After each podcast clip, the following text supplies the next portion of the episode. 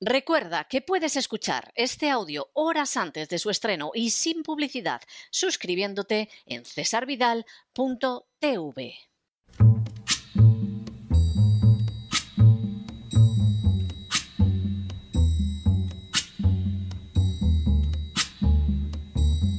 La voz con César Vidal desde el exilio. When the night has come and the land is dark and the moon is the only light we'll see. No, I won't be afraid. Oh, I won't be afraid just as long as you stand, stand by me.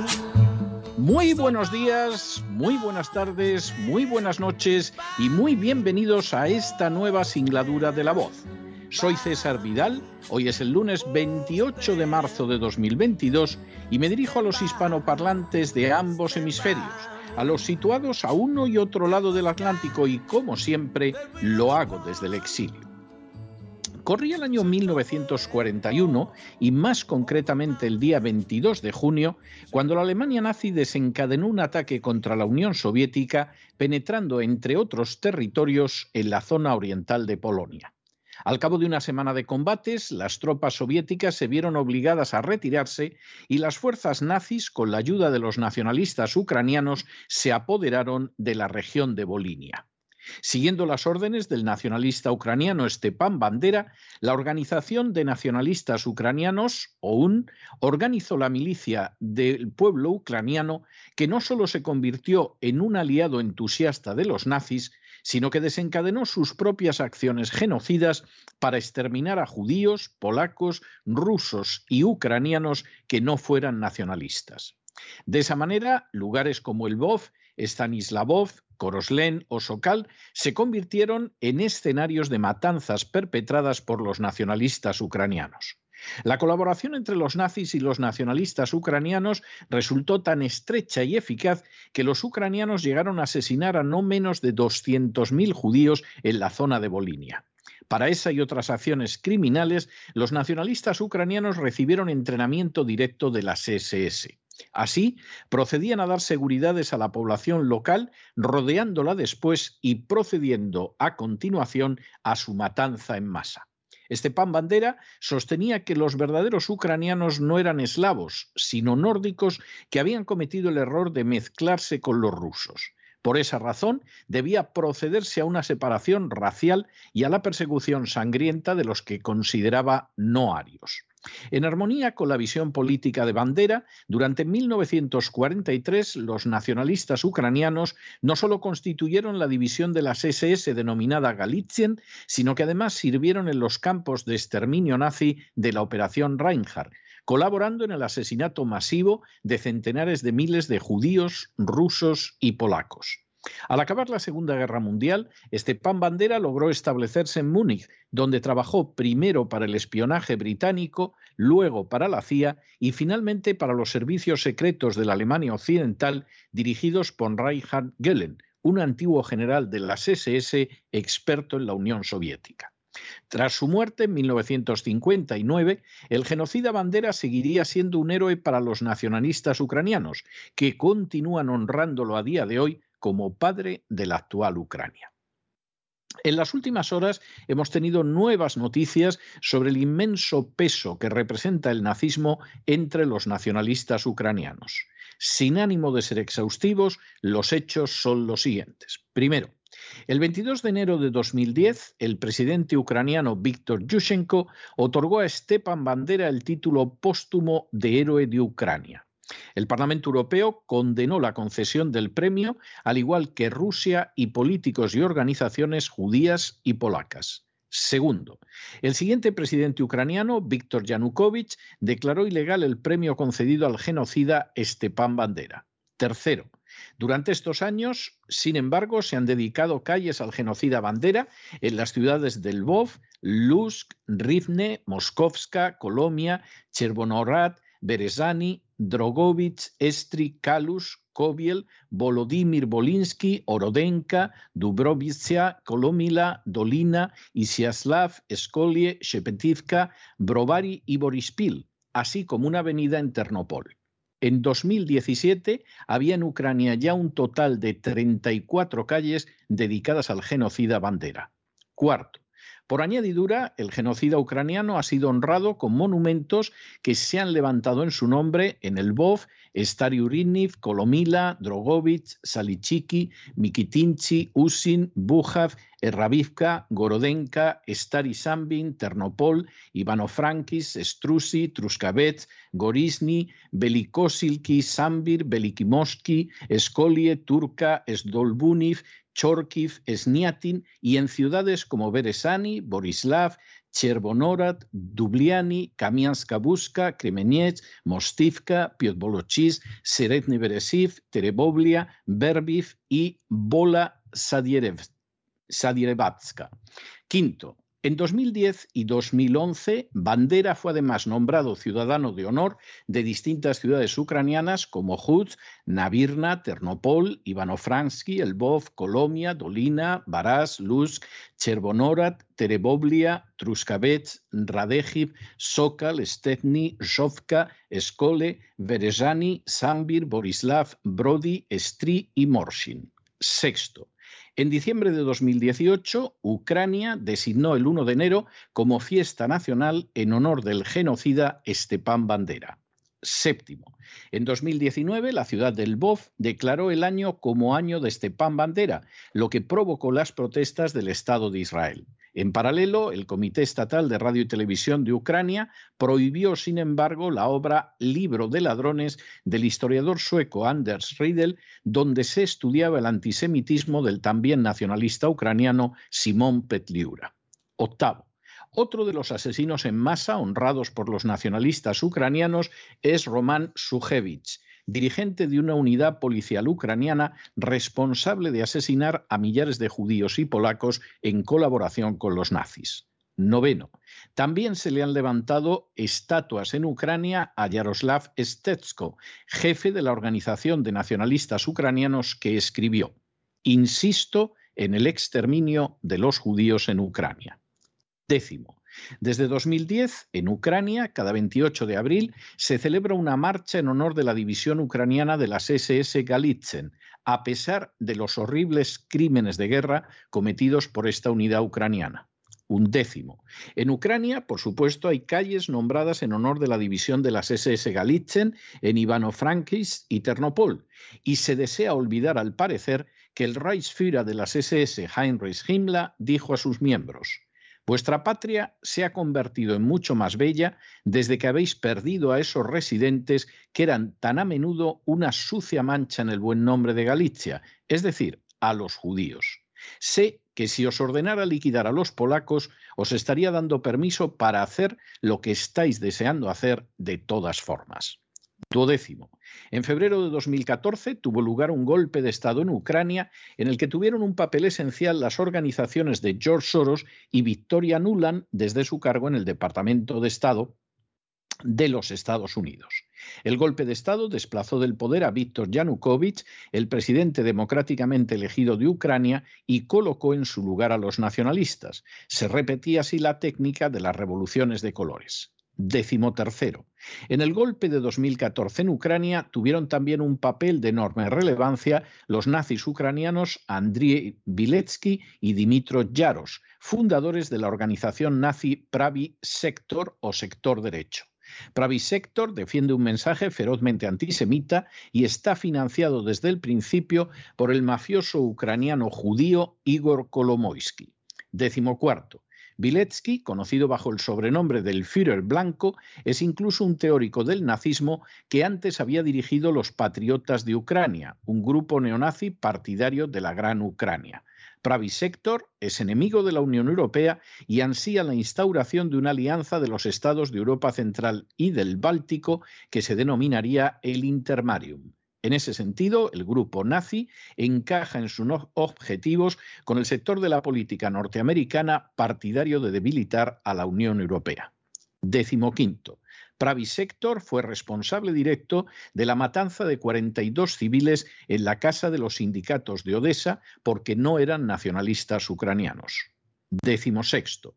Tras el golpe de Estado de 2014, la llamada Secta 82, supuestamente hinchas del club de fútbol de Kharkov, aunque en realidad eran un colectivo neonazi, ocupó los locales de las autoridades de ese oblast y se dedicó a propinar brutales palizas a los empleados del gobierno derrocado por el golpe.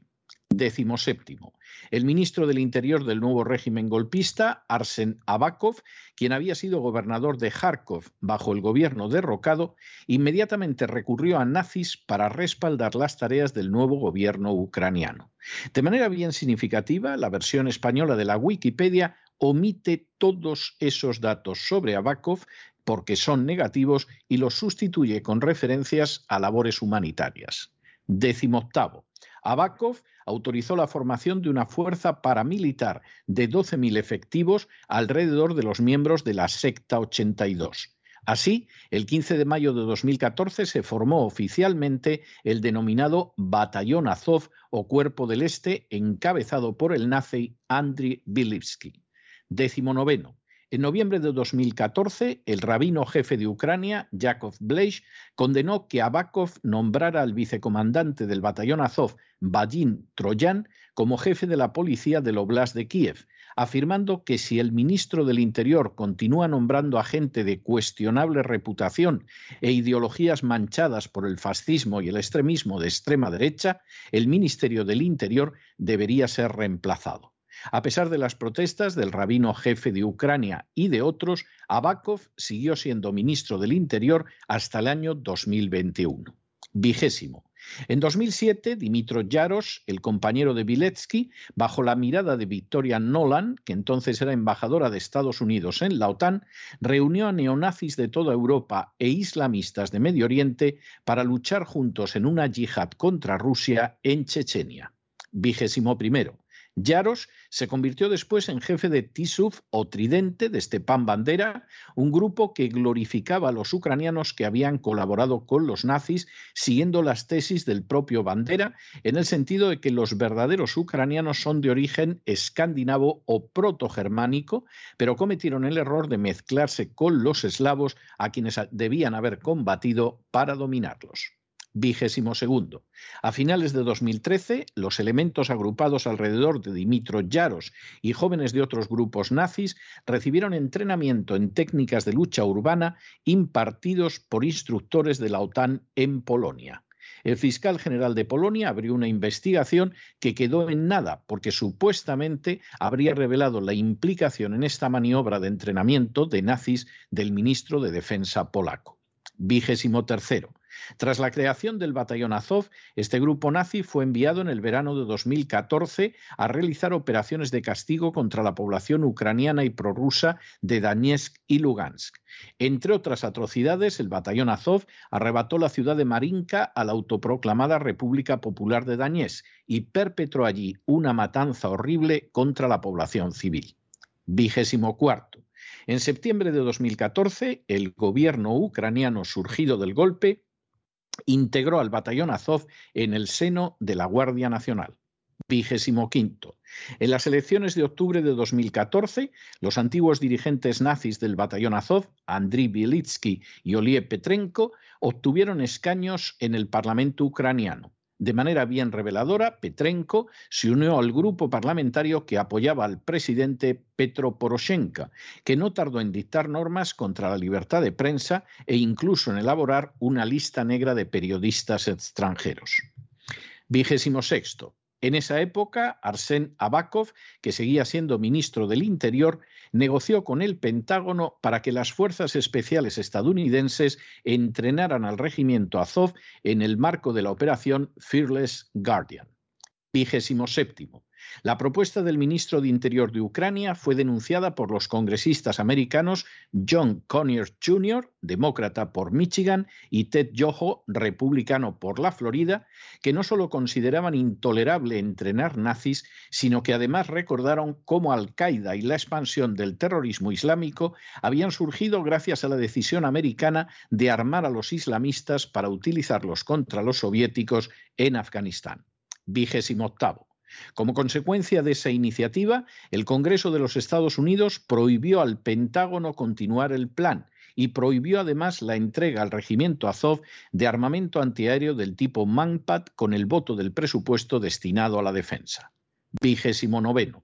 A pesar de la clara oposición del Congreso, el Pentágono insistió en entrenar y armar a los nazis ucranianos y logró que se retirara la enmienda del Congreso, lo que provocó la encendida protesta del centro Simon Wiesenthal. Trigésimo. En esa época, el senador John McCain, que ya mantenía relaciones con los jefes de Al-Qaeda y del Estado Islámico en Siria, visitó Nipro 1, una unidad del nazi regimiento Azov, para felicitarla calurosamente. Trigésimo primero. El apoyo recibido desde Estados Unidos abrió la puerta para que el regimiento Azov comenzara a reclutar en el extranjero a nazis que procedían de Brasil, España, Estados Unidos, Francia, Grecia, Italia, Reino Unido, países escandinavos, Croacia, Eslovaquia y Chequia. Esta acción constituyó una gravísima violación de los acuerdos de Minsk que prohíben tajantemente a Ucrania reclutar mercenarios extranjeros. Trigésimo segundo. En 2015, el Huffington Post advertía en un artículo titulado Nota Ucrania, no sigan blanqueando el historial político, de la manera complaciente en que los dirigentes ucranianos trataban con los nazis. Tercero. Por esta época, Andriy Viletsky declaraba que el regimiento Azov tenía como misión histórica la de unir a las razas blancas del mundo en una última cruzada por su supervivencia una cruzada contra los subhumanos dirigidos por los judíos. Trigésimo cuarto. En 2016, el príncipe Seid Raad al-Hussein, como alto comisionado de la ONU para los Derechos Humanos, dedicó dos informes a los crímenes de guerra perpetrados por el regimiento Azov de Ucrania. Ante el silencio de Occidente, los nacionalistas ucranianos no habían dejado de perpetrar asesinatos y distintos crímenes en las zonas de Donetsk y Lugansk, asesinatos y crímenes que superarían las 14.000 víctimas mortales en el año 2021. Trigésimo quinto. En 2017, una delegación oficial de la OTAN, delegación que incluía a varios funcionarios americanos y canadienses, se reunió de manera oficial con el nazi regimiento Azov. 36. En 2018, el FBI entró en conflicto con la CIA. La razón eran los casos de neonazis estadounidenses que habían ido a Ucrania a entrenarse con el regimiento Azov y que a su regreso habían perpetrado actos de violencia en Estados Unidos. 37. Después de los actos de terrorismo de Christchurch en Nueva Zelanda, cuyo saldo fue de 51 muertos y 49 heridos, 39 miembros de la Cámara de los Representantes de Estados Unidos exigieron al Departamento de Estado que el regimiento Azov fuera catalogado como organización terrorista extranjera. La razón era que el terrorista autor de la matanza había estado vinculado a los nazis del regimiento Azov de Ucrania. Trigésimo octavo. En 2020, el multimillonario americano Eric Prince, fundador de la compañía de mercenarios conocida inicialmente como Blackwater, firmó varios contratos con Ucrania. En uno de ellos se comprometía a redirigir el regimiento Azov. Trigésimo noveno.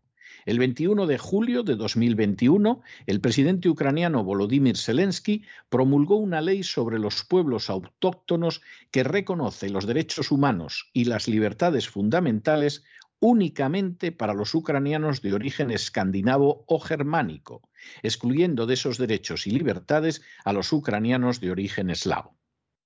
Zelensky puede apelar, y de hecho apela, a su condición de judío, pero lo cierto es que a él se debe la primera ley racista que se adopta en Europa en 77 años, es decir, desde la derrota del nazismo. Cuadragésimo. A lo largo de su presidencia, además, Zelensky ha demostrado una clara impronta dictatorial y liberticida, cerrando tres televisiones de la oposición, encarcelando al jefe del principal partido de la oposición en el Parlamento y hace apenas unos días colocando fuera de la ley a otros once partidos políticos. Cuadragésimo primero. El 2 de noviembre de 2021, siguiendo una sugerencia de Victoria Nolan, el presidente Zelensky nombró al nazi Dimitro Yaros consejero especial del jefe de las Fuerzas Armadas ucranianas y le asignó como misión la preparación del ataque contra el Donbass y la península de Crimea. Así, el nazi Yaros colaboraba estrechamente con Victoria Nolan y el presidente Zelensky, siendo ambos judíos.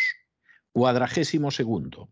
Al sexto día de iniciado el conflicto, Zelensky acusó a Rusia de haber bombardeado el memorial de Babillar, donde los nazis asesinaron a millares de judíos. Cuando periodistas israelíes se presentaron en la zona, pudieron comprobar que el memorial nunca había sido bombardeado y que el presidente ucraniano Zelensky había mentido. Cuadragésimo tercero.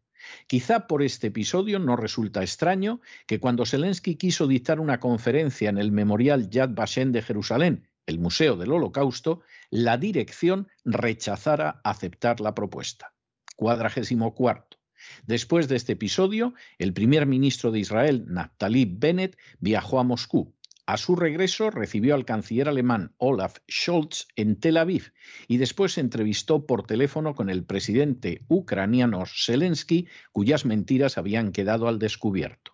Aunque la acción de Bennett se presentó como una iniciativa de paz, el viaje del primer ministro de Israel a Moscú tuvo en realidad como objetivo determinar si Estados Unidos respaldaba la utilización de nazis que estaba llevando a cabo Zelensky. Cuadragésimo quinto. Bennett, abrumado por el descubrimiento de que Zelensky utilizaba nazis y de que la OTAN lo consentía, llamó por teléfono al presidente Putin solo un día después de haberse entrevistado con él en Moscú y también a varios jefes de Estado de países de la OTAN. Cuadragésimo sexto. El propio Zelensky afirmaría, Hablé con el primer ministro de Israel y lo digo francamente. Puede parecer un poco insultante, pero creo que debo decirlo. Nuestras relaciones no son malas, pero las relaciones se ponen a prueba en momentos como estos, en los momentos más difíciles, cuando la ayuda y el apoyo son necesarios. Y no creo que él, en referencia a Bennett, se haya envuelto en nuestra bandera. Cuadragésimo séptimo. Este fin de semana tuvieron lugar en Israel varias manifestaciones en favor de Rusia. No es aventurado pensar que más que manifestando apoyo hacia Putin, esas concentraciones de ciudadanos israelíes deseaban expresar su repulsa hacia un nacionalismo ucraniano que está en el poder y que utiliza a unidades nazis en sus fuerzas armadas.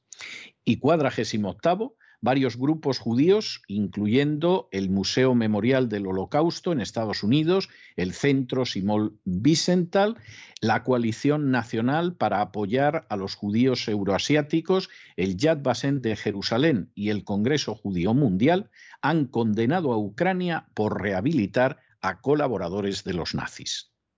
Sin ningún género de dudas, si alguna vez la especie humana llegó a lo más hondo del horror, de la maldad y la degeneración fue con el nazismo.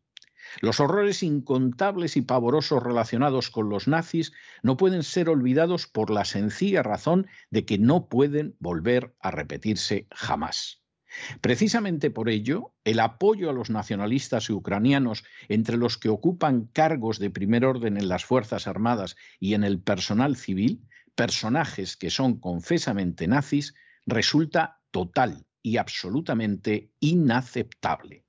Se puede atribuir en la mayoría de los casos a la mera ignorancia, a la credulidad ante la propaganda de guerra de la OTAN, a un anticomunismo que sigue identificando a Rusia con esa ideología, a pesar de que sea precisamente el Partido Comunista el principal y más importante partido de oposición a Putin, o incluso a una visión que pretende ser pragmática y que utiliza hoy a los nazis ucranianos como ayer lo hizo con los terroristas islámicos.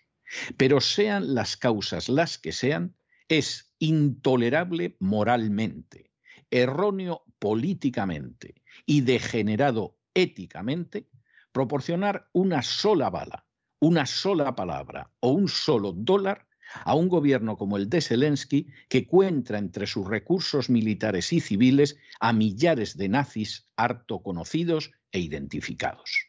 Sin duda, algunos dirán que no existe la posibilidad de nazis en Ucrania cuando Zelensky es judío, Victoria Nolan es judía e incluso George Soros es judío. Los que realizan ese razonamiento son enormemente ingenuos o peligrosamente ignorantes, si es que no algo peor. El judío George Soros ha reconocido públicamente cómo colaboró con los nazis en Hungría para deportar hacia el exterminio a muchos judíos y ha señalado a la vez que ni está arrepentido de ello y que además hasta fue divertido. El jefe de la aviación nazi, y por cierto muy competente, Milch, era de ascendencia judía.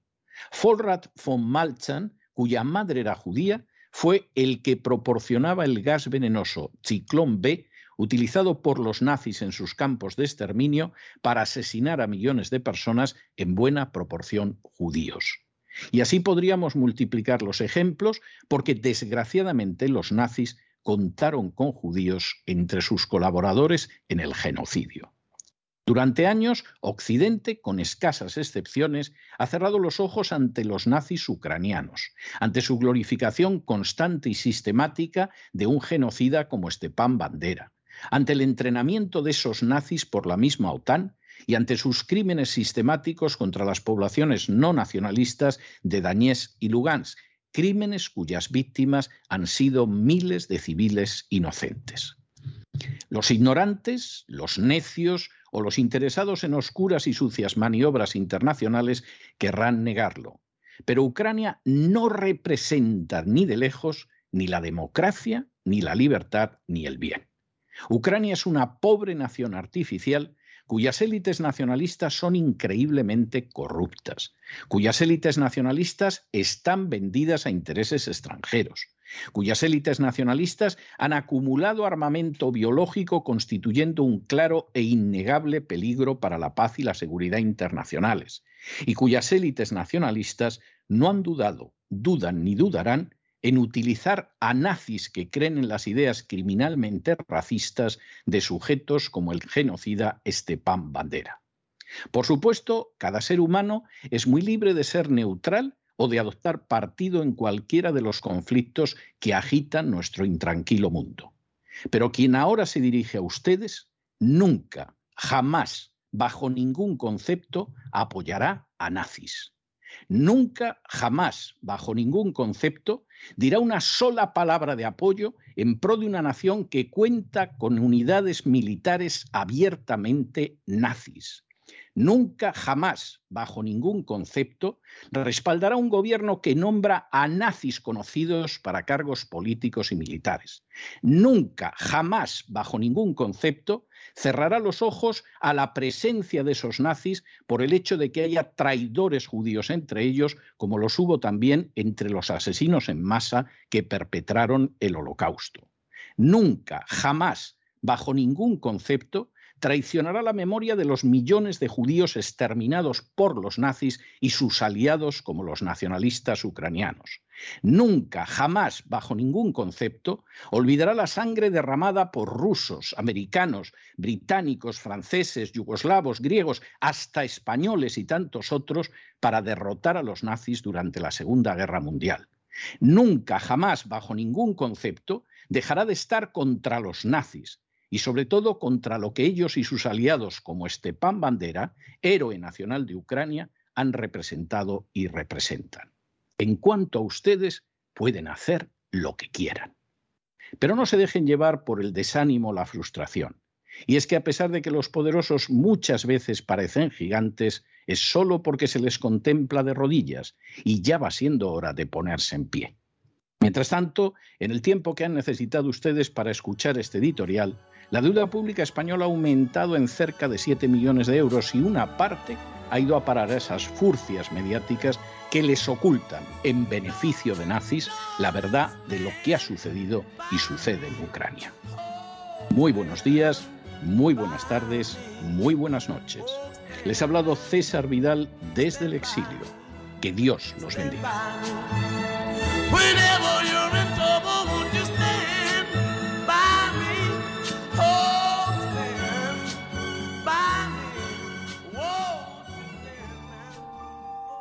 Esta sección está patrocinada por crowdfunding con el siguiente mensaje. Nuestro Señor Jesucristo, el único Dios verdadero, es misericordioso y nuestro Salvador.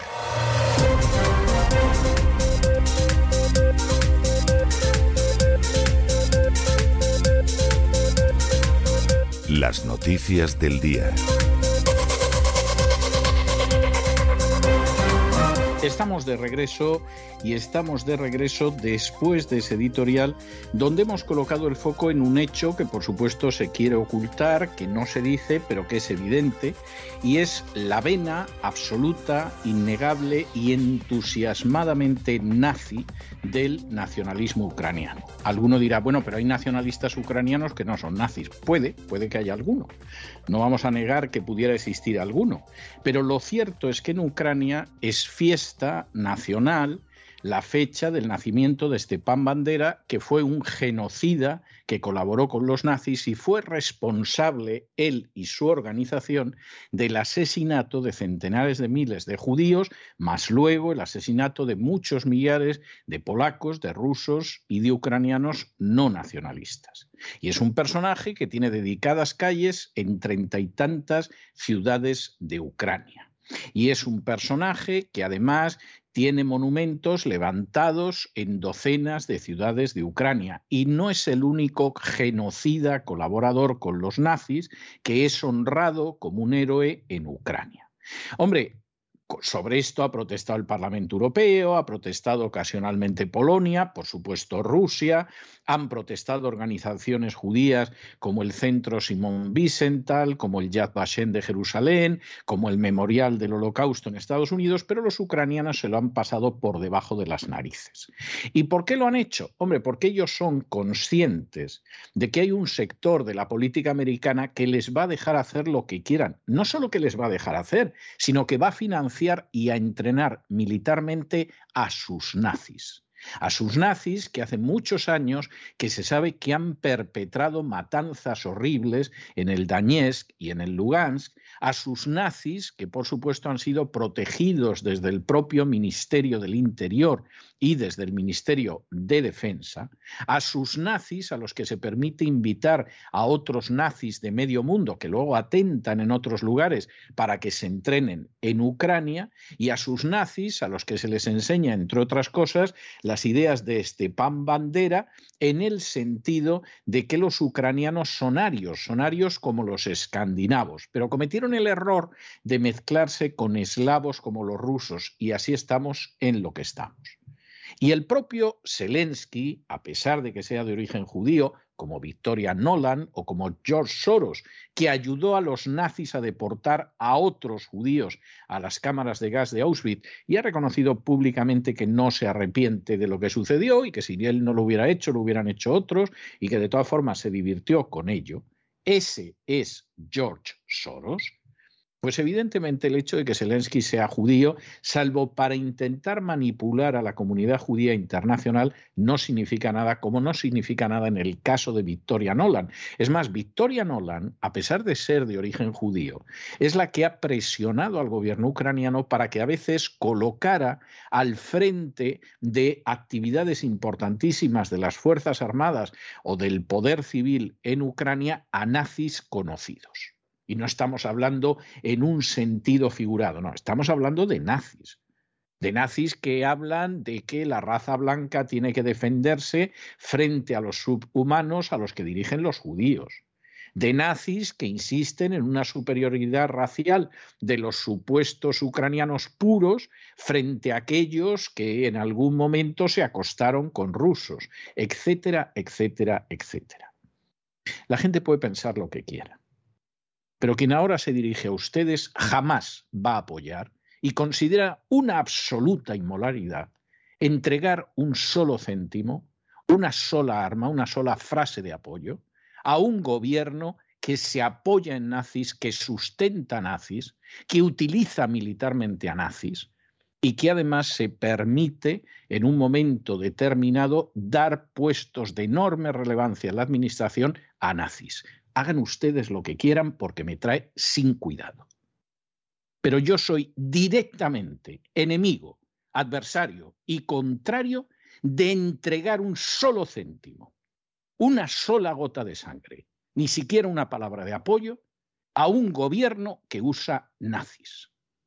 Y eso no se puede hacer no solo porque es inmoral, profundamente, sino porque es escupir en la memoria de los millones de judíos exterminados por los nazis y por sus aliados, como el nacionalista ucraniano Stepan Bandera, y de aquellos soldados que combatieron y derramaron su sangre y perdieron su vida o quizás su salud para siempre combatiendo el nazismo.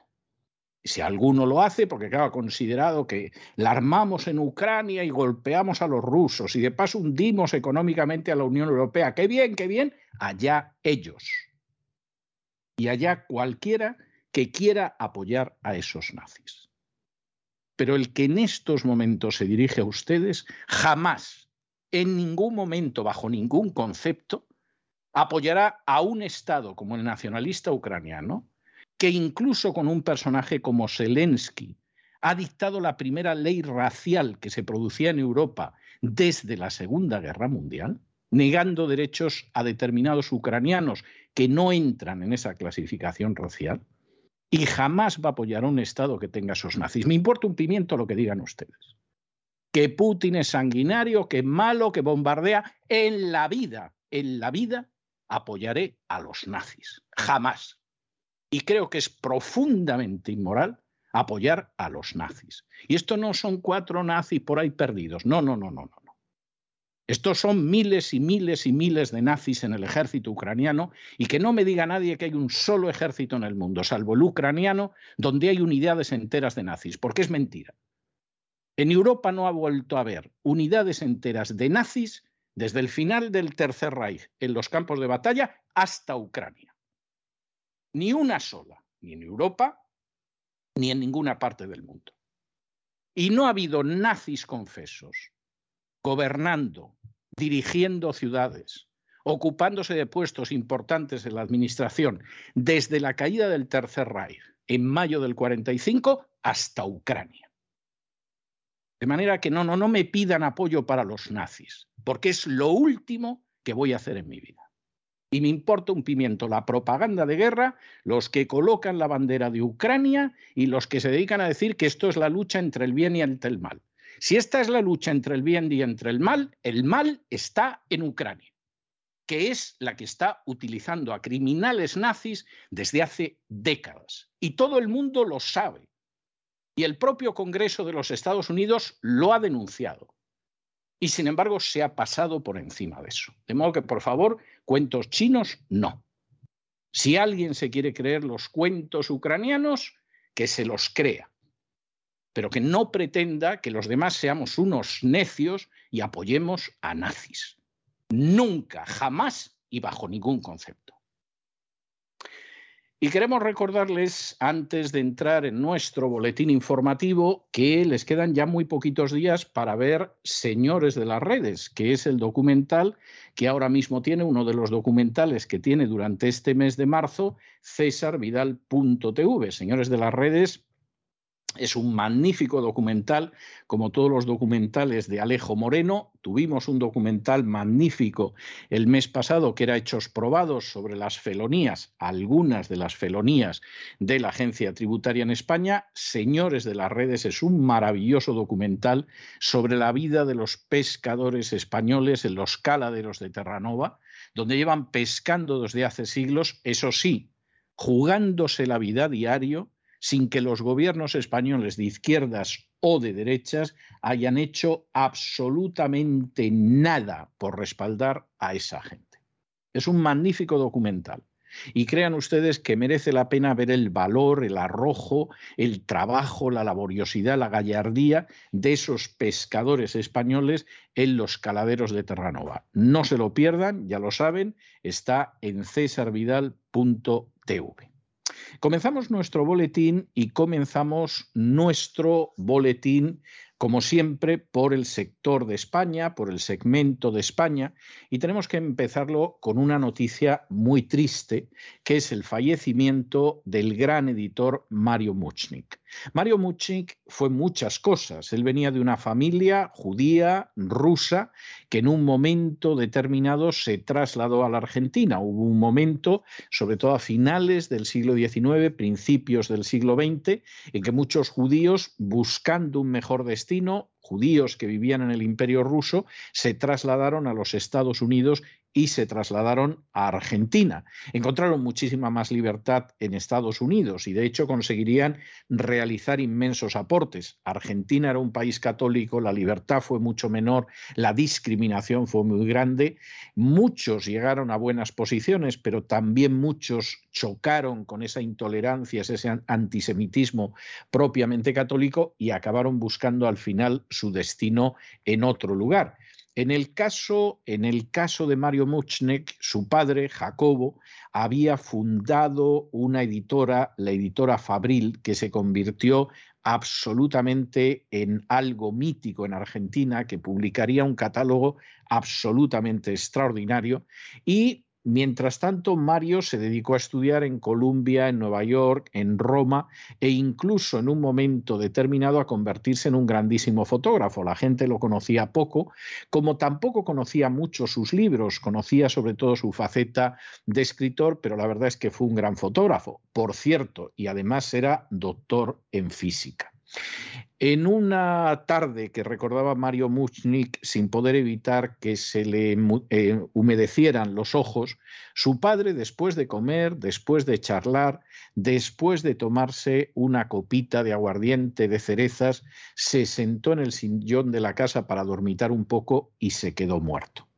Y su padre, que había sido editor, pues no sabemos si lo sospechaba o no, pero lo cierto es que en un momento determinado Mario Muchnik tomó esa antorcha de su padre y superó holgadamente los logros del viejo Jacobo.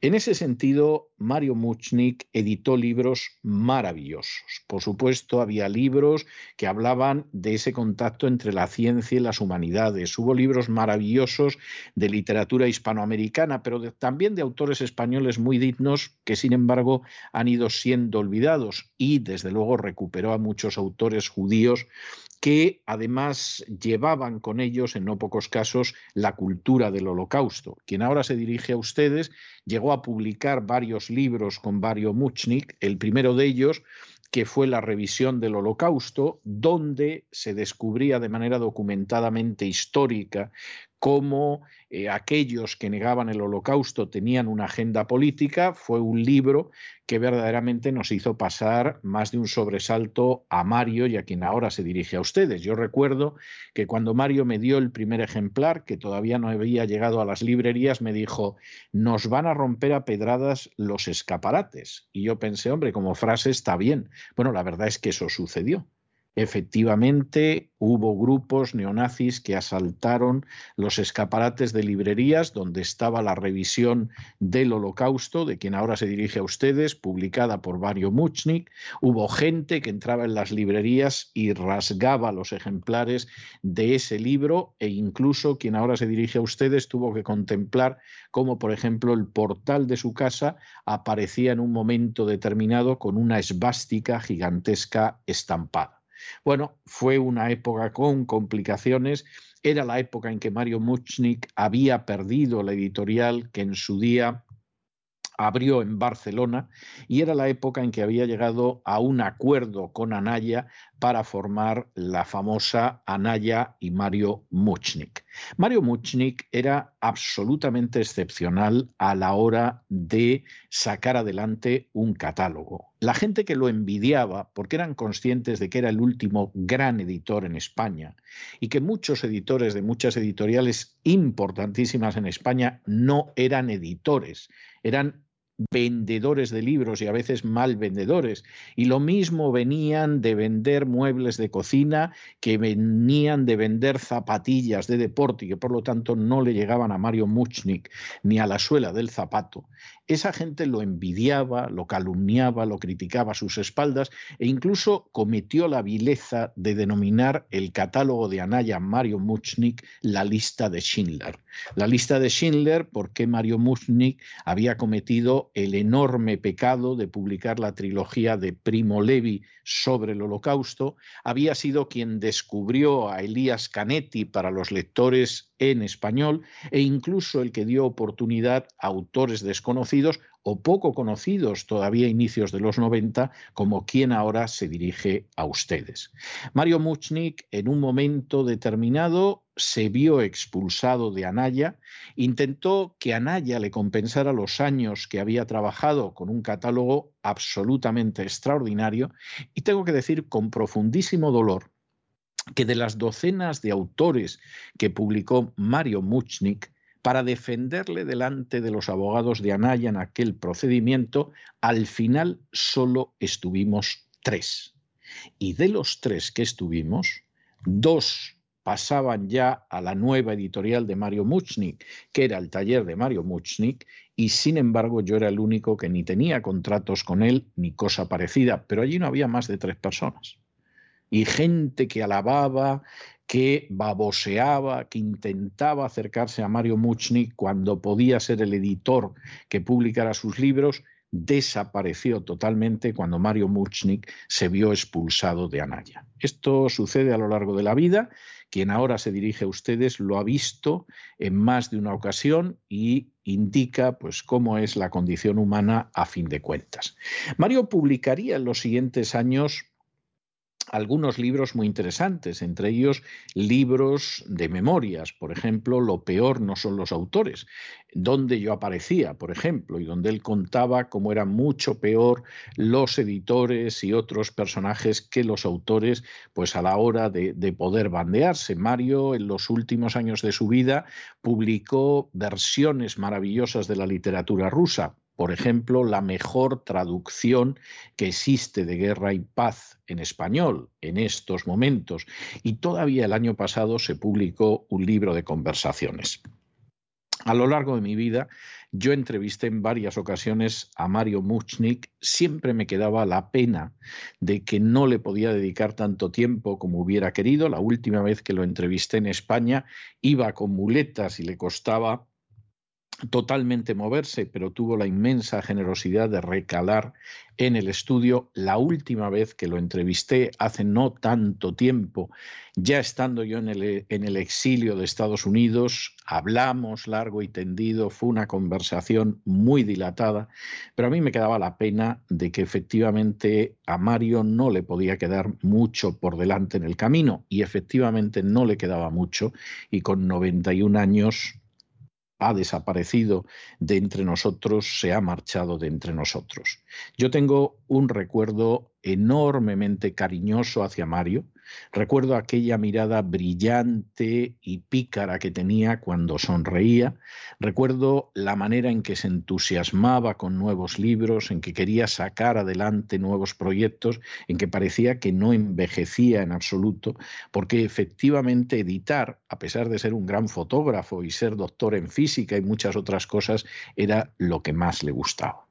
Y siempre a su lado, como un contrapunto curioso, estaba su esposa, Nicole, que se da la circunstancia de que era muy distinta a él. En todo lo que Mario podía ser sonrisa, vivacidad y movimiento, pues Nicole era la seriedad, la quietud, la mente que piensa seguramente sin expresar una sola palabra de lo que está pasando por la cabeza. Es una persona a la que yo recuerdo también con enorme ternura y que espero que todavía se quede con nosotros un tiempo. Pero Mario Mushnik, para aquellos que lo conocemos, y estamos hablando ya de gente que por lo menos conozca el mundo editorial en España desde hace 40 años, siempre será un gran referente.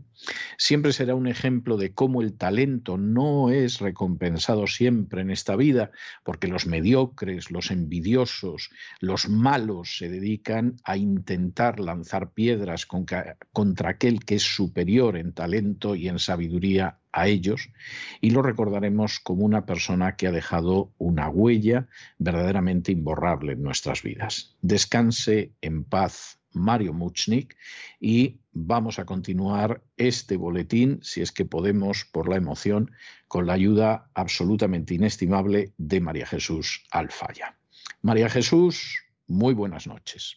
Muy buenas noches, César. Muy buenas noches a todos los oyentes de La Voz. Queda muy poco para que puedan ver los suscriptores de www.cesarvidal.tv un documental extraordinario imprescindible para conocer cuál es el trabajo, la vida de los pescadores en los caladeros de Terranova. Se llama Señores de las Redes, está dirigido por Alejo Moreno www.cesarvidal.tv únicamente durante este mes de marzo. No queda nada. Si no son suscriptores de cesarvidal.tv, ¿a qué están esperando para hacerlo?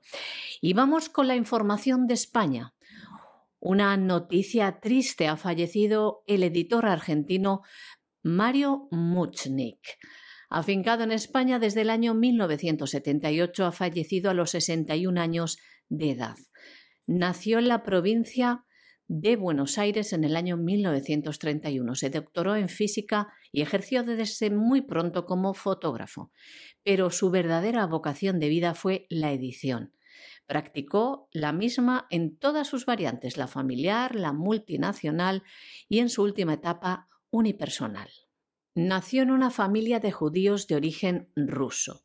Estudiaba en las universidades de Columbia, en Nueva York y de Roma, y su padre fundó cuando él era un veinteañero la mítica Fabril Editora, que fue el germen del sello que poco más tarde colocaría su apellido en el Olimpo de la edición. En el año 1978 se instaló en Barcelona y nunca más abandonó Europa. En la capital catalana continuó con la labor de Muchnik Editores, en la que hizo un paréntesis para trabajar como director literario en Seix Barral y Ariel. Fue pionero en tres campos, el diálogo entre ciencias y humanidades, la literatura latinoamericana y la cultura judía del Holocausto. Fue también descubridor de Primo Levi y Elías Canetti. Publicó, en traducción de Pilar Gómez Bedate, la emblemática trilogía de Primo Levi formada por Si esto es un hombre, La tregua y Los hundidos y los salvos. También fue el editor de Maus. Mario Muchnik vendió su marca al grupo Anaya, pero continuó al frente del mismo. Con el tiempo, el sello fue bautizado como el Aleph, dentro de Ediciones 62. Hoy parte del Grupo Planeta. En el año 1988 decidió fundar con su esposa una editorial independiente, del taller de Mario Muchnik, que revolucionó el panorama en España y Latinoamérica. En el año 1999 publicó sus memorias tituladas Lo peor no son los autores, otras de sus obras son Banco de Pruebas, Léxico Editorial o Ajustes de Cuentos. El año pasado publicaba Mario Muchnik, Editor para toda la vida, un libro de conversaciones con el periodista Juan Cruz. Como ven, Mario Muchnik ha dejado un gran legado y una huella indeleble en sus seguidores y admiradores. Descanse en paz.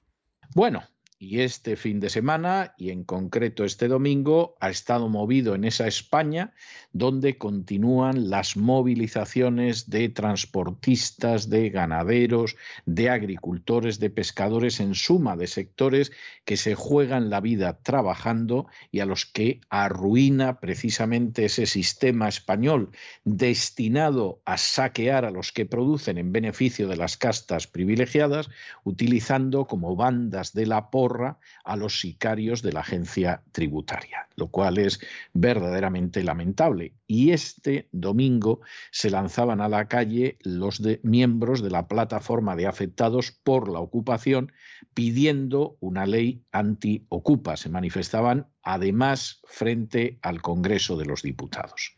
Esta es una situación que salvo que uno viva en España, verdaderamente es que es incomprensible.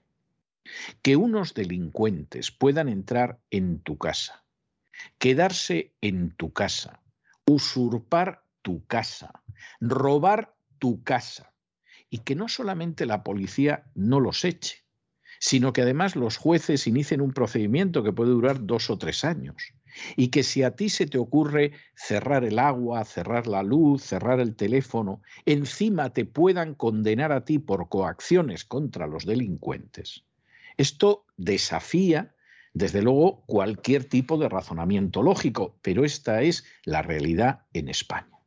E incluso cuando de pronto se aprueba una ley como la de vivienda o la ley antidesahucios de Cataluña, con lo que te encuentras es con que defienden a los delincuentes. Esto es terrible, lo hemos tratado en infinidad de ocasiones, con entrevistas, con informaciones acerca de lo que pasa en España, donde se calcula que no hay, no hay menos de 120.000 viviendas ocupadas en estos momentos. Esto es pavoroso. De pronto el gobierno, en fin, las ONGs, los bancos dicen que van a dar viviendas a 100.000 ucranianos refugiados que vienen a España, de los que a saber cuántos serán refugiados y cuántos simplemente vienen huyendo del desastre que es Ucrania hace mucho tiempo y ahora ya pueden salir. Con la historia de que hay una guerra, salen y nadie se atreve a obligarles a emigrar legalmente, a tener papeles en orden. No, sales, te regularizan y en España van a dar vivienda a 100.000 ucranianos. Bueno, esto puede ser más o menos discutible, se puede entender en el momento lo que ustedes quieran. Pero es que resulta que en los dos últimos años en España se ha desahuciado a más de 100.000 españoles. Y ni el gobierno, ni los bancos, ni las ONGs han hecho nada. Y se han ocupado más de 120.000 viviendas. Hay un millón de afectados y ni el gobierno, ni los bancos, ni las ONGs han hecho nada. Y una de las cosas que debería hacer cualquier gobierno, efectivamente, es tener una ley que corrija esta situación y que en una hora la policía llegue y eche a patadas, si es necesario, a los usurpadores que han entrado en una vivienda que no es la suya y que proteja a unos ciudadanos a los que no deja de meter la mano en los bolsillos para quitarles hasta las pelusas y luego no les da nada. Porque los robos que sufren los ciudadanos, luego se dice, no, es para educación, es para... Mentira. Educación, ni sanidad, ni sobre todo protección legal, que es la primera obligación del Estado, proteger a los ciudadanos, a sus familias y a sus propiedades y esto no existe. Y efectivamente esta es una cuestión que desde luego, desde luego, no debería, bajo ningún concepto, continuar más tiempo. No debería continuar más tiempo. Y en fin, los que no lo quieran ver, peor para ellos. Y luego, por supuesto, habrá gente que dirá que de esto la culpa la tiene Putin y la extrema derecha los que se manifestaban porque les han quitado su vivienda, unos delincuentes muchas veces venidos del otro lado del mar, pues resulta que esos son agentes de Putin y son la extrema derecha y son unos fascistas y pagados por el Kremlin, como los camioneros que están en el paro y como los agricultores, los ganadores, ganaderos y pescadores que están en la misma situación. Todos esos son agentes rusos y además ultrafascistas. Es vergonzoso, de verdad es vergonzosa ver la pasividad, que más que pasividad es desprecio y abandono por parte de las castas políticas, y el silencio, cuando no la mentira, la tergiversación de las furcias mediáticas. Es vergonzoso, pero eso es España. No se les pierda de la cabeza porque eso es España. La plataforma de afectados por la ocupación Ley Antiocupas se concentraba este pasado domingo frente al Congreso de los Diputados para protestar contra el gobierno de Pedro Sánchez. Están hartos de la indiferencia del gobierno ante esta lacra que supone que delincuentes entren en viviendas y permanezcan en ellas sin ser expulsados inmediatamente por las fuerzas de seguridad. Los ciudadanos, los propietarios, los ciudadanos de bien están desamparados. Además, los dueños no pueden echar a estos delincuentes. Y no solo eso, en muchos casos tienen que seguir pagando luz, agua y gas, las hipotecas de esas casas, porque si les cortan esta luz y agua, se enfrentan con problemas legales encima. Como ven, el ciudadano honrado no es protegido por la ley que pisotea el derecho a la propiedad privada y a los derechos de estos ciudadanos. No solo eso, al final el delincuente tiene más derechos. Todo esto hace que estos delitos se sigan perpetrando. Hay más de un millón de españoles afectados por estos delitos sin que el gobierno haga nada. ¿Y qué dice esta plataforma? Que los ciudadanos son víctimas de una humillación legislativa. Rechazan la ley de la vivienda y la ley antidesahucios de Cataluña, que lejos de luchar contra esta lacra, dicen, facilita y promueve la ocupación sin amparar a las víctimas. Y añaden, esta exclusión supone una humillación legislativa a todos y cada uno de los afectados que se unen a las gravísimas consecuencias que acarrea la ocupación el silencio, la inacción, la negación del sufrimiento de las víctimas con consignas huecas y distorsionantes como bulos y alarma social por parte del gobierno de Sánchez y de sus socios, condenan a las víctimas a una agonía límite con graves perjuicios económicos, materiales y sobre todo psicológicos. Esto es lo que dicen desde la plataforma de afectados por la ocupación. Ley Antiocupas, este es el nombre completo. Añaden además que de igual modo la ley no defiende a los propietarios de aquellos inquilinos que no les pagan y que no salen de sus locales o de sus viviendas. Si ustedes además quieren recuperar su propiedad, se tienen que meter en una larga batalla legal de años para poder echarlos con los gastos que esto supone. Ellos ya lo saben, además amenazan a los propietarios. Nosotros nos vamos a declarar insolventes. Dicen, ¿no les suena esto a ustedes? Si tienen esta desgraciada situación en su familia, la están sufriendo en sus carnes. Y no solo se tiene que meter en una larga batalla legal, sino que usted por el camino va a perder mucho dinero. ¿Qué pasa en muchos casos? Se ven chantajeados por estos y tienen que pagarles para que se vayan, abandonen el local o la vivienda. Esto es lo último, ya lo saben los delincuentes, porque la ley, como saben, no ampara, no protege a estos ciudadanos.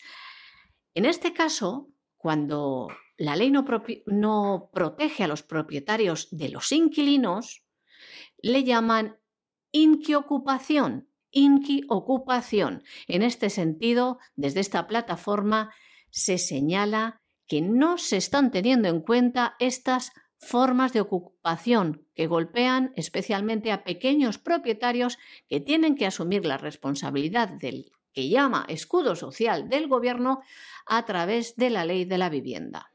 Así le dicen a Pedro Sánchez que el gobierno no puede ser cómplice de estos delincuentes, que debe proteger a los propietarios que han adquirido con un gran esfuerzo sus viviendas y sus locales, pagando impuestos además por ellos. Si hay que pagar impuestos, también merecemos los ciudadanos que se proteja nuestros derechos y nuestras propiedades.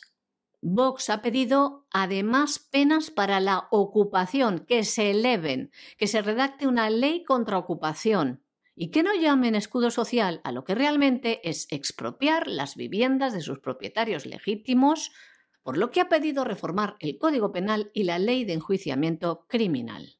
Y es que a los datos, a las cifras, nos remitimos al gobierno, no le interesa tener datos oficiales, no sabemos cuál es el número real de ocupaciones, pero el fenómeno ocupa este delito aumenta, según las estimaciones de esta Organización Nacional de Afectados por la Ocupación, ONAO, en España hay unas 120.000 viviendas ocupadas, que se sepa, tanto de bancos, fondos de inversión como de ciudadanos y particulares. En total habrá más de un millón de afectados. Nos vamos a Hispanoamérica y nos vamos a Hispanoamérica donde se ha producido una situación que es inquietante. Y vamos a intentar explicarles por qué es inquietante y no perdernos en los detalles. En Uruguay, que ha sido un país que a lo largo de su historia, pues en ocasiones lo que pasa es que, eh, bueno, pues eh, es una democracia ejemplar y en otras ocasiones se convierte en una dictadura militar y buena parte del país sale huyendo del país y se exilia. Y en otras ocasiones, pues aquello va en el sentido de, ir a rebufo de la agenda globalista. Tuvo lugar un referéndum que es bastante interesante en el que se discutía si se abrogaban 135 artículos de la ley de urgencia o ley LUC que se aprobó en el 2020. Esta ley de urgencia, que era una ley que había impulsado el actual gobierno presidido por Luis Lacalle Pou, era una ley muy discutible. Una ley muy discutible que además eh, con un articulado muy extenso y donde mm, de hecho pues había cosas que parecía que eran bastante aceptables, como podía ser en un momento determinado pues eh, eh, la creación de una regla para ordenar el gasto público, había otras cosas que no parecían tan positivas, como que no hubiera representación docente en la Administración Nacional de la Educación Pública. Eh, de nuevo, había otras que eran positivas, como eliminar la bancarización obligatoria para pagos y transacciones, y otras que le daban al gobierno un control que realmente era discutible. Todo esto metido en un pack era muy complicado, porque claro, con la idea de que era una ley de urgencia, en la ley de urgencia metemos todo y adelante con los faroles. En un momento determinado, lógicamente, la oposición dice, bueno, usted no puede mantener una ley de urgencia de forma indefinida.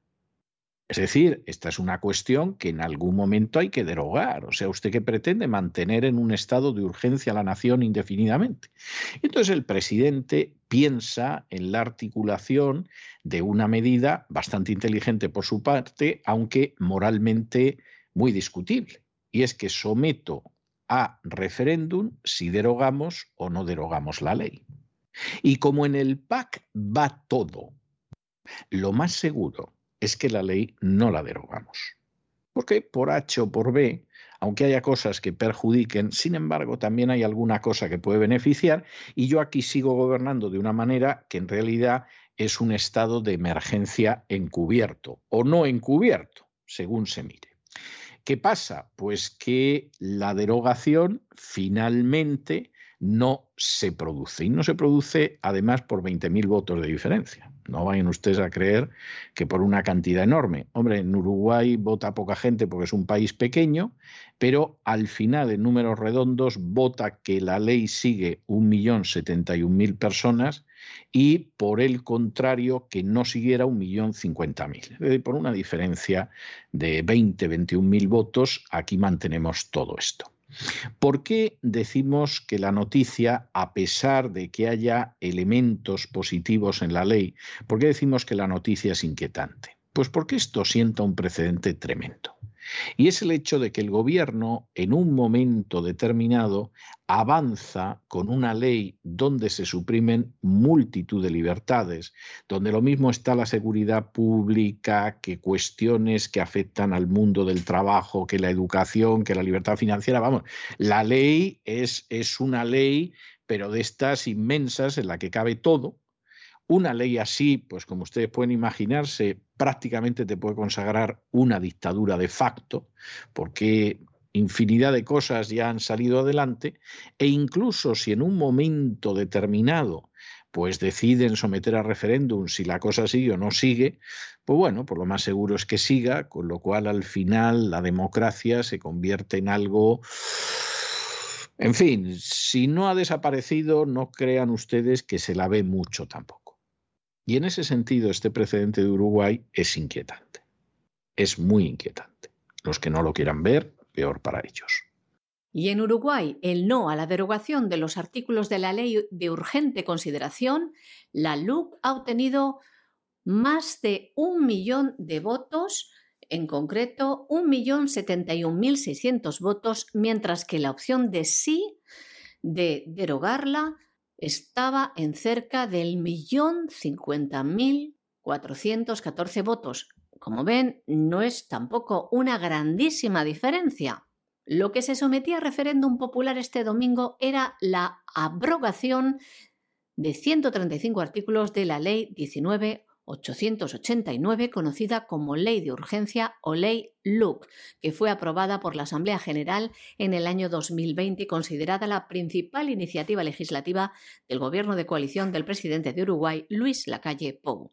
Cuando llegó al poder comenzaron con la redacción de la LUC y dijeron que el proyecto contaría con un total de entre 300 y 500 artículos y que su contenido se basaría en el programa de gobierno del Partido Nacional, incluyendo aspectos como la eliminación de la representación docente en la Administración Nacional de Educación Pública, la creación de una regla fiscal para ordenar el gasto público, la modificación de las políticas sociales en la órbita del Ministerio de Desarrollo Social, la desmonopolización del mercado de los combustibles y la eliminación de la bancarización obligatoria para pagos y transacciones.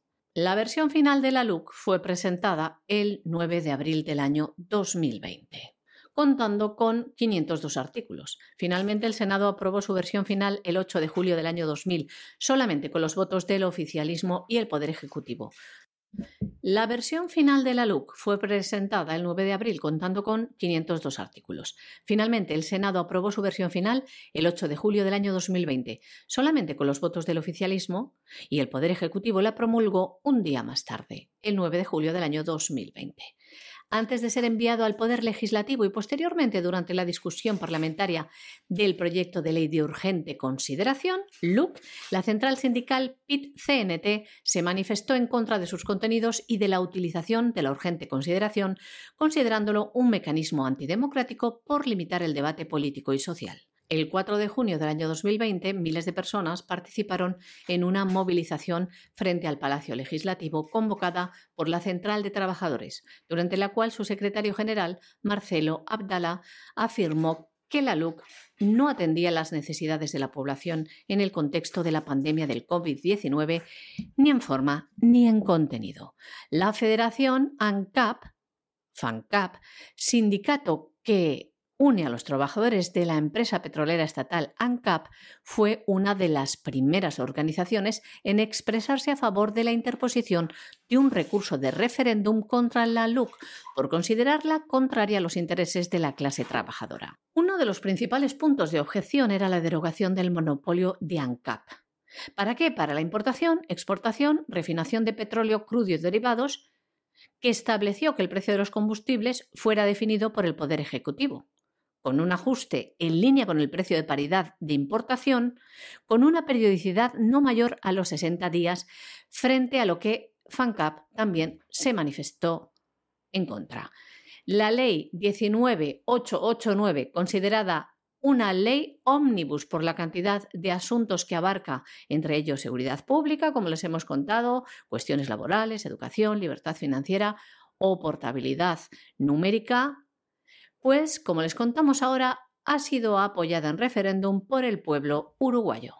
Y no nos movemos, no nos movemos de Hispanoamérica, sino que nos vamos a Nicaragua, porque el que era representante de Nicaragua ante el Tribunal Internacional de Justicia, Paul Reichler, además lo ha hecho en distintas, en distintas demandas internacionales, ha decidido abandonar su cargo por conciencia moral. Bueno, ¿y cuál es la conciencia moral? Bueno, pues ayer que se publicó la carta de renuncia, decía que rompía las relaciones con Daniel Ortega y que rompía las relaciones con Daniel Ortega, al que había respetado, admirado, querido y servido con orgullo, etcétera, porque este no es mi Daniel, que me lo han cambiado.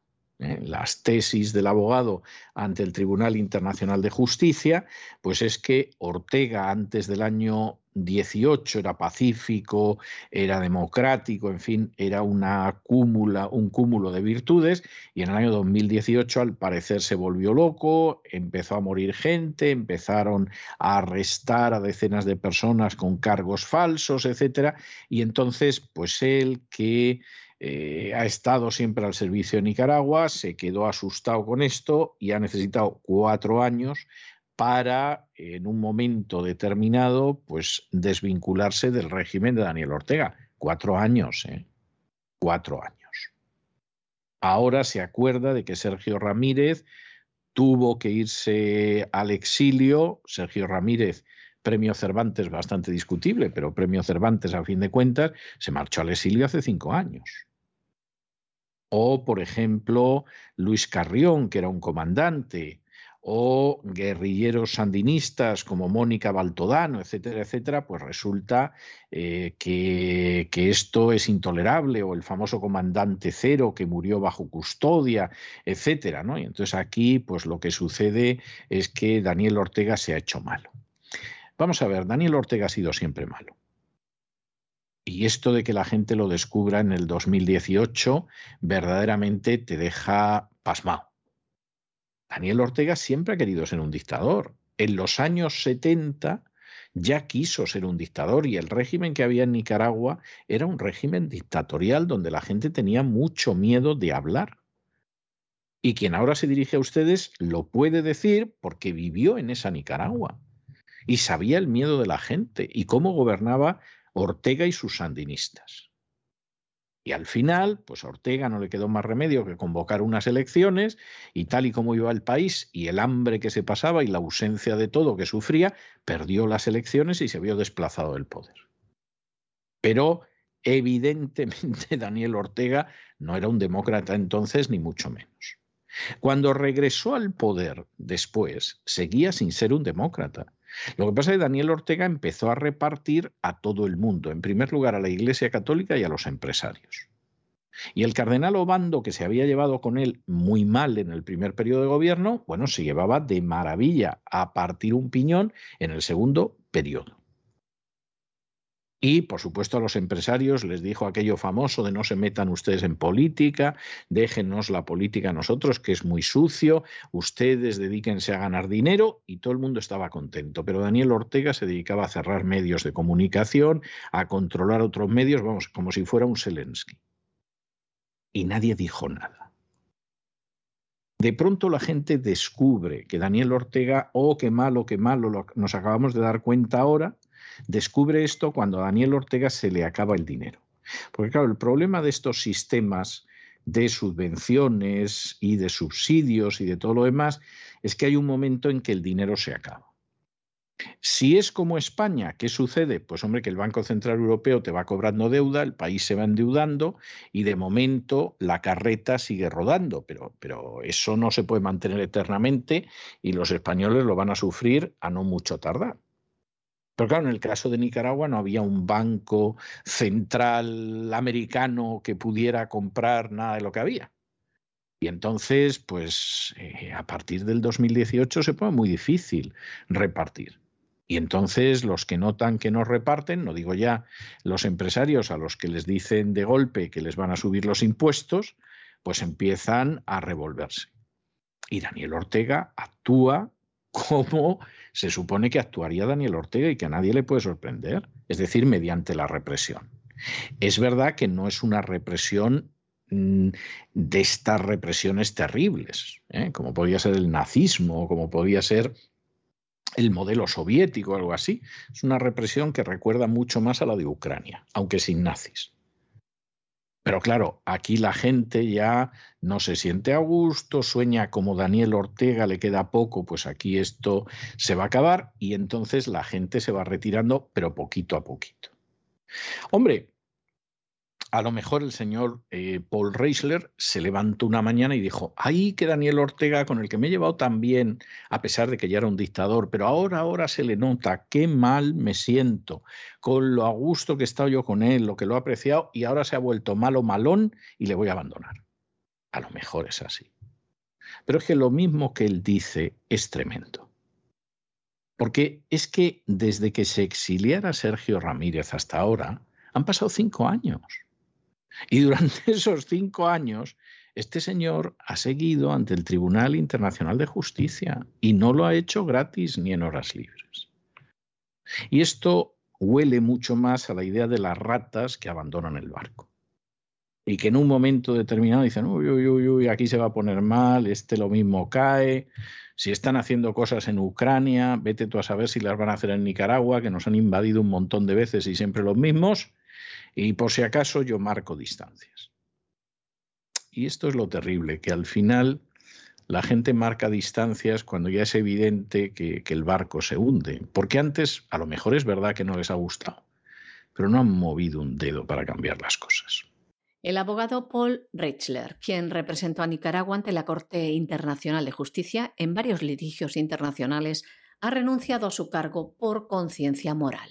Ha denunciado la manera en que el presidente Daniel Ortega dirige al país en su segunda etapa de gobierno. Lo ha hecho a través de una carta de renuncia publicada este pasado domingo en el medio digital Confidencial. En ella el abogado dice cosas como estas. Mi conciencia moral me exige que debo cortar mis lazos con el actual régimen de Ortega y negarme a servirle. No sé qué le hizo cambiar, pero usted ya no es el Daniel Ortega a quien tanto respeté, admiré, quise y serví con orgullo durante tantos años.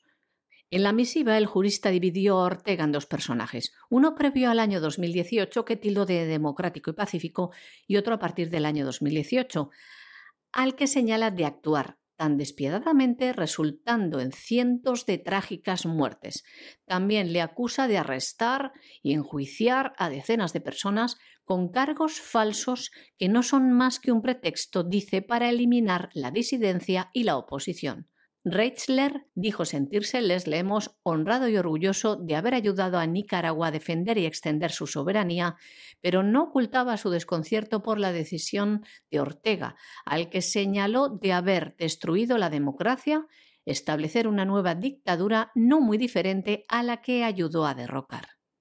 También le acusó de establecer elecciones falsas, una legislatura sumisa, un sistema judicial corrupto e incapaz de impartir justicia, y le ha acusado también del silenciamiento de la libertad de expresión y de los medios de comunicación independientes. Además, le recriminó enviar al exilio al Premio Cervantes 2017 Sergio Ramírez, al comandante Luis Carrión, al Premio Ortega y Gasset 2021 Carlos Fernando Chamorro, a la escritora Gioconda Belli, al economista Edmundo Jarquín y a los exguerrilleros sandinistas Mónica Baltodano y Julio López Campos. También se refirió al exguerrillero sandinista disidente Hugo Torres, el histórico comandante Cero, quien murió bajo custodia policial tras ocho meses en la cárcel sin haber sido juzgado. Sostenía lo siguiente, este abogado, Paul Richler. Me resulta impensable que ese Daniel Ortega hubiera asesinado a Hugo Torres y llevado sádicamente a los otros grandes patriotas, ahora encerrados en sus celdas, al borde del hambre y de la muerte. Como ven, unas durísimas acusaciones de Paul Richler, quien formó parte de los equipos de abogados de Nicaragua en casos como los siguientes, el conocido como Irán Contras, también en casos del Mar Caribe con Colombia, o el del río San Juan con Costa Rica. Todos ellos fueron contados por el gobierno nicaragüense como victorias. Y concluía el abogado de Nicaragua ante la Corte Internacional de Justicia, Paul Richler, que como les decimos, ha abandonado su cargo, dice, por conciencia moral, terminaba esta misiva dirigida al presidente de Nicaragua diciendo, rezaré por el día en que Nicaragua vuelva a ser libre. Bueno, y nos vamos a internacional y antes de entrar en las noticias de internacional tenemos que volver a recomendarles esos dos magníficos documentales de Oliver Stone que están en cesarvidal.tv donde pueden ustedes ver a la perfección el origen del conflicto de Ucrania y por qué estamos donde estamos y hay gente que tiene mucho interés en que la guerra no se acabe. Y en ese sentido, verdaderamente los dos documentales de Oliver Stone son de visionado obligatorio, tanto el Revealing Ukraine, el Revelando Ucrania sería la, la, traducción, como el Ukraine on Fire, eh, que sería algo así como Ucrania en llamas, donde efectivamente el conflicto queda expuesto con una solidez tremenda. Y claro, no se encuentra una gente como la gente de la que hablábamos en el editorial de hoy. Y por cierto, no nos vamos de Ucrania, porque ustedes saben que hay un ordenador portátil, un laptop, como dicen aquí en Estados Unidos, que pertenecía a Hunter Biden, al hijito del actual presidente americano. Y resulta que mm, de este ordenador, cuanto más sale, eso parece que es, pero verdaderamente una cloaca. ¿Eh? El día que no te salen fotos de Hunter Biden con niñas en la cama, que es algo como para echarse a temblar del hijito del presidente de los Estados Unidos, pues te van apareciendo su participación en organizar un lío en Ucrania, eh, bordeando, si es que no entrando del todo, en los crímenes contra la humanidad. Una de las últimas informaciones que han aparecido es que Hunter Biden financió en laboratorios de Ucrania, en contra del derecho y de la legalidad internacionales, la investigación con patógenos mortales. Esto lo hacía, además, a través de una organización con la que ganó muchísimo dinero, ganó millones solamente de Ucrania, que era la Rosmont Seneca, a la que hemos dedicado algún editorial en algún momento. Y entonces la Rosmont Seneca participaba, entre otras cosas, en financiar un programa biológico militar del Pentágono en Ucrania que quebranta totalmente la legalidad internacional. Aquí parece que el hijo de Biden y algunos amiguetes pues invirtieron medio millón de dólares en Metabiota, a través de la firma de ellos, la Rosmont Seneca Technology Partners, es el nombre completo, y de esa manera recaudaron varios millones de dólares para llevar a cabo en laboratorios ucranianos algo que es un crimen de acuerdo al derecho internacional. Y que por supuesto el día que entraron los tanques rusos en Ucrania debieron de echarse a temblar viendo lo que ahí podía parecer. Pero espérense que no acaba ahí la cosa es que encima, para terminarlo de arreglar, entre el grupito de contratistas de toda esta historia para experimentar en Ucrania, por supuesto, absolutamente apoyado por los nacionalistas ucranianos en el poder, que serán muy nacionalistas, pero Ucrania la venden a los intereses extranjeros sin importarles un pimiento. Lo que pueda pasar con otros ucranianos, si les importa bastante cómo llenan su bolsa, bueno, pues entre la amalgama de intereses y de empresas que aparecen aquí, que son, en fin, de, todo cuidado, porque ahí aparece Biden, aparece Soros, aparece el Partido Demócrata, aparece el Pentágono, etcétera, etcétera, etcétera, pues aparece también una empresa que se llama MetaBioda o Metabiota, si la quieren buscar en Internet. Bueno, pues MetaBioda o metabiota está relacionada con el laboratorio de Wuhan del que salió el coronavirus. Mira tú qué casualidad. ¿eh? Qué casualidad. Y por cierto, por cierto, Hunter Biden, seguramente lo sabrán ustedes, también, aparte de los negocios que hacía en Ucrania, ¿no? pues por ejemplo, cobrando un dinero de Burisma, que luego cuando el fiscal ucraniano quiso investigar a Burisma, pues resulta que Papa Biden intervino para que no siguiera investigando y luego se jactaba y decía, son of bitch, hijo de perra, vamos, pretendía aquí, vamos, investigar la empresa donde está mi niño cobrando un dinero como el que, como el que cobra. De eso nada, hombre. Te retenemos la ayuda americana como no acabes con eso.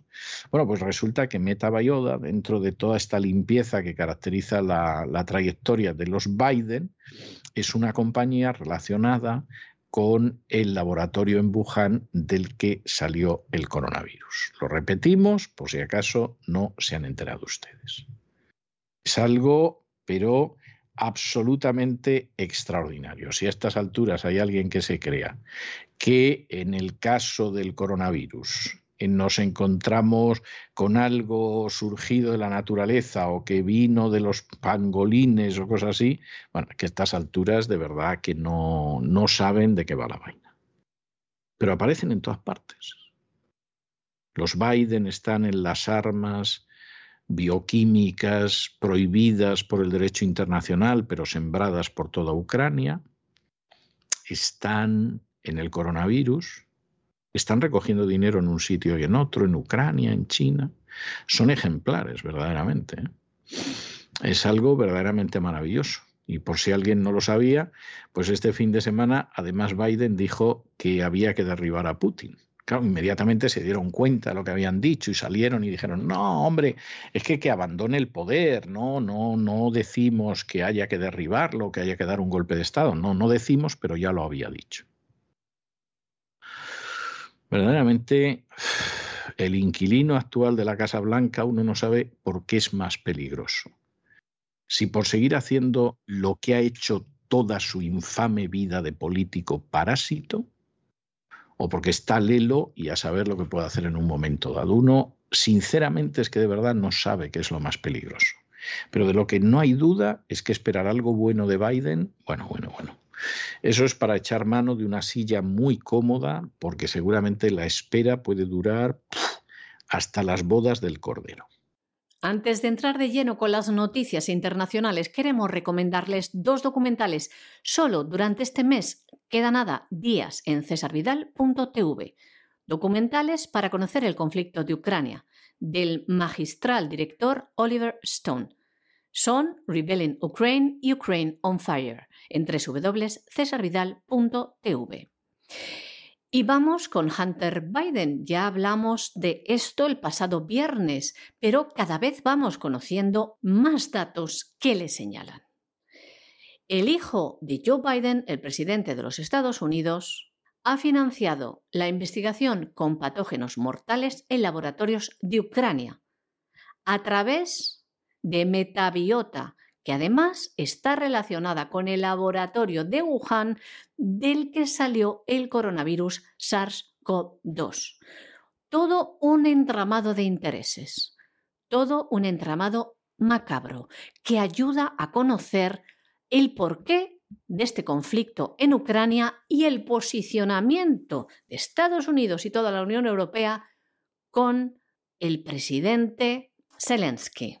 Vamos a darles más datos. Como les contábamos el viernes, el jefe de las Fuerzas de Defensa Radiológica, Química y Biológica de las Fuerzas Armadas rusas, el teniente general Igor Kirilikov, denunciaba que el fondo de inversión Rosemont Seneca de Hunter Biden, hijo de Joe Biden, participó en la financiación del programa biológico militar del Pentágono en Ucrania se van conociendo datos como el que afirma que el hijo del presidente y sus colegas invirtieron 500.000 dólares en Metabiota a través de su firma Rosemont Seneca Technology Partners.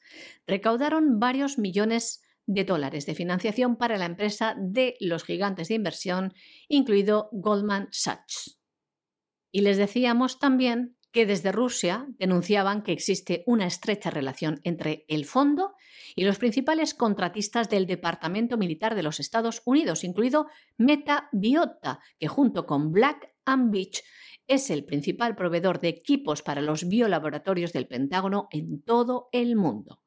Además, el Ministerio de Defensa ruso publicó un diagrama que conectaba a Biden, a Soros y al Partido Demócrata con los biolaboratorios ucranianos, porque, además del Pentágono, el programa está directamente involucrado en la implementación del programa por parte de la Agencia de los Estados Unidos para el Desarrollo Internacional.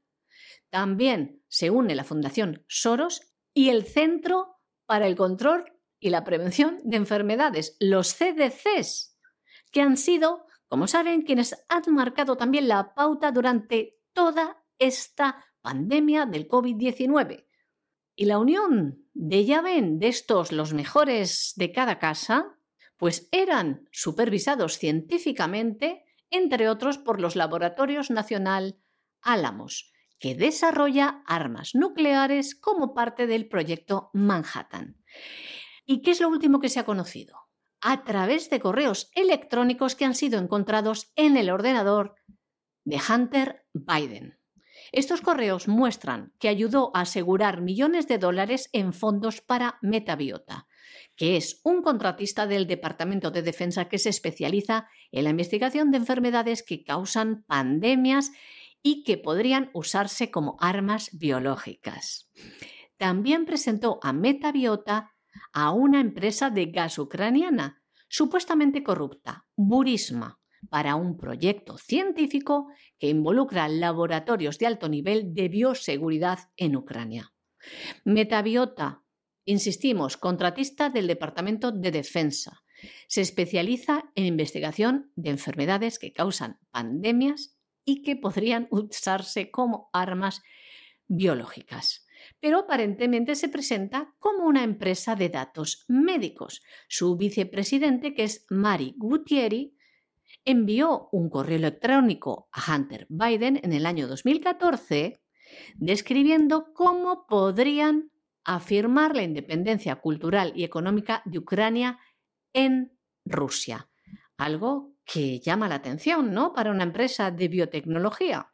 Después de este correo, en abril del 14, el ejecutivo de Burisma, Vadim Pozarsky, le escribió a Hunter Biden y le reveló que el hijo del entonces vicepresidente había presentado un proyecto científico que involucraba a Burisma y Metabiota en Ucrania. Se lo decía a la vicepresidenta de Metabiota, Mari Gutieri. Le decía así, encuentre algunos puntos iniciales para ser discutidos con el fin de analizar el potencial de este proyecto que usted llamó Ciencia Ucrania y las cifras, los números se movían, el dinero volaba de un lado para otro. Los registros de gastos del gobierno de los Estados Unidos muestran que el Departamento de Defensa otorgó un contrato de 18,4 millones de dólares a Metabiota en febrero del año 2014 y en noviembre del año 2016 con cerca de 308 mil dólares destinados a proyectos de investigación en Ucrania. Como ven, estos correos electrónicos demuestran que el Ministerio de Defensa estadounidense tuvo un papel importante para asegurar que Metabiota realizara esta investigación con patógenos solo a unos cientos de millas de la frontera con Rusia, algo que se convirtió en un verdadero problema de seguridad nacional para Ucrania, cuando Rusia entró en su territorio, como saben, desde el gobierno de los Estados Unidos, como les confirmamos y les contamos aquí, respondiendo a la acusación de Rusia de que tenía laboratorios de armas biológicas potencialmente mortales, desde los Estados Unidos reconocieron que los tenían, cuando dijeron que no querían que cayeran en manos rusas. Y Metabiota trabajaba en Ucrania para otro contratista de defensa estadounidense, Black Beach, también en inteligencia militar y armas biológicas. Y es tremendo para que entiendan un poco este conflicto, como la vicepresidenta de Metabiota, Mari Gutiérrez, llegó a decir, como prometí, prepararé el memorando adjunto que brinda una descripción general de Metabiota nuestro compromiso en Ucrania y cómo podemos aprovechar potencialmente nuestro equipo, redes y conceptos para afirmar la independencia cultural y económica de Ucrania de Rusia y la integración continua en la sociedad occidental. Un alto exfuncionario de la CIA, Sam Fadis, que ha sido quien ha visto y revisado estos correos del ordenador de Hunter Biden, en una entrevista al Daily Mail, quería incidir en que esta oferta de ayudar a afirmar la independencia de Ucrania era muy extraña para un ejecutivo de biotecnología. Muy raro que saliera de la boca de Mary Gutieri. Y este exalto funcionario de la CIA se planteaba la siguiente pregunta en esta entrevista. ¿Cuál es el verdadero propósito de esta empresa? Es muy raro. Y es que la vicepresidenta de Metabiota, Mary Gutieri, Desempeñó un papel de liderazgo en las operaciones de la empresa en Ucrania, reuniéndose con otros ejecutivos de la compañía y oficiales militares de los Estados Unidos y Ucrania en octubre del año 2016 para discutir la cooperación en vigilancia y prevención de enfermedades infecciosas especialmente peligrosas, incluidas las enfermedades zoonóticas en Ucrania y los países vecinos. Esto lo dice un informe del año 2016 del Centro de Ciencia y Tecnología de Ucrania. Y qué casualidad, qué casualidad que en ese momento el hijo del presidente de los Estados Unidos, Hunter Biden, era miembro de la junta directiva de la empresa de gas de Ucrania, Burisma, propiedad del exalto funcionario del gobierno y supuestamente corrupto multimillonario, Mykolai Shochevsky. Y seguimos, señores, atando cabos. Metabiota tiene estrechos vínculos con el Instituto de Virología de Wuhan, del que salió el brote del virus coronavirus SARS-CoV-2, que provocó la enfermedad COVID-19.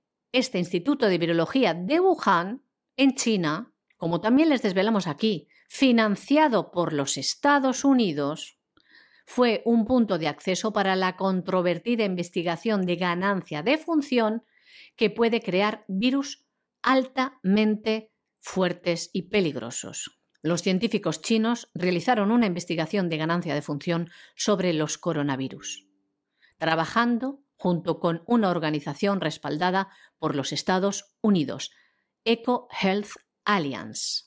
Y volvemos hasta el año 2014 porque los investigadores del Instituto de Wuhan, Metabiota y el Eco Health Alliance publicaron un estudio conjunto sobre enfermedades infecciosas de murciélagos en China.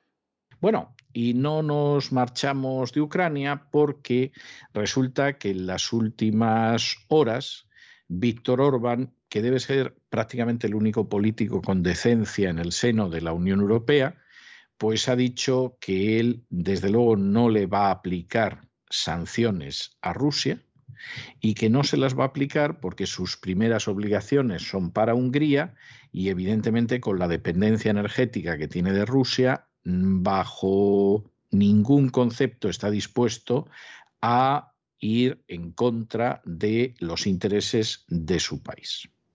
Y esta es la historia que hay. Claro, inmediatamente Zelensky se ha puesto como la niña del exorcista cuando le echaban encima agua bendita. ¿Por qué? Porque ha decidido echar a los nazis que tienen en su ejército y en su gobierno. No, no, no. Eso es Zelensky que lo va a hacer. Zelensky es de la especie de Soros que colaboró con los nazis porque le venía bien y, que no siente ningún tipo de remordimiento a décadas de distancia, porque si no colaboraba él con los nazis, otro lo hubiera hecho. Cito textualmente las palabras de Soros. Y Zelensky está en la misma, o sea, es judío cuando se intenta engañar a los judíos, es un amigo de los nazis cuando hay que enviar asesinos nazis a amedrentar y a causar la muerte de inocentes ucranianos que tienen el enorme eh, estigma y el inmenso pecado de no ser nacionalistas o incluso de ser prorrusos. Y lo que sucede en última instancia es que, claro, Zelensky se ha encontrado con que Orbán mira mucho más por su país que por lo que le apetece a Zelensky o a la OTAN. Es decir, lo que le molesta a Zelensky es que Orbán es una persona decente es una persona que como presidente de su país piensa sobre todo en su país, no en complacer al señor Biden o a la OTAN. Vamos, que es una persona honrada y decente. Es, debe ser lo único prácticamente en estos momentos en el panorama europeo. Pónganse ustedes a compararlo con otros dirigentes europeos. Y por supuesto Hungría dice, no, no, si no es que esté de acuerdo con la invasión. Esa estupidez se la dice a los tontos a ver si cuela. Yo no estoy de acuerdo con la invasión rusa, pero lo que no pretenderá usted es que yo hunda mi país para apoyarle a usted. Y más sabiendo cómo trata usted a los húngaros que hay en territorio ucraniano, que es puro nazismo. Claro, en estos momentos, dentro de muy poquito, va a haber unas elecciones en Hungría. ¿Y qué sucede con eh, los partidos políticos? Pues que el partido de Orbán no para de aumentar su diferencia sobre el resto de partidos. ¿Por qué? porque Orbán se puede equivocar en cosas. Cuando echó a Soros y a sus repugnantes organizaciones de Hungría, no se equivocó. Hizo un bien al pueblo húngaro. Pero se puede equivocar en cosas. Pero claro, al mismo tiempo la gente de Hungría capta que su presidente no está vendido a las potencias extranjeras que no se arrodilla miserablemente ante intereses que en el fondo, y ya sin en el fondo, son antieuropeos, y que los defiende a ellos porque para eso lo han votado. La pena es que en estos momentos, en Italia y en España, en Gran Bretaña y en Alemania, y en tantos países, no digamos ya en Ucrania, no hay una persona de la decencia de Orbán que diga, hombre, yo puedo pertenecer a la Unión Europea, puedo pertenecer a la OTAN, pero no a costa de destrozar el presente y el futuro de mis conciudadanos. Y por supuesto no a costa de inclinarme ante un miserable colaborador con los nazis, como es Zelensky, a pesar de ser judío, que todavía es más grave. y además hacerlo simplemente para mantenerme en el poder y seguir robando como Zelensky, que no apareció en los papeles de Panamá antes de ser presidente por casualidad, ¿eh? Ni porque fuera a tomar el sol a Panamá, que es un sujeto bien corrupto de antes de ser presidente, de durante y si puede de después de ser presidente. Y a gente así no se le puede conceder nada. Porque lo único que sucede es que te estás colocando en el lado del mal y encima para que perezcan los inocentes que son tus compatriotas. No, mire usted, si quiere dedicarse a la geoestrategia y usted a mantener a toda la chusma nazi que tiene alrededor, ocúpese usted. Pero yo no voy a llevar a mi país a la pobreza ni a mis conciudadanos a la destitución para que a usted le vaya bien. Eso es una persona decente. Lamentablemente no se ve en otros sitios. El presidente de Ucrania, acostumbrado a que la gran mayoría de los países de Europa y también los Estados Unidos se hayan posicionado de su lado en el conflicto, ahora reprocha al presidente húngaro que esté del lado de Rusia, pero es que Víctor Orbán, como buen nacionalista, lo que está es al lado de su propio país, Hungría. Y pese a que Hungría ha apoyado las sanciones de la Unión Europea contra Rusia, que podría haber vetado, Orbán rechazó imponer sanciones contra la energía rusa dada la gran dependencia de ella que tiene el 80% del gas natural húngaro proviene de Rusia. Víctor Orbán no está dispuesto a que su pueblo sufra la escasez de alimentos y de energía que se va a extender por Europa y por los Estados Unidos. Y nos preguntamos, cuando esto ocurra, ¿seguirán los gobiernos apoyando las sanciones contra Rusia? Pero Hungría no ha estado sola rechazando las sanciones a la energía rusa. Alemania y otros países se resisten a tal movimiento con el argumento de que va a dañar desproporcionadamente las economías europeas. Orbán era consciente de que sancionar en algunos aspectos a Rusia traería consecuencias sobre sus ciudadanos y sobre su economía, y así lo expresaba a inicios de este mes. De este modo, el primer golpe que sufrió Hungría fue el cierre de las operaciones europeas del Banco Sberbank, con el que muchos clientes, incluidas empresas, perdieron su dinero. Parece que Víctor Orbán está con sus ciudadanos y actúa en consecuencia, ya que si tenemos en cuenta las últimas encuestas, tres de cada cuatro ciudadanos quiere que Hungría se mantenga al margen de la guerra, manteniendo una posición equidistante tanto de Rusia como de Ucrania. El gobierno de Orbán ha dicho que continuará enviando ayuda humanitaria y que permitirá la entrada de esta ayuda a Ucrania a través de Hungría, pero lo que no va a permitir es la entrada de armas. De este modo, Hungría no se posiciona ni de un bando o del otro, actúa bajo su propio criterio. De este modo también acoge a cientos de miles de refugiados procedentes de Ucrania. Lo que está claro es que Víctor Orbán está escuchando a su pueblo, está contra el globalismo imperante y mira por su nación y sus ciudadanos, porque según las últimas encuestas de intención de voto, su partido, el Fidesz, tiene una ventaja cada vez mayor sobre el resto de los partidos, a quienes aventaja en siete puntos. Y hasta aquí hemos llegado nosotros con nuestro boletín de hoy. María Jesús, muchas gracias, muy buenas noches. Muchas gracias a ti, César, muy buenas noches también a los oyentes de la voz. Pero no se vayan, no se vayan porque regresamos enseguida con ese vuelo sobre la realidad económica internacional y nacional que realizamos con don Lorenzo Ramírez en el Despegamos y luego ya saben que tenemos programa doble y sesión continua de cultura hispánica que vamos a empezar en el Así fue España, todavía Hispania, con don Lorenzo Ramírez, que se quedará un ratito más con nosotros, y luego nos vamos con doña Sagrario Fernández Prieto para hablar y escribir correctamente en español. No se vayan, que regresamos enseguida.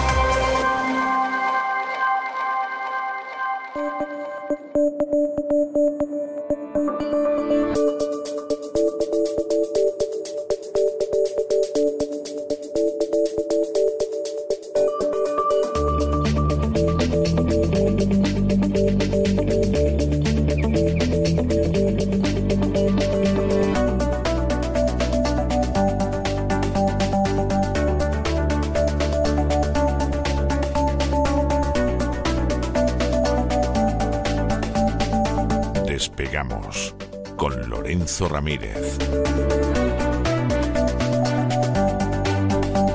Corremos raudos y veloces hacia nuestro avión, atravesamos el umbral, nos tiramos en plancha sobre los asientos, nos abrochamos los cinturones. Despegamos y nos vamos elevando por los aires hasta alcanzar nuestra altura y nuestra velocidad de crucero Don Lorenzo, ¿qué hace usted con una pica? ¿Qué piensa? ¿Clavarla en Flandes, en Bruselas o algo así? pues eso ya no hay quien ponga la pica en Flandes. En fin, buenas noches, ¿cómo está usted? Muy buenas noches, don César. En un arranque de estos, en un despegue de estos de los lunes, ¿se nos queda usted en, el sitio, don César? No, no, no, no lo eh, crea, no, lo crea. No, no, me, sienta muy bien al cuerpo a mí este tipo de. Está hecho un chaval, está hecho un chaval. Madre mía, don César, en la que nos ha metido el señor Biden en Europa, ¿eh? porque se dice de Putin, pero de Biden se habla poco. ¿eh? Vamos a a tener que empezar el programa citando al gran Joaquín Luqui, ilustre periodista musical español, que en paz descanse, y que decía aquello de tú y yo lo sabíamos. ¿eh? En nuestro caso, usted y yo, porque yo le llamo sí, usted. Sí, la verdad es que Biden puede pasar a la historia como el carnicero de Europa, ¿eh?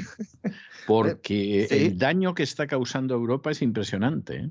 Bueno, y el que nos va a causar, porque esto, esto no ha hecho nada más que empezar. Es decir, este hombre ha cogido el timón y lo ha modificado y hemos ido todos detrás como ovejitas, ¿no? Bueno, toda nuestra audiencia ya en, España y en el extranjero eh, sabíamos que el tío Joe nos iba a colocar el gas. El magnánimo presidente de Estados Unidos nos tiende la mano para ayudarnos en la crisis energética. Poco importa que sea él quien la ha creado, porque, vamos a ver, recapitulemos un momento. Olvidémonos del telediario. Ya sé que hay muy poca gente en nuestro programa, oyentes nuestros que ven el telediario. Es sano no verlo, pero algunos seguro que lo ve. Intenten olvidarlo. Intenten olvidar por un momento ¿eh? la guerra que se está produciendo en Ucrania. Olvídenla. ¿Quién le prohibió a Alemania abrir el gasoducto del Báltico? Ay, amigo. El mismo que nos va a colocar el gas natural licuado.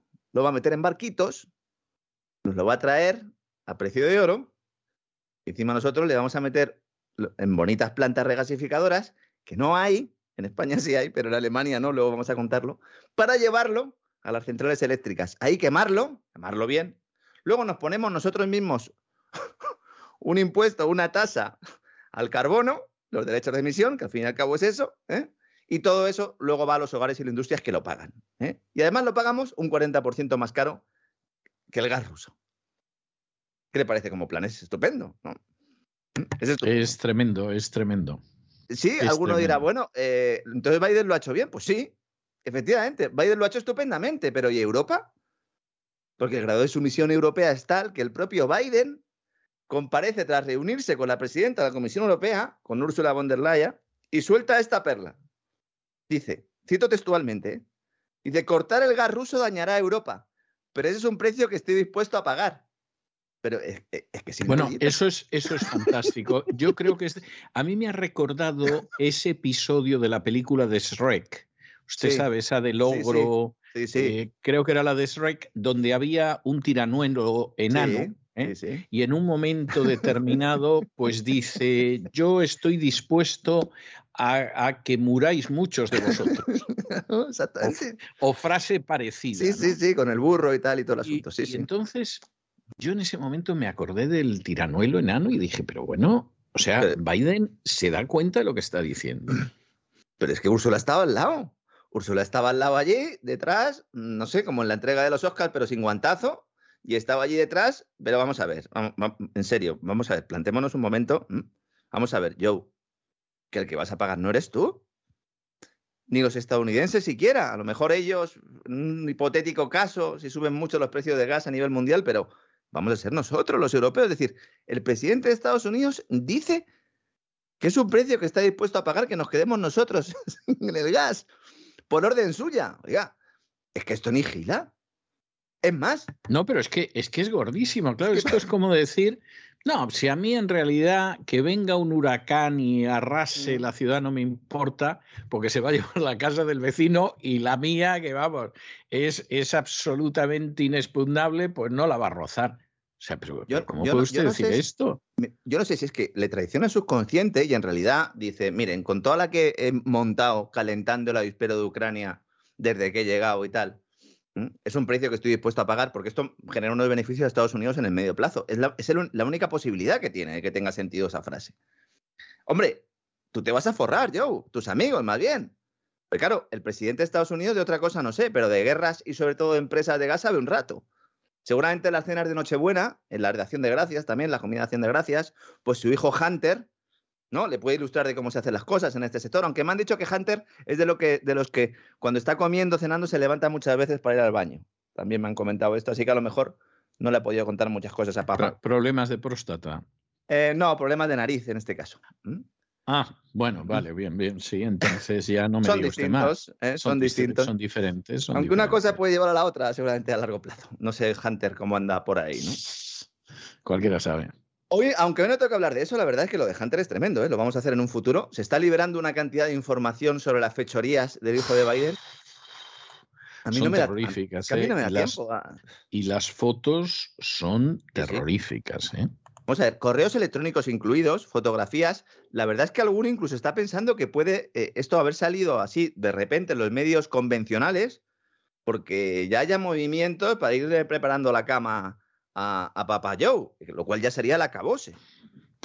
Pues eh, iba a desaparecer de escena en el mejor momento porque anda que la qué mala es, es de campeonato. ¿eh? Sí, es que esta misma información nosotros ya hemos apuntado en, en cesarvidal.tv, en algunos de los programas del Gran Reseteo, algunos de los elementos, en las conexiones con la empresa gasista, el lavado de dinero utilizando eh, eh, pues la infraestructura de los de bueno pues de algunos de los oligarcas también ucranianos a favor del, del gobierno de Zelensky, también el caso de los laboratorios, de eso hemos hablado menos, hablaremos en el futuro con su conexión con Metabiota, pero toda la caza de brujas actual digital que empieza pues con las grandes tecnológicas y las eh, grandes compañías de redes sociales echando a todo el mundo, bueno, incluso al presidente de Estados Unidos, todo esto empieza por una información del New York Post con el famoso ordenador portátil de Hunter y la información que estamos viendo y publicada la publicaron ellos y fueron expulsados, fueron baneados y fueron lanzados, bueno, pues a la plaza pública, al escarnio público. Y ahora eso mismo lo saca el New York Times diciendo que es una exclusiva suya. Dice, no, es que ya la hemos cotejado y es cierto. Pero, ¿cómo- pero ¿cómo puede ser esto? Hablaremos, hablaremos de esto porque esto tiene mucha tela, ¿no? En definitiva, Biden nos coloca el gas, vuelve a casa de su gira europea, tras prometer suministrar este año al menos 15.000 millones de metros cúbicos adicionales de gas natural licuado a la Unión Europea, un volumen que irá creciendo en el futuro, según vayan adaptando los países sus infraestructuras a este nuevo escenario. ¿Esto qué significa? Significa que mandará mucho más gas natural licuado a Estados Unidos cuando se construyan esas plantas regasificadoras para poder tratar el gas líquido y devolverlo a su estado original, lo cual cuesta dinero. España tiene casi la mitad de todas las plantas regasificadoras de toda la Unión Europea. Alemania no tiene ni una. Ahora se van a poner a hacerlas. ¿eh? Yo, de verdad, esto, eh, en un caso de estudio en la universidad, en Harvard, en el MIT, en Berkeley, en cualquier sitio, dicen, a ver, estrategia energética de un país, ¿qué es lo que no hay que hacer? Y ponen la foto de Angela Merkel. Y eso es lo que no hay que hacer. ¿Mm? A lo mejor le acompaña la del canciller eh, Scholz, ¿no? Ahora, porque mm, si encima no certificas el gasoducto que te trae el gas a través del Báltico sin pasar por Ucrania, y encima dices que vas a hacer plantas regasificadoras y que te vas a volver independiente del gas ruso, ¿m? que no es que sea un poco dependiente Alemania, es que Alemania sin el gas ruso eh, no es nada, absolutamente nada. La ofensiva de la Casa Blanca para que el viejo continente deje de adquirir los hidrocarburos rusos parece incluso haber logrado convencer al canciller, que ha llegado a decir que va a dejar Alemania de comprar gas a Putin a mediados de 2024. Esto suena un poco como... muy, de, bueno, muy ya- largo me lo fiáis, porque Claro. eso, eso son dos años y medio. A saber dónde estaremos todos dentro de dos años y medio. Hombre, Que apunte don Isaac la Claro. fecha, ¿eh? Y cuando lleguemos, si llegamos, pues decimos, ah, pues mire, hasta aquí hemos llegado, ¿no? Lo del fin del mundo, ¿cómo va? Eh, eh, porque la NASA. Sí, claro. ¿La NASA cuál es la última fecha que dio? El 6 de mayo, ¿no? Se iba a acabar el fin del Sí, mundo. Sí, sí. Sí. Sacaron una noticia diciendo el 6 de mayo eh, chocará un asteroide en la Tierra y será, bueno, pues el fin del mundo. Y luego sacaron otra noticia a los dos o tres días contando por qué no chocará un asteroide contra la Tierra el 6 de mayo. Es, es maravilloso. No me diga que no. Mm. Maravilloso. Es estupendo. Y lo del asteroide, de todas formas, está dando está dando mucho de sí. ¿eh? Sí. Es que Bruce Willis es mucho Bruce Willis. Y hay películas que ya se te quedan ahí en la neurona. Eh, sí, esa es la película, ¿no? En la que le mandan allí en la nave para, para volar ese meteorito. Bueno, en, España ya sabe usted cómo somos y en Sevilla, el, el ABC de Sevilla titulaba La NASA apunta al viernes de la Feria de Sevilla como el, apocalipsis, el día del fin de la Tierra, ¿no? Eh, eh, porque a ellos lo que les interesa es, que ese año la, vamos, la feria de Sevilla iba a ser ya, ya tremendo, o sea, tremendo. Es, me ha recordado usted un chiste de vascos que luego le contaré fuera. ¿eh? Claro, la gente decía, nos hemos quedado sin feria de Sevilla y sin Semana Santa, con todo el rollo este del COVID o del COVID, que dirían allí, y ahora qué pasa, ahora el asteroide, esto, esto no puede ser, ¿no? Bueno, pues sí, Alemania dice que a mediados de 2024 y todo ello, a pesar de que hay un documento de trabajo del Ministerio de Economía germano, que si Lorenzo Ramírez sabe que existe, el Consejo Europeo también sabe que existe, y todos los países del mismo, que deja claro que es imposible. En el mejor de los casos, en el plazo fijado solo se podría reducir al 10% la dependencia del gas ruso. Hoy en día es en torno a un 55% en total. Es una reducción muy notable pero no es independencia del gas ruso. Y si tú tienes una dependencia del 10% obligada porque no puedes encontrar otras fuentes de energía, pues entonces no puedes desconectarte del tubo ruso. Y si no puedes desconectarte del tubo ruso, ¿qué vas a decir? Voy a comprar un poquito solo. ¿Mm? Un poquito solo, venga. ¿Mm? Dame un poquito, no me des mucho, que eres malo. Dame solo un poquito ¿Mm? para cubrir ese 10%. Se están lanzando unos mensajes para público infantil para niños de teta mentales y lo peor de todo es que están colando. Y cuelan porque hay un trabajo previo para que la mayor parte de la población, o un, no voy a ser tan malo, para que un eh, volumen destacado eh, de la población, eh, pues se trague prácticamente todo lo que le ofrecen sin que pase ningún filtro. Absolutamente ningún. Claro, para que pase algún filtro tiene que haber filtro, ¿no? Y los filtros, pues, se construyen leyendo, ¿no? Tirando la televisión por la ventana, esas cosas, ¿no? En el caso del petróleo y el carbón, que también le compra Alemania a Rusia, sí, señores. Ah, es que le compra carbón. Sí, claro que le... ¿Y para qué? Para quemarlo y producir electricidad. Ah, ¿eso lo hacen los alemanes? Sí, lo hacen. ¿Mm? Ahí dicen, la desconexión se va a producir, según lo previsto por el gobierno alemán, en el último trimestre de este año. Eso es más factible. Pero a ver cómo lo hacen. Porque Alemania quema mucho carbón para generar energía eléctrica y con el nacional no le da. De hecho, otra cifra, otra verdad incómoda. El 45% del carbón que consumen las centrales térmicas germanas procede de Rusia. El 45%. Ah, una tontería, una futesa, vamos. Luego la gente dice, ¿por qué suben los precios de las materias primas? Pues por eso, porque uno de los mayores proveedores mundiales hemos decidido decirle que no le vamos a comprar. Por eso se disparan. Para eso no hace falta saber mucho, ¿no? En el caso del petróleo, la dependencia es de un tercio del consumo total Aquí, eh, tanto en el carbón como en el caso del petróleo, pues sería más fácil encontrar otras alternativas. En el caso del gas, solo hay una, se llama Estados Unidos y lo vende caro porque, insisto, es gas natural licuado que luego hay que tratar. A partir de ahora, en Alemania, ¿esto cómo se va a hacer? El gobierno va a decir, pues ya no, no. Lo que va a hacer es que las empresas que compran hidrocarburos les han dicho, oye, vosotros dejad que expiren los contratos con los proveedores rusos y no los renováis. Y orientándoos hacia otros productores. Y nosotros desde el gobierno, desde la Unión Europea, os vamos a ayudar. ¿Esos productores cuáles son? Pues no sé, nos vamos a ir a, a, Qatar, esa gran democracia, ¿eh? ¿Mm? a Nigeria, o hablamos con Argelia, a ver si a medio plazo nos pueden traer el gas de allí del yacimiento y tal. Dice el gobierno alemán, todavía queda mucho camino por recorrer y vamos a lograr prescindir del gas ruso si hacemos un esfuerzo colectivo el liberal, el ministro de Economía eh, alemán, digo liberal, porque es que era el liberal para todos los medios de comunicación. ¿Cómo que un esfuerzo colectivo? ¿Ingeniería social? ¿Racionamiento por interés nacional? Esto es una involución, don César. Eh, ¿Qué hemos hecho en los últimos 100 años? ¿Volvemos otra vez a lo mismo? Sí, sí, sí, sí. sí. Claro, dicen, no, es que deben ustedes hacer un esfuerzo colectivo, o debemos, dicen ellos, aunque ellos evidentemente, vamos, ya me dirá usted, eh, el, ahorro energético que puede hacer eh, el ministro de Economía y Finanzas alemán o incluso eh, los empresarios, ¿no? Con el ejemplo que poníamos la semana pasada de la señora Nabotín que decía que bajaba la temperatura de la calefacción en su casa. A 17 grados. Sí, Sí, sí, 17 grados. Con un jerselito, ¿no? Y a lo mejor una, una camiseta conmovedor. interior. Un brasero, un de estas, incluso. Sí, brasero, sí, pero de ascuas. De ascuas.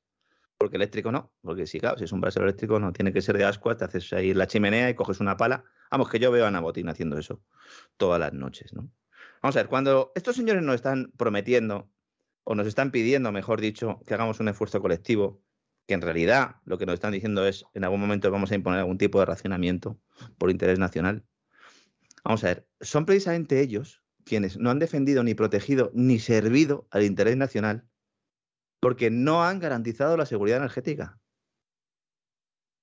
Pero es que garantizar la seguridad energética, en el caso de Alemania, no era algo muy complicado. Era tan fácil como no haber hecho nada. Porque si no hubieran desmantelado las centrales nucleares, ahora mismo este problema no existiría.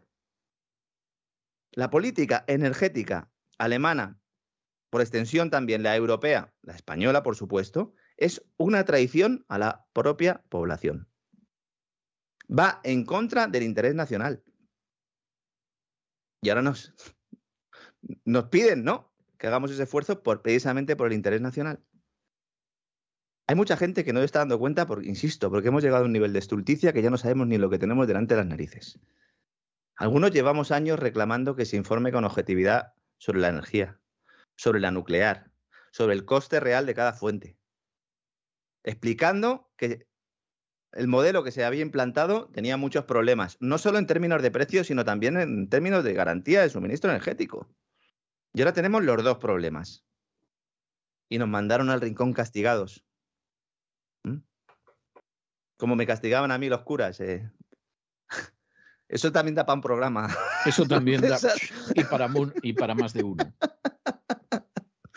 Digamos que cobraba más de la cuenta yo.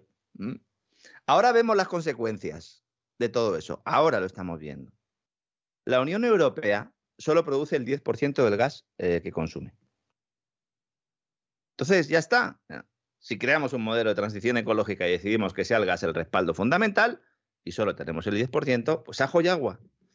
No, es que también tenemos nuclear. Francia sí, que Francia es la que está viendo todo esto con un cubo de palomitas.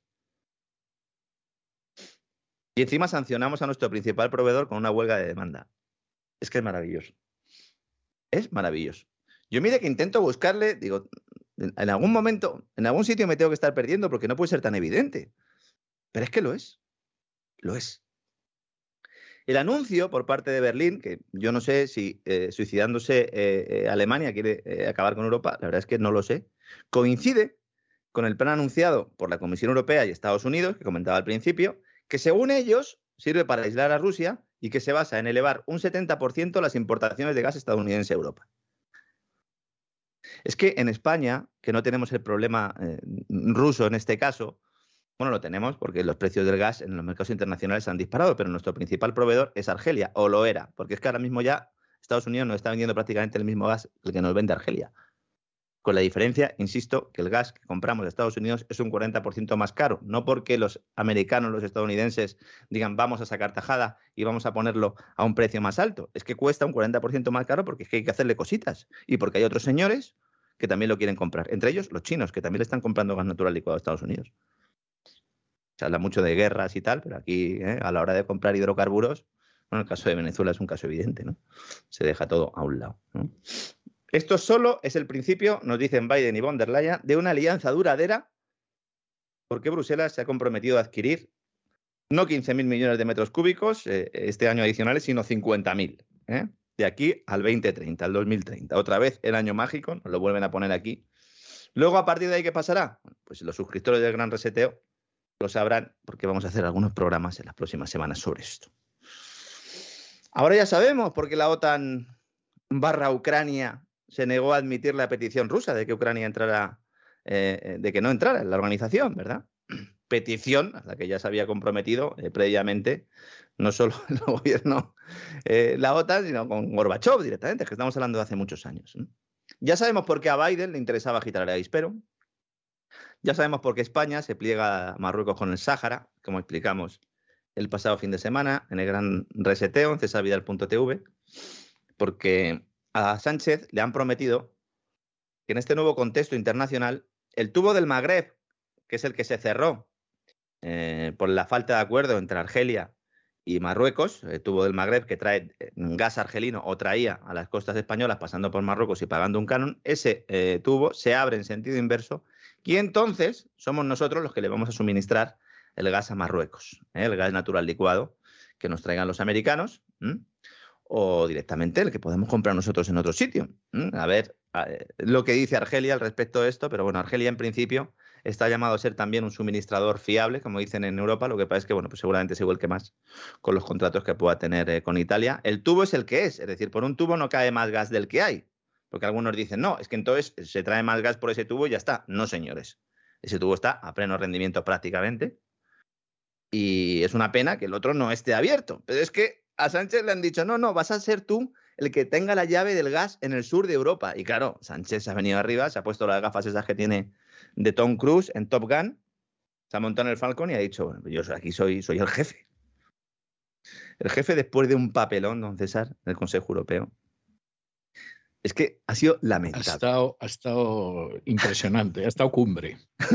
estuvo, lo peor de todo es que él a lo mejor está convencido de que, de que se ha salido el tipo. Yo no sé, yo no sé. Yo, yo creo que no queda tan satisfecho. Lo que sí es posible es que él salga diciendo no ha salido del todo bien y tenga los pelotas de turno al lado diciendo has estado, presidente, has estado macanudo, por no decir algo más. Como en la serie de Vamos Juan, ¿no? Esa de, cámara que está, está, tan bien, está tan divertida, ¿no? Ese político de Logroño que va a Madrid y tiene ahí su corte y tiene a uno precisamente cuyo trabajo es ese que acaba usted de definir, ¿no? Decirle, sí, sí. lo que llamaban en Andalucía los agradadores. exactamente, exactamente, con botijo y todo, ¿no? Todo esto ya lo sabemos. Entonces, lo que no sabemos es por qué Alemania, insisto, se está suicidándose, llevándose por delante a toda Europa, con la excepción de Francia, protegida por su capacidad de generación de energía nuclear. Protegida. Bueno, España, papelón en el Consejo Europeo.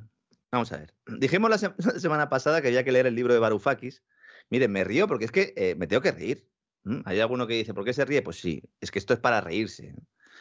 Para, para llorar también, pero bueno, yo prefiero reírme. Algún día acabaré como el protagonista de la película del Joker, ¿verdad? Y ese día, pues eh, le diré a mi mujer que no duermo en casa. Libro de Varoufakis. Lo recomendamos la pasada semana. Adultos en la habitación. Adults in the room lo recomendamos y acertamos, porque lo que ocurrió en la reunión de los líderes de la Unión Europea el pasado viernes es muy similar a muchas de las anécdotas que cuenta el ministro de Economía griego en su libro.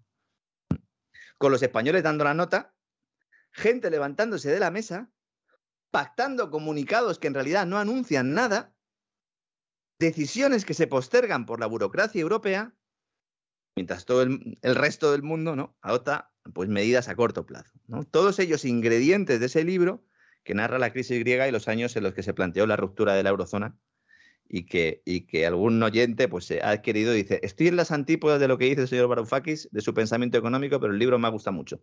Pues eso es lo que me pasó a mí. ¿no? Pues bien, Sánchez llega dispuesto, dice, bueno, voy a quemar naves, me tienen que aprobar una regulación en España para intervenir el precio del gas, como sea, entre otras cosas porque lo ha anunciado ya en España se hace una girita por Europa, todos le dicen que no. Vamos a quemar todas las naves, vamos a poner toda la carne en el asador. En estos términos se manifestaban eh, las fuentes de Moncloa, los servicios de prensa del gobierno, básicamente, ¿no? Claro, ¿qué, ¿cuál era el objetivo de Sánchez? Pues evitar que el encarecimiento del gas impulse la factura eléctrica de hogares y empresas y que esto de alguna manera pues, le impacte o le afecte para ser reelegido eh, si el chiringuito se le cae antes de que el Banco Central Europeo deje de comprar eh, deuda europea. ¿no? Sánchez sabía, porque así se lo habían dicho varios de los presidentes europeos, entre ellos el canciller de Alemania, que no es un señor que pasa por allí una baraja de cartas, dijo, mire, esto no lo vamos a hacer. Pero no lo vamos a hacer, Pedro, porque es que nadie está de acuerdo. Solo lo queréis vosotros y Portugal, y esto está muy bien, pero no. Entonces, Portugal y España hacen frente común, y dicen, bueno, pues vamos a hablar del sistema eléctrico peninsular. Que no, Sánchez, que no. ¿Por qué no? Porque Bruselas no quiere que la intervención española pueda romper la unidad de mercado en Europa, distorsionando el precio de la electricidad en otros países. Un argumento que Sánchez rechaza porque dice que la interconexión energética de la península ibérica con Francia es muy reducida. En esto lleva razón. Pero esto es algo en lo que se podría haber trabajado antes. ¿Cómo? Pues mejorando esa interconexión, muchacho. Lo que pasa es que Francia nunca quiso. Y la que tampoco quería es la todavía ministra de Energía española, que yo, insisto, eh, ¿por qué no ha dimitido esta señora? Teresa Rivera. Digo ministra de Energía, pero su cargo es ministra de Transición Ecológica y Reto Demográfico. Que casi mejor que se centren en el tema del reto demográfico, ¿no? Sí, está. No, no, que no se centre, que no se centre porque abren la puerta y se nos viene medio Marruecos. O sea, no, no, no les dé usted ideas de ese tipo, ¿no? Sí, bueno, al final igual soluciona el reto demográfico porque nos matan a todos, ¿no? Eh, eh, aunque sea de frío y de hambre, ¿no? Pero bueno, efectivamente es así, ¿no? Entonces a Sánchez le dicen en el Consejo Europeo, se presenta en el Consejo Europeo y dice, oye, hay que hablar de esto, y le dicen que ni hablar del peluquín, hombre, que no. Y el tipo se enfada y se va. Se enfada y se va. Pataleta presidencial. Pero es que tiene miga la cosa. Va Sánchez y antes de marcharse, cuando estaban hablando esto, amenaza a los presentes, cogiendo el teléfono móvil y citando un tuit, un mensaje en la red social de un periodista de France 24 que decía que Sánchez estaba dispuesto a vetar las conclusiones de la cumbre si no se atendía a su demanda de intervenir los precios. ¿Cuál era verdad? y encima se indigna, acusa a los demás de filtrar esto a los periodistas, lo niega y se va. Momento que aprovecha el presidente eh, eh, Charles Michel, que tiene más tablas este hombre que una plaza de toros, y anuncia un receso en la reunión. Dice, bueno, vamos a hacer un receso. Un capítulo podría ser perfectamente del libro de Varoufakis, ¿verdad, don César? Lo que estoy escribiendo. Perfectamente, perfectamente. ¿Cómo nos cuenta esto Moncloa? Las fuentes españolas, es decir, el gabinete de comunicación del gobierno, dicen que Sánchez está participando con ánimo constructivo, que no ha vetado nada y que se está batiendo el cobre. Textualmente son las declaraciones de fuentes eh, de Moncloa. Y tras el receso, los líderes europeos vuelven a la sala de reunión y según dicen en Bruselas, se ponen a meditar un nuevo texto muy activamente. Vamos a ver. La idea del gobierno español quiere fijar un doble precio de la electricidad. Quiere hacer dos subastas separadas. Una de ellas, junto con la del resto de socios comunitarios, que serviría para fijar lo que denominan un precio frontera para la conexión con Francia. Y la otra subasta tendría la función de establecer el importe del kilovatio dentro de España, con un precio del gas intervenido, topado, dicen ellos, una nueva subasta en la que las empresas eléctricas con centrales de gas y carbón ya utilizarían el precio limitado del gas que les marque el gobierno español. Un precio que no sabemos cuál es. Habría que definir. Y que luego estas eléctricas verían compensado, porque efectivamente estarían con el precio intervenido, si lo tienes que comprar en el mercado a un precio superior, porque por definición, si no, no habría intervención. ¿Cómo se le compensa? Pues habrá que esperar a ver la redacción final de la propuesta, que no está hecha, para conocer si serán los consumidores o los contribuyentes, que en realidad somos lo mismo, quienes abonemos la diferencia entre el precio de mercado y el regulado, bien a través de la factura eléctrica dentro de unos meses, que eso es lo que se está planteando, o con cargo a impuestos futuros. Claro, esto es lo que quieren es quitarse el problema de encima. Pero luego en algún momento alguien tendrá que pagar esa diferencia, ¿no? Entonces, la idea de España es que las empresas españolas solo puedan vender a Francia la energía que oferten en la primera subasta, la del precio frontera, evitando el qué, pues que las compañías extranjeras digan, ah, pues el gas subvencionado está en España, pues entonces mm, la producimos ahí y la vendemos a un precio muy superior en otros mercados europeos. ¿Mm? Por eso no quiere Europa, dice, oiga, no, no me subvenciona usted el gas, que entonces ya me genera aquí un lío tremendo, ¿no? A pesar de todo esto que estoy contando, acaba la reunión y sale Sánchez en rueda de prensa con el pecho de palomo, orgulloso de haber logrado, según él, que Bruselas le permita reducir el impacto del precio del gas en la factura eléctrica, lo cual es falso. Es falso. Y además es que las mentiras siempre tienen las patas muy cortas, y en este caso más, porque fue la propia Rivera el sábado quien en una entrevista dijo que el plan español, en caso de ser aceptado, que no lo ha sido, insisto, solo podría entrar en vigor como muy pronto, dentro de tres o cuatro semanas. Y no mañana, como había anunciado Sánchez y su Rasputín Bolaño, don César. El comunicado del Consejo Europeo, que salió pues, al mismo tiempo que estaba Sánchez en rueda de prensa, es muy claro. Había que leérselo antes de informar. ¿Qué pasa? Que muchos periodistas no se lo leen se cogen el teletipo que hace, eh, en el caso de España, F Europa Press. Y ya, y arreando con los faroles. Sí, sí, es así, es así, sí. lo copian y lo pegan y ya está. Que el DF y el de Europa Press, pues a lo que está es a las declaraciones del político de turno. Hombre, ¿debería también leerse ese comunicado? Sí. ¿Lo debería interpretar?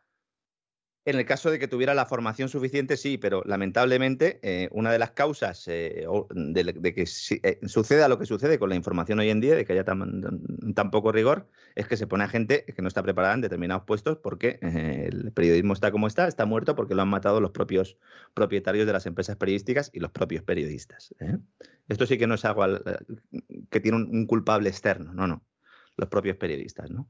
Uno se coge el comunicado el comunicado se limita a acordar, abro comillas, evaluar con urgencia la compatibilidad de las medidas temporales de emergencia en el mercado de la electricidad notificadas por los Estados miembros con las disposiciones de los tratados. Es decir, lo que dicen, mira, yo estoy dispuesto a evaluar con urgencia, es decir, me voy a dar cierta prisa, si lo que tú quieres hacer va contra las disposiciones de los tratados europeos. Pero para eso me tienes que dar la propuesta y me la das por escrito y por triplicado. Hasta entonces, no autoriza a España poner límites al importe del gas o a modificar el sistema de fijación de precios del mercado eléctrico, al menos de momento. Es decir, que ahora toca hacer una propuesta técnica que no está hecha. Esto es otra mentira que está diciendo el gobierno. El gobierno está diciendo que está hecha, no está hecha. ¿Mm? Yo sé que los técnicos del ministerio de Teresa Rivera la están haciendo. Hoy Sánchez ha vuelto a decir que esta semana la mandaremos. Los técnicos están que fuman en pipa. Están que fuman en pipa. Están hartos ya de Rivera. Porque no les deja trabajar introduciendo todo el día criterios políticos sobre cuestiones que son técnicamente muy complejas. Que necesitan un estudio previo antes de anunciar medidas. Y reformas en la, prensa. Y de pedirlas a las autoridades europeas ni, ni le digo. Todo esto tiene que estar fundamentado. Son cuestiones que si se cometen errores, las consecuencias son devastadoras. Bueno, como se está demostrando ahora, ¿no? Con esta crisis energética, ¿no? Y los técnicos están que fuman en pipa porque dicen, venga, la última idea de estos, venga, vamos a hacer, venga, hacerme un informe y lo mandamos a la Comisión Europea. No está hecho, señora Rivera, no está hecho. Lo están haciendo los técnicos a toda prisa, a pesar de que tenemos unos técnicos en el ministerio que, vamos, la ministra no les llega efectivamente eh, a la suela del zapato. Fíjese si tiene miedo Sánchez de la que puede liar con la propuesta esta, que quiere que la respalde las eléctricas para evitar que en el futuro le puedan llevar a los tribunales la reforma y se la tumben. Fíjate lo seguro, fíjese lo seguro que está el señor Sánchez, el presidente del gobierno, en la reforma eh, que plantea Europa. Y este gatillazo del gobierno español no va a evitar que se apruebe el plan de choque, porque claro, después de todo esto que he contado, dice Sánchez, vaya lunes que me espera.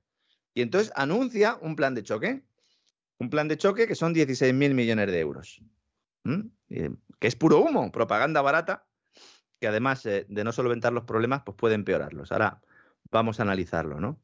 Me mandaban esta mañana un meme en el que aparecía eh, Pedro Sánchez lanzando dinero, eh, billetes al aire, y pasa un matrimonio con un niño en un carrito y le dice él a ella, mira, Pedro Sánchez está repartiendo dinero.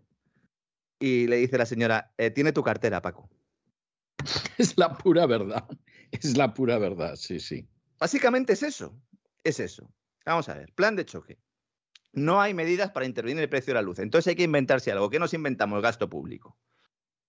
¿Para qué? Para que nadie hable de la rectificación respecto al anuncio realizado por el hombre fuerte del presidente Félix Bolaños, que aseguró hace una semana que la bajada del precio de la luz, del gas y de la gasolina se haría con o sin el consenso de Europa.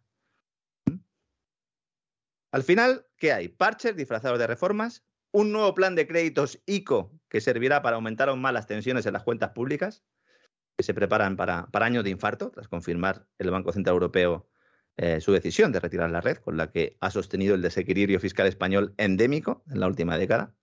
Y la idea de Nadia Calviño es permitir que con estos nuevos préstamos y avales públicos se maquille la morosidad de los créditos otorgados durante la pandemia y así matan dos pájaros de un tiro, ¿no?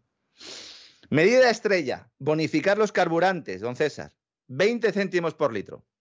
Y no solo a transportistas, sino a particulares. Dios bendito. ¿Mm? Esa es la medida estrella, la gran medida. ¿Mm? Nada más anunciarse eh, la intención del gobierno de aplicar esta bonificación, que debe ser aprobada mañana en Consejo de Ministros, las, eh, los carburantes han subido en las gasolineras 30 céntimos. Yo ya, yo prefiero que no, que no anuncie nada, Sánchez, ni que apruebe nada. Algunos se ha sorprendido, dice, ¿cómo son? ¿Cómo son las petroleras, verdad?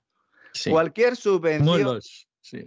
Sí. Cualquier subvención que le pongas a un bien que, hay- que es escaso y que por lo tanto pues su precio sube en el mercado porque la oferta es menor a la demanda, en este caso una demanda que se ha pegado un tiro en el pie, renunciando a una parte de la oferta como somos nosotros, pues evidentemente cualquier subvención directa se traslada al precio de forma automática. Pero es que es peor aún esto. Imaginemos que no se trasladara. ¿Mm? Y dice, pues venga, 20 céntimos. ¿Estos céntimos quién los pone? ¿Quién los paga? Sí. Pues, Porque claro, si nos rebajan 20 céntimos, ¿esto quién lo paga? Pues nosotros.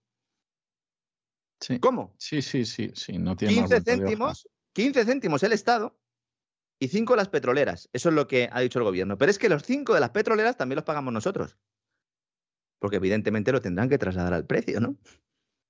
El gobierno español está hablando con los presidentes de las energéticas españolas para decirles que por favor bajen los precios. Esa es la estrategia. Rogándoles de rodillas. Ya os lo pagaremos con creces. Ayudadnos. Os necesitamos. No nos montéis el lío. Aceptad las reformas que aprobemos. No nos llevéis a los tribunales. Alguno decía el peor gobierno de la historia en el peor momento. Mm, Lo que pasa es que lo decimos ya demasiado a menudo esto, ¿no? Otra medida, bajada de impuestos de 6.000 millones de euros. Bueno, vamos a ver en qué se concreta. Cualquier bajada de impuestos, evidentemente, es buena. A ver qué hay de verdad atrás de ello. Aunque yo creo que lo que van a hacer simplemente es mantener ese IVA en el 10% y harán cálculos y nos dirán que nos ahorramos en mil millones de euros, pero en realidad no habrá ninguna medida nueva. Espero equivocarme. Mañana en el Consejo de Ministros eh, lo sabremos. El tema del OSICO. 10.000 millones de euros. Que va, como he explicado antes, fundamentalmente no a nuevos créditos, sino a refinanciar los anteriores. ¿Mm? Es decir, un señor que no puede pagar y dice, bueno, pues ya me pagarás después. Ese dinero no se vuelve a conceder. Que no nos cuenten milongas. Y luego la última medida de todas, me parece espectacular. Bueno, hay alguna otra más, vamos a comentar, pero prohibir des- despedir otra vez. Esta es la medida. Eso, eso no es una medida, es un error, que es una cosa terrible, pero es así. ¿eh? Es que es espeluznante. Sobre todo, pues si ya tienes la experiencia, si lo acabas de hacer. Es que el Ministerio de Trabajo ya dijo la semana pasada que se estaba planteando volver a prohibir el despido objetivo, algo que ya hizo durante la pandemia, en aquellas empresas que aleguen causas derivadas de la guerra. Hombre, causas derivadas de la pandemia puedes alegar porque puedes decir, oiga, mire, es que me falta tanta plantilla, cada positivo, PCR, lo que sea, ¿no? Pero de la guerra, dice, oiga, es que estoy afectado por la guerra. Todos estamos afectados por la guerra, pero sobre todo por lo que estamos afectados son por las sanciones que se le han puesto a Rusia después de la intervención militar. Mm. Dice, bueno, prohibido despedir. Yo entiendo que a lo mejor Telefónica, el Banco Santander, Iberdrola, los empresarios, pues pueden decir, bueno, pues mira, mm, asumimos una parte del coste de esto, mira, no podemos despedir, no hacemos ajuste de plantilla ahora, ya los haremos luego, ya, ya, ya le sacaremos al gobierno un acuerdo para luego aprobar unos seres cuando venga la, la recesión, pero de momento no. Pero ¿y las pymes? ¿Y los autónomos que tienen empleados? Que las empresas no son cajeros automáticos. Que una pyme Ni ONGs. Ah, Bueno, sí, pero es que le prohíbe despedir a la pyme y si no puede asumir el coste laboral, pues cierra, pues ya está. Llegan los ERTES de guerra. Mañana lo van a anunciar. Expediente de regulación de empleo temporal en lugar de pandémicos por la guerra. El caso es no asumir la tasa de paro real, el caso es no asumir el problema y seguir diciendo que España está creciendo y que todo va maravillosamente bien. Había hoy un artículo en el diario Populi que planteaba economistas, dos puntos, ven inviable recuperar el Producto Interior Bruto este año y alargan la crisis hasta 2023. Y digo, bueno, a ver qué economistas son estos, porque no es que la alarguen hasta 2023, es que en 2023 seguramente empiece eh, una recesión de caballo, ¿no? Como hemos aquí explicado en más de una ocasión, ¿no? Con la vuelta a las reglas fiscales, el Banco Central Europeo retirando la red asistencial, se volverá otra vez a hablar de los problemas de sostenibilidad del euro, y si no es en 2023 será en 2024, pero en todo caso no es algo de lo que podamos sentirnos orgullosos, ¿no? Y luego está mirando y efectivamente, luego pues son declaraciones de economistas tipo Gregorio Izquierdo, ¿no? Que es un hombre que tiene un gran predicamento, una gran fama, un gran prestigio, pero que algunos sabemos para quién trabaja. Entonces, claro, mm, cuando uno sabe ya para quién trabaja, pues puede ir entendiendo todas estas cosas. Todos estos artículos, estas noticias, guárdenlas, porque en breve se va a descubrir ¿no? que todo esto es una campaña de propaganda, ¿no? por si alguno no se había dado cuenta todavía. ¿no? Otra medida. Prohibido subir el precio del alquiler. Más de un 2%. Dice, bueno, un 2% vale. Muy bien, estupendo. Es decir, que los propietarios de las viviendas son los que se comen el efecto inflacionario y los rentistas no. Una medida eh, electoral que atenta contra la propiedad privada, lo cual lamentablemente esto ya ha dejado de ser noticia y que va a poner en problemas, van a perder poder adquisitivo personas que tienen inmuebles, sobre todo heredados, que no pueden vivir en ellos porque tienen que alquilarlos para poder vivir ellos en un zulo o en un cuchitril. ¿eh? Y esos son eh, los que el gobierno debería estar intentando proteger. En lugar de eso, pues se prohíbe subir los alquileres más de un 2%, diciéndonos que los grandes beneficiarios de este tipo de medidas de la alza de precios de los alquileres son los bancos, que no digo yo que no, ¿eh? sobre todo aquellos que tienen, o los fondos, ¿no? que tienen eh, mucha vivienda en alquiler, pero habría que diferenciar. Y luego, finalmente, yo creo que han dicho, vamos a meterlo aquí ahora, lo metemos aquí al final, y así la gente no habla mucho de ello con todas las barbaridades que hemos expuesto hasta ahora, un plan de ciberseguridad, don César, a escala nacional. Mil milloncetes. Que incluirá dice Sánchez, más de 150 actuaciones esenciales. Se constituirá un centro de operaciones de ciberseguridad y se fortalecerá la seguridad de las nuevas redes de comunicaciones electrónicas 5G para proteger el transporte, la energía y la medicina. Yo supongo que Indra y Telefónica estarán muy contentas con, esta medida, estarán muy satisfechas de cómo está transcurriendo todo.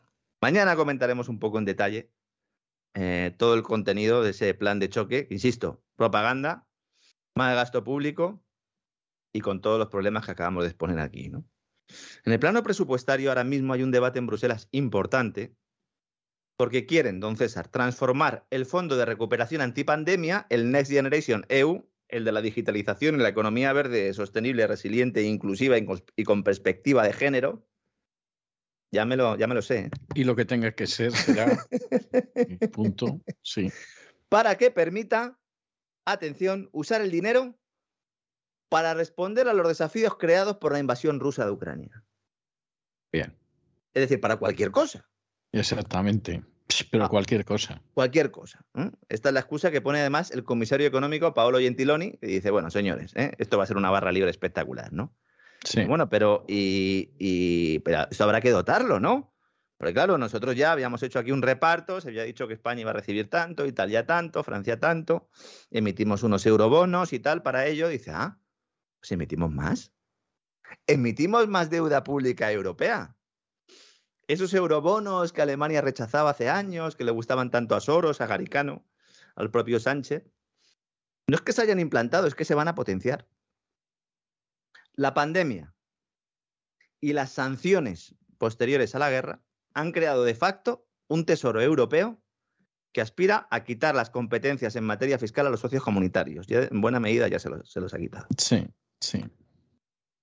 Este es el tesoro que nos dirán en 2023-2024 que no puede ser que España tenga las cuentas públicas como las tiene, porque entonces nos penalizan en los mercados cuando emitimos eurobonos para todos. Con toda la razón del mundo, ¿eh? El que piense que esto va a salir gratis para España, en absoluto. Si nosotros somos una comunidad de vecinos y solicitamos un crédito al banco como comunidad de vecinos y resulta que el del primero A es un moroso que no va a trabajar nunca, que tiene un montón de deudas y que es un impresentable, pues el del banco nos dirá, oiga, le voy a poner un interés más alto porque tiene usted ahí ese del primero A. ¿Y qué van a hacer el resto de vecinos con el del primero A? A lo mejor van a su casa a tomar un café al principio, ¿no? Luego al final le pueden acabar rajando la rueda del coche, ¿no? Bueno, pues esto es. Esto es. Como en toda crisis que se precie, los políticos van a acudir al gasto público para mantener la ficción del crecimiento basado en la demanda pública, retrasando esas reformas estructurales que, bueno, son ya una carta a los Reyes Magos y que nos permitirían tener economías más sanas, menos expuestas a los ciclos, Claro que ello implicaría pues, dejar de intervenir el precio más importante, el del tipo de interés, ¿no? que es el que sirve de señal a los agentes económicos para tomar sus decisiones de ahorro, de consumo, de inversión y, por supuesto, el precio de la energía, ¿no? porque si el precio no discrimina, pues nos encontramos en la situación actual, que no hay manera de garantizar el suministro y además las facturas son enormes. ¿Quién está liderando esta ofensiva para que la Unión Europea emita más deuda? Francia, que se va a volver a salir con la suya. Se habla muy mucho previsiblemente, muy previsiblemente. Se habla mucho de China como ganador, pero Francia. No, Francia y, y, el presidente que no le iba muy allá y sin embargo eh, parece que le está yendo mejor. ¿Usted cree que puede tener algo que ver con el pasado laboral del, señor Macron? Pues me cuesta mucho creer que no. Un hombre del clan Rothschild o Rothschild, eh, de la famosa familia, ¿verdad? A la que dedicamos también un gran reseteo, un programa en cesarvidal.tv y que no es que tenga relación con ellos, es que es un hombre suyo directamente, ¿eh?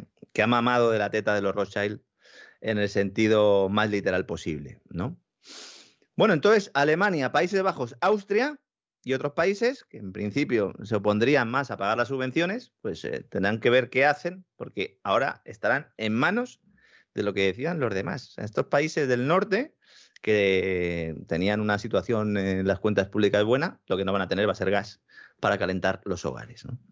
Y mientras tanto, en los mercados se produce lo que ya habíamos anticipado, se invierte una parte de la curva de tipos de Estados Unidos, eh, una que no lo hacía en los últimos 16 años. Eh. Evidentemente, los operadores y, traders están apostando a que el Banco Central va a elevar los tipos de interés de referencia en 200 puntos básicos durante todo el año, sería 2% en todo el año. El presidente Powell aseguró la semana pasada que el Banco Central se estaba preparando para aumentar los tipos ya de 50 puntos básicos en 50 puntos básicos, no en 0,25, como hizo antes, en un intento desesperado por contener esa escalada de precios. Y todos estos movimientos pues, están incrementando los rendimientos de esa parte corta de la curva de tipos, la de más a corto plazo, eh, mientras que la parte larga se encuentra algo más estable. ¿no? Y esta situación ha generado esa inversión, esa modificación entre ciertas partes de la curva de forma que los tramos más cortos han superado en rendimiento las partes más largas, señal de alarma que suele advertir, siempre lo ha hecho, de la llegada de una recesión. ¿Mm? Yo, mm, luego, cuando alguno dentro de unos cuantos meses diga, pero ¿cómo se puede producir esto? Esto es un cisne negro, ¿no? Señor, esto es un pato. Mm, sí, previsible. Además, el pato se veía. No, claro, esto es un pato. en, las charcas de patos hay patos. No, es que hemos visto un cisne. ¿De qué color era? Blanco, bien. Pero negro no. O verde, como dice el Banco Internacional de Pagos. Cisne verde, dice el Banco Internacional de Pagos, porque dice que la próxima crisis económica y financiera va a ser por el cambio climático. Anda, mira. Sí, es el cisne verde. Que digo yo que si ya saben que va a venir, ya no, hay, ya no es cisne, ¿no? Según el libro. exactamente. El libro famoso. Como usted dice, como mucho un pato, una gallina que elevaba el vuelo, en fin, algo de este tipo, ¿no? Fíjese que Cucos, esto es como lo de la guerra de, Ucrania, ¿no? Dicen, la, crisis climática va a provocar una crisis financiera. ¿No será mejor decir, lo que ustedes pretenden hacer para solventar la supuesta crisis climática es lo que va a producir una crisis financiera? Exactamente. Claro. Con lo cual, no es que sea evitable, es que son ustedes los que la están provocando, ¿no? Cuidado con esto, ¿no? Importante. Y ya para terminar, don César, quería hacer un comentario sobre el sector inmobiliario. Nos preguntan mucho, la gente está diciendo, bueno, es que el Euribor está subiendo, evidentemente, el Euribor es el tipo de interés interbancario al que están fijadas la mayoría de las hipotecas eh, a tipo variable en España. Y el, ser el tipo interbancario es el tipo al que se prestan el dinero los bancos entre sí. Si hay una tendencia al alza de los tipos de interés por parte del Banco Central, en algún momento la tasa de facilidad de depósito que es el dinero que le está cobrando el, Banco Central Europeo a los bancos por tener su dinero ahí en reservas, pues irá modificándose y por lo tanto esto va impulsando el Euribor al alza. ¿Esto es eh, coyuntural? No, esto es estructural, es decir, va a seguir subiendo. No sé si en algún mes, a lo mejor, pues hay algún anuncio del Banco Central Europeo de que se va a, aplazar ese fin del programa de compra de activos o que se aplaza la subida de tipos de interés, podría eh, introducir una cierta relajación en este indicador, pero lo normal es que vaya subiendo, como hemos explicado aquí en varias ocasiones. Esto se produce al mismo tiempo que las hipotecas sobre vivienda suman 11 meses al alza en el punto eh, de burbuja absoluto, solo comparable al del año 2007, que es en el que estamos ahora. Como no hay alternativas de inversión, mucha gente va al ladrillo. Muy bien, si uno se compra una casa porque quiere vivir en ella, estupendo. Si se la compra como un negocio o para especular, ahora no es el mejor momento, aunque la alegría va por barrios y en cada zona hay una estructura de mercado distinta, de oferta y demanda distinta, pero básicamente ese es un poco el mensaje. Los bancos que están haciendo subir las hipotecas a tipo fijo, los intereses, como también avanzamos aquí, decía la patronal bancaria que no lo estaban haciendo, también faltaron a la verdad, evidentemente lo están haciendo. Y mientras todo esto se produce, las promotoras inmobiliarias están dejando de construir inmuebles. Están parando las obras, don César. ¿Por qué? Porque no pueden pagar los costes. Claro, claro, claro. Es que eso no tiene más vuelta de hoja. Y es que al final, al final eso es, eh, todo es una cadena, todo está relacionado y pensar que se van a separar los eslabones de la cadena porque sí, pues es wishful thinking, que dicen por aquí. Sí, sí, sí. El 30% de las empresas promotoras del sector residencial, es decir, de las que hacen viviendas, han parado las grúas. Sí. Hay medio centenar de proyectos parados. ¿Esto mm, se lo inventa Lorenzo Ramírez? No. Esto lo dice la patronal del sector en una encuesta que ha hecho y que ha sido publicada por el diario El Economista y han preguntado a 85 compañías en toda España. Eh, aparece en el periódico del sábado pasado, del 26 de marzo, por si alguien quiere buscarlo. Ellos dicen que el 42% de los promotores residenciales prevé frenar obras, aunque el 30% ha parado ya. Evidentemente. ¿Qué dicen estas empresas? Pérdida de empleo, lo siguiente, evidentemente.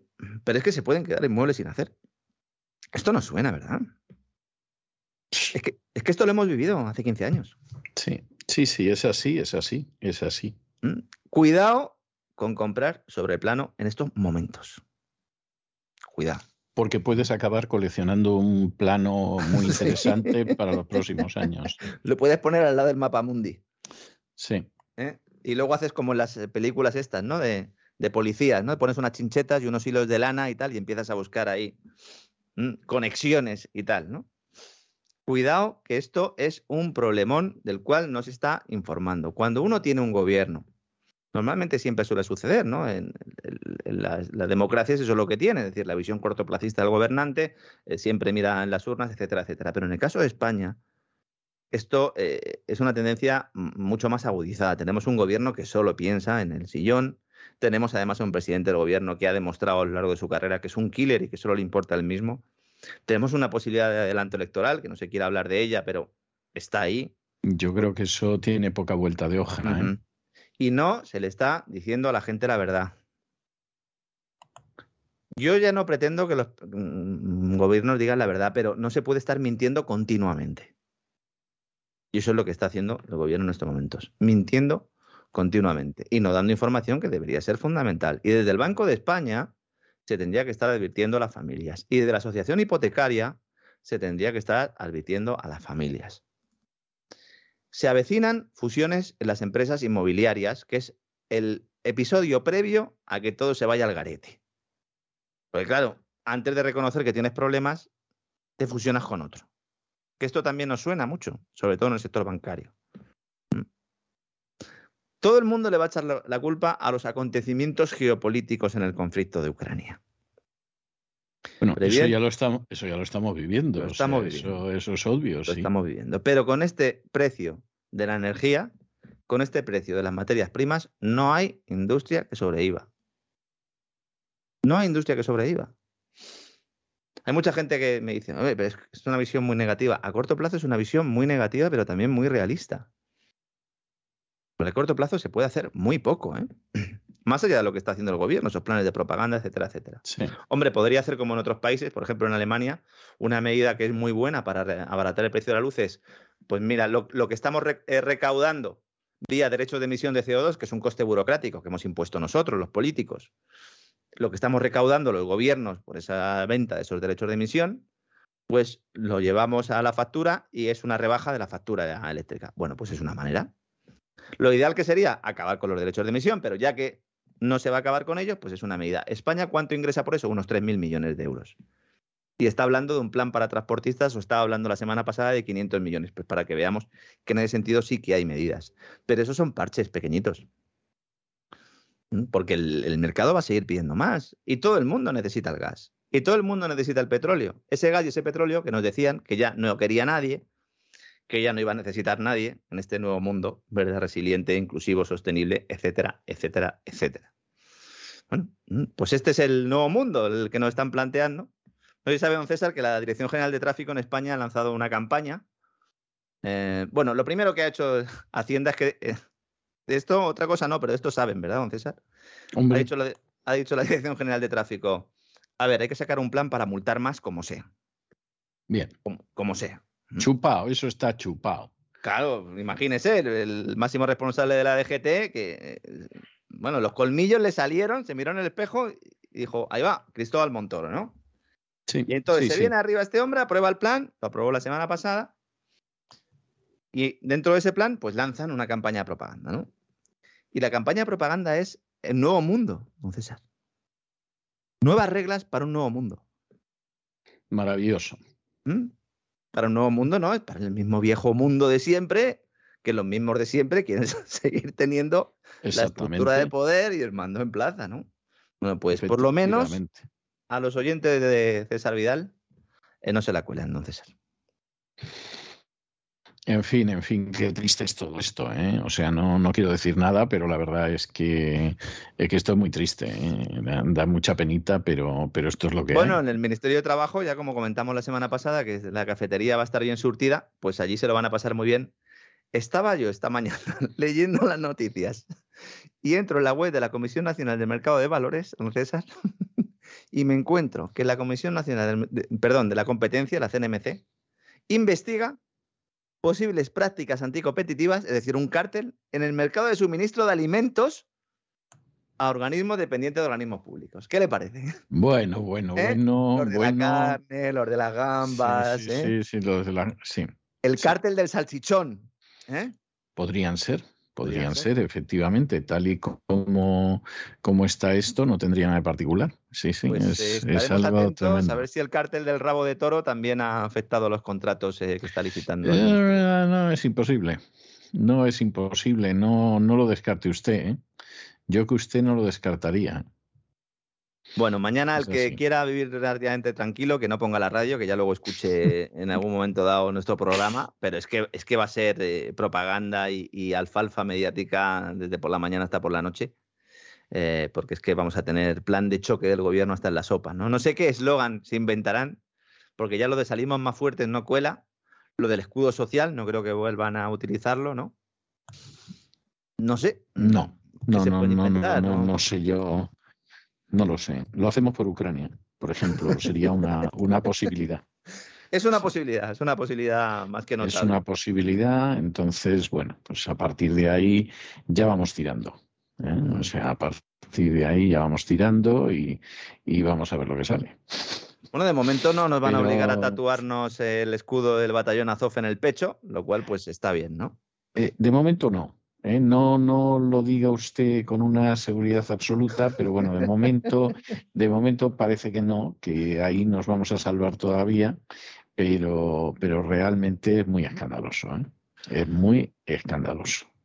Pues mañana más, mañana contaremos, contaremos más cositas. Eh, la verdad es que los, los días vienen de actualidad cargados hasta los topes. Aquí intentamos resumir en plan ametrallador además, porque sé que hablo rápido, pero es que aún así estamos una hora todos los días, don César, como fuera lento.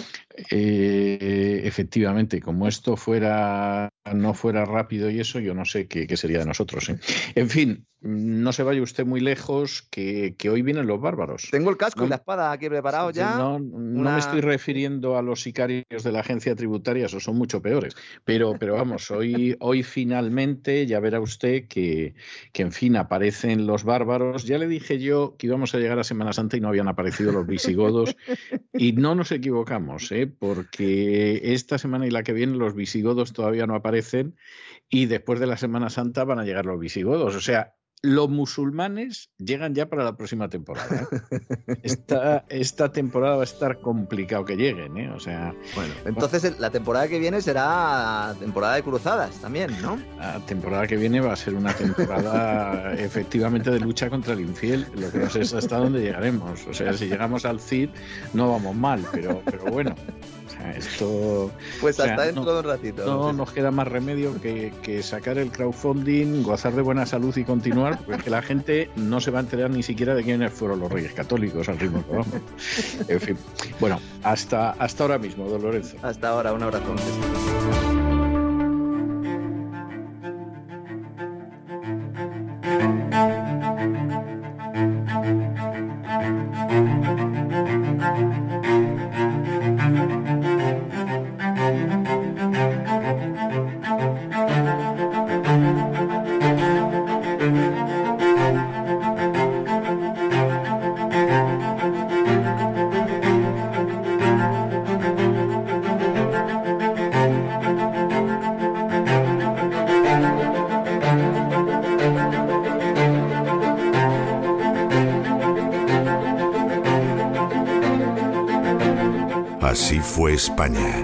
Con César Vidal y Lorenzo Ramírez.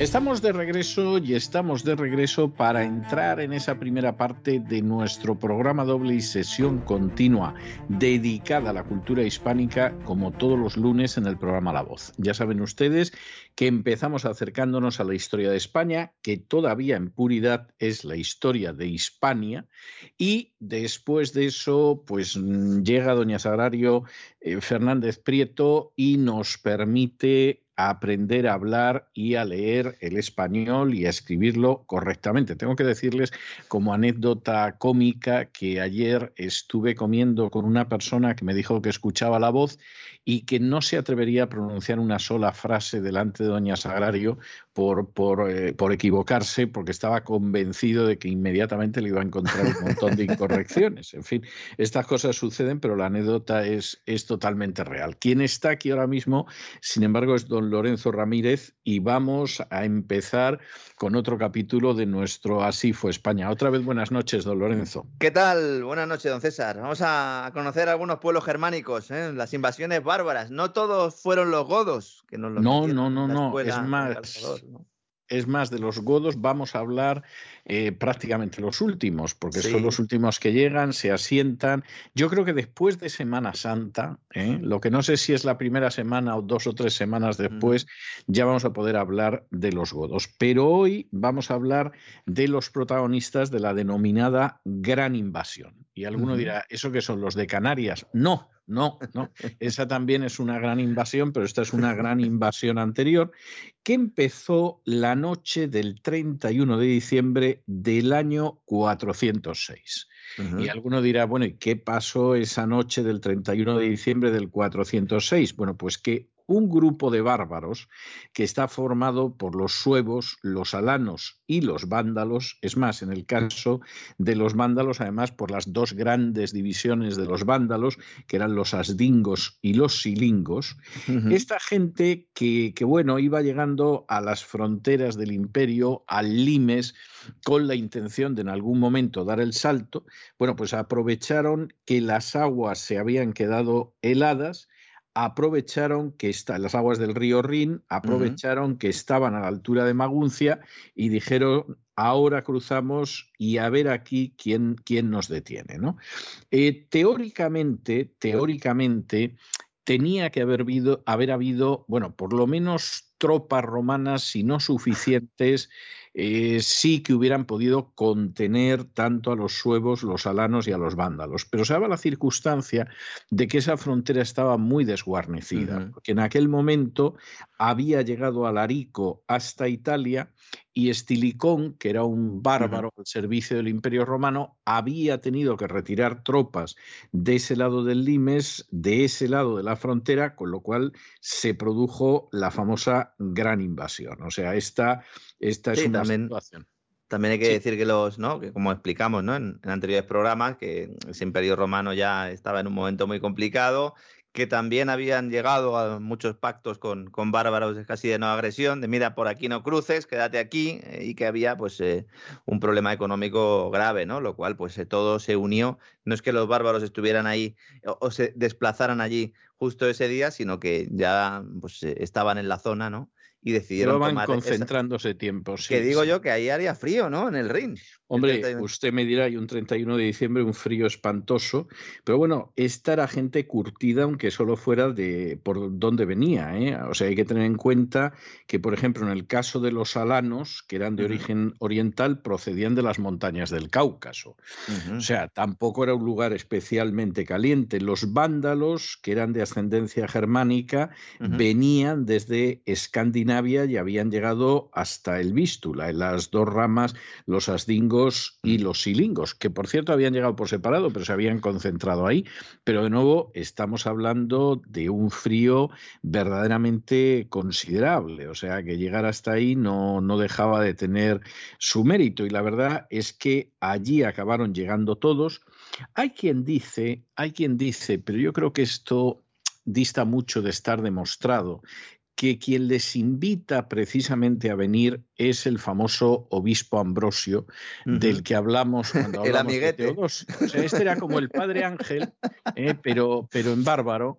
Y entonces esto, insisto, habría que comprobarlo, porque hay historiadores que dicen que sí, que... Iba yo un poco por ahí antes en mi comentario. Exactamente, que Ambrosio, pues efectivamente, eh, Ambrosio en un momento determinado les dijo, hombre, pues venir hasta aquí, hay tierras, hay no sé qué, ¿no? Y alguno diría, ¿y Ambrosio por qué no se dedica a sus misas y, y, y, y no termina de corroer más las bases del imperio, ¿no? Y entonces, claro, al final este tipo de clérigos traidores, pero bien considerados, abundan a lo largo de la historia y a veces se llaman Ambrosio, a veces Ángel, y supongo que llegan alguna letra de más abajo del abecedario. Pero el caso es que en cualquiera de los casos llegaron los bárbaros, cruzaron el Rin y aquí ya puede usted imaginarse que vino mm, el desastre, porque inmediatamente después de cruzar el Rin se adentraron por las Galias, que es lo que ahora es Francia, pero también lo que es Bélgica, Holanda, etcétera, etcétera,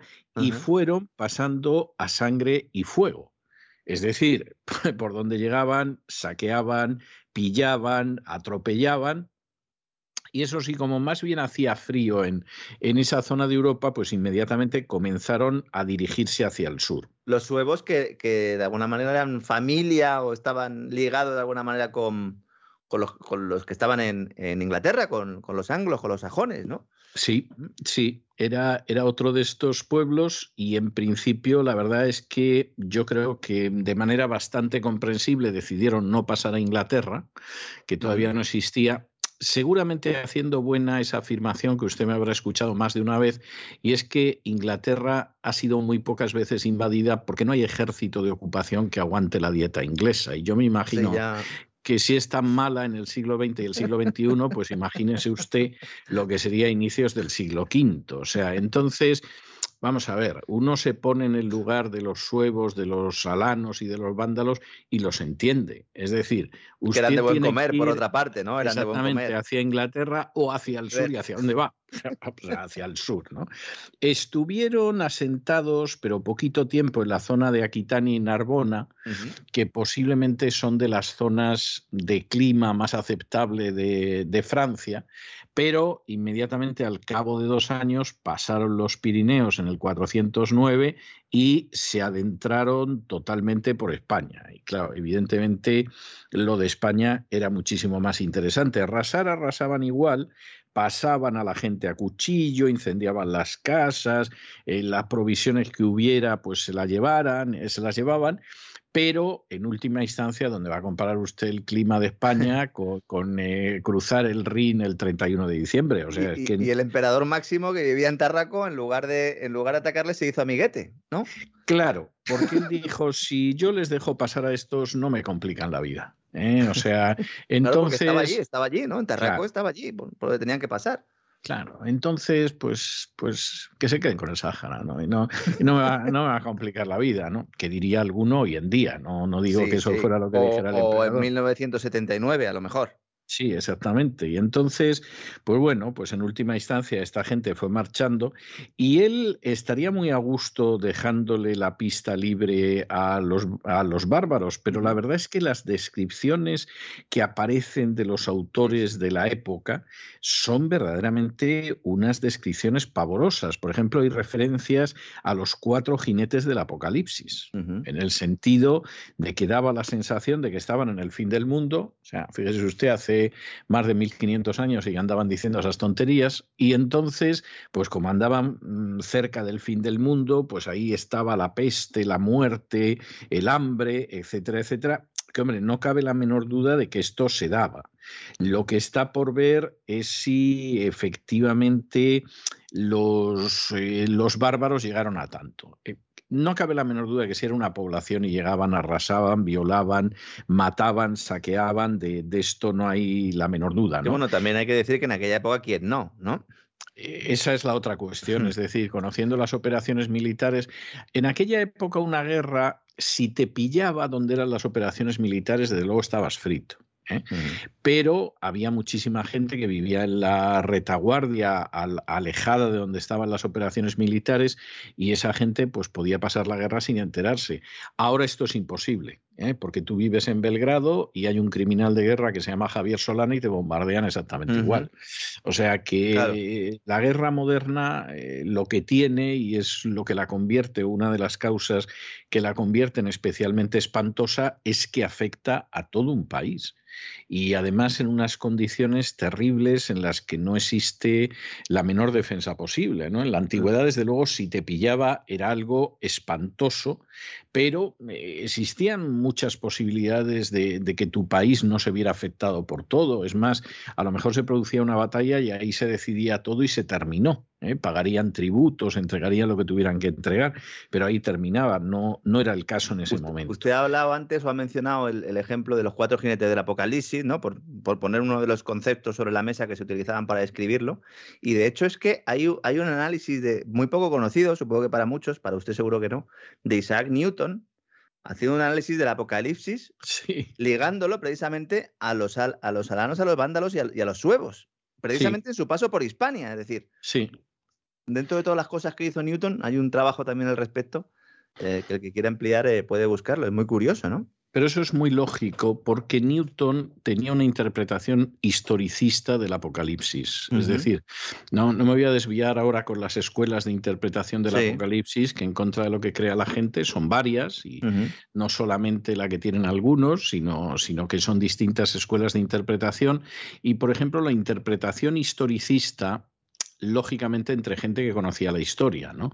Pues es una interpretación que, que, ha sido muy popular durante siglos. Es decir, el Apocalipsis, claro que tendría cosas que van a tener lugar en el futuro más o menos lejano, pero antes de eso tiene multitud de profecías que ya se habían cumplido, por ejemplo, en el siglo XVI o XVII o XVIII. Y entonces esa interpretación de Newton entra dentro de esa línea, que claro, no se parece en absoluto a la de los que deciden pues que el Apocalipsis habla de la guerra de Ucrania y Rusia y entonces la segunda venida de Cristo eh, Sí, y, todas sus derivadas. Y todas sus derivadas. Sí, porque además esta gente eh, puede pasarse décadas disparatando y a veces más y los que los escuchan parece que nunca se enteran ni comprueban lo que han dicho con lo que luego sucedió ni, ni cosa parecida. Pero en el caso de Newton sí tiene mucha lógica y además se da en intérpretes pues, del 18 y de los siglos anteriores el decir, bueno, pues esto que aparece aquí evidentemente es el colapso del imperio romano, esto es la destrucción de la ciudad de mm. Jerusalén por los romanos, estos son los pueblos bárbaros que llegan y, y no son interpretaciones disparatadas ni mucho menos. Claro, Además, ellos hasta podían remitirse a estos comentaristas medievales, que es que habían visto el Apocalipsis en ese momento. ¿no? En términos más realistas, si se quiere incluso más pedestres, pues hombre, quien pagó todo esto fue la, población hispano-romana, que tuvo que aguantar dos años de correrías, y como ya como si fuera poco que los hubieran machacado los buscabonus de aquel entonces, los recaudadores de impuestos del Imperio Romano, pues lo poco que quedaba, ahora llegaban los bárbaros, y claro, esto fue algo verdaderamente pavoroso, porque implicaba destrucción de cosechas, implicaba, por supuesto, el quedarse sin nada, el quedarse en una situación de destitución absoluta, y como suele pasar con los estados que te cobran muchos impuestos, no te proporcionan la más mínima protección. O sea, la gente que ahora en España la sangran a impuestos, pero luego les ocupan una vivienda y no llega ni la policía, ni el juez, ni nadie a echar a los ocupas, seguramente esto no les va a, consolar lo más mínimo, pero, pero eso es típico de los estados que cobran muchos impuestos, que te justifican el latrocinio hablando de los servicios que te proporcionan, pero curiosamente uno de los servicios que no te proporcionan y que es esencial es la seguridad para ti, para tu familia y para tu hacienda. O sea, esta, esta es la historia.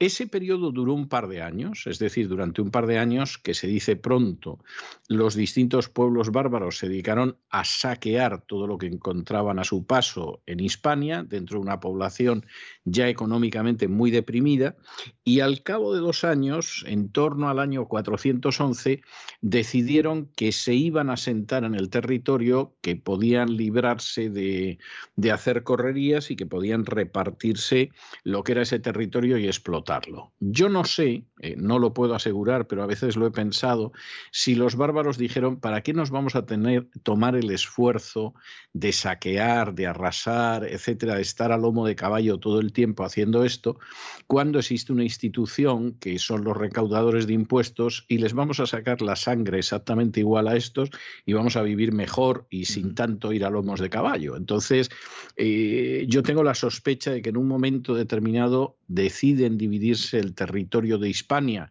y vivir del territorio de Hispania porque llegan a la conclusión de que van a sacarle mucho más beneficio que arrasándolo continuamente. Y entonces lo que se produce pues es, es una división. Los suevos y los vándalos asdingos ocupan lo que ahora sería Galicia, los alanos ocupan la lusitania y la cartaginesa, la cartaginense, perdón, y los vándalos silingos la.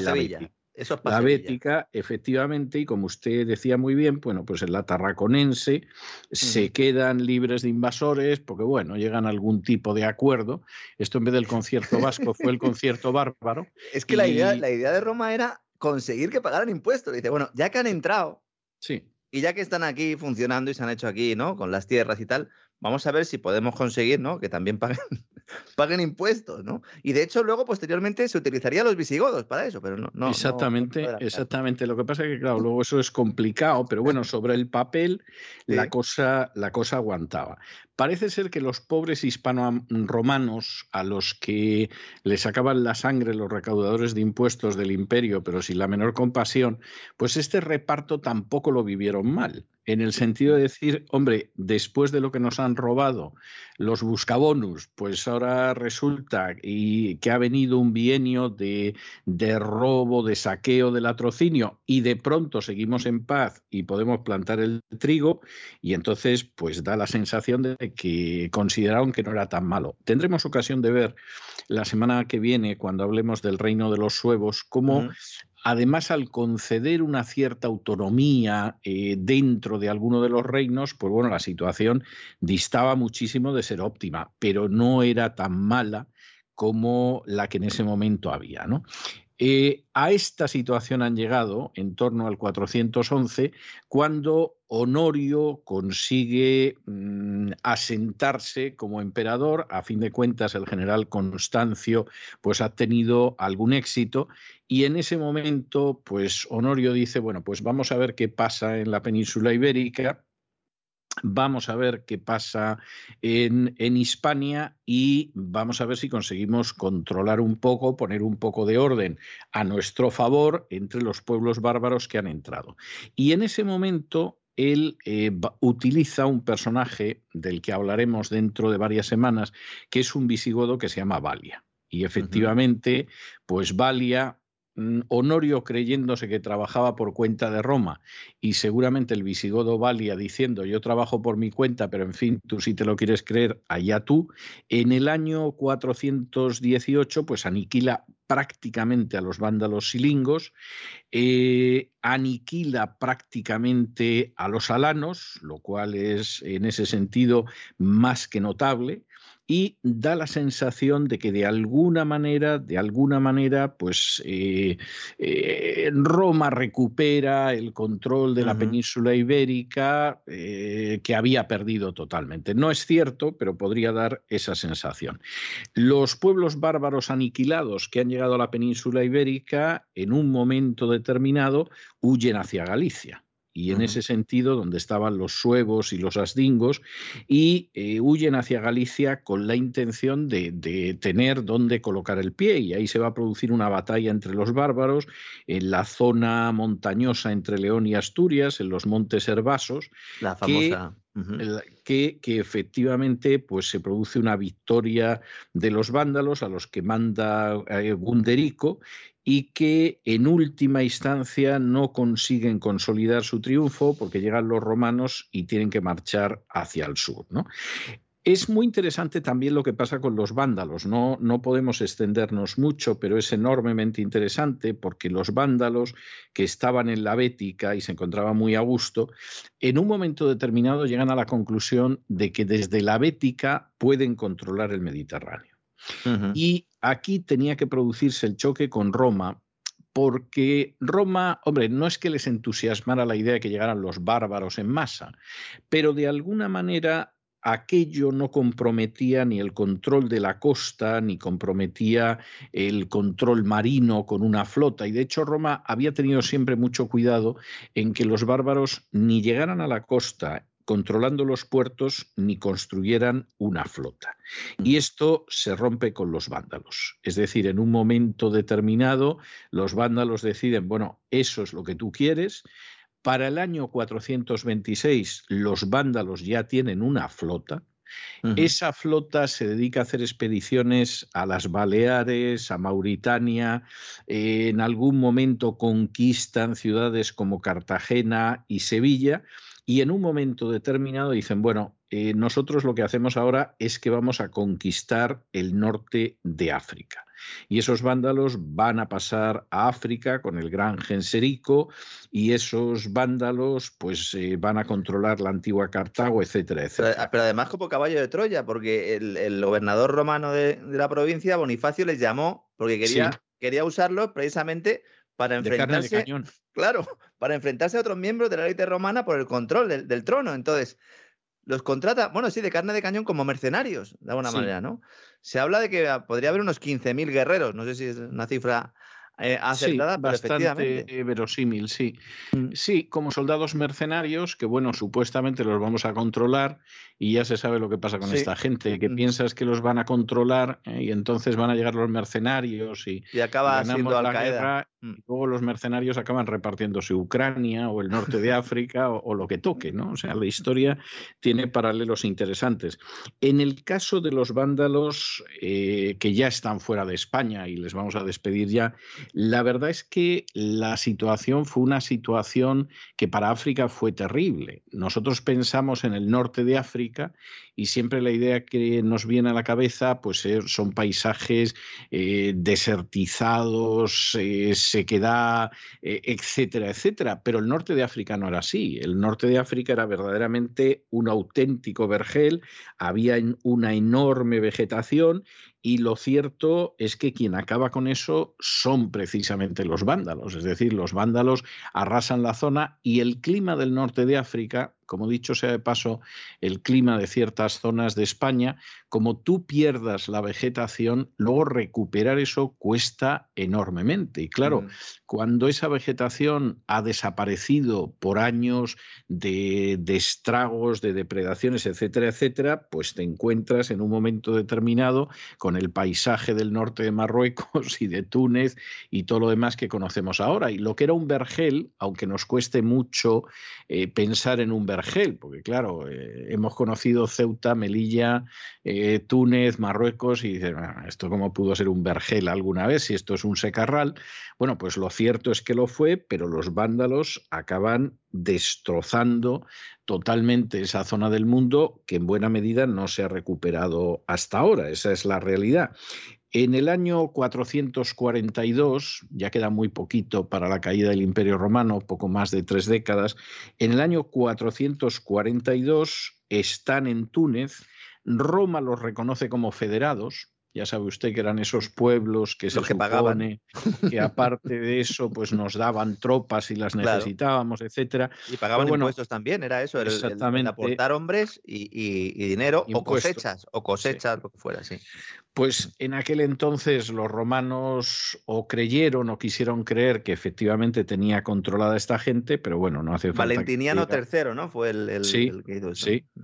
Y efectivamente, bueno, pues en aquel momento no se quedaron ahí, entraron en Numidia, entraron en Mauritania, entraron en Tripolitania y por si quedaba poco, pues en un momento determinado Genserico arrasó Roma para que quedara claro cómo iban las cosas e incluso en el año 470 conquista Sicilia, que ya era el último granero de Roma, porque a esas alturas ya Roma no controlaba España y no controlaba Egipto. De hecho, eh, para conseguir que le devolvieran en un momento determinado Sicilia, pues el emperador lo que hizo fue darle la, la independencia en el norte de África a este estado bárbaro y por cierto, y esto es enormemente importante, con eso lo que va a conseguir es que se cree el primer Estado bárbaro sobre las ruinas del Imperio Romano y sobrevivir unos pocos años más que no llegaron a una década.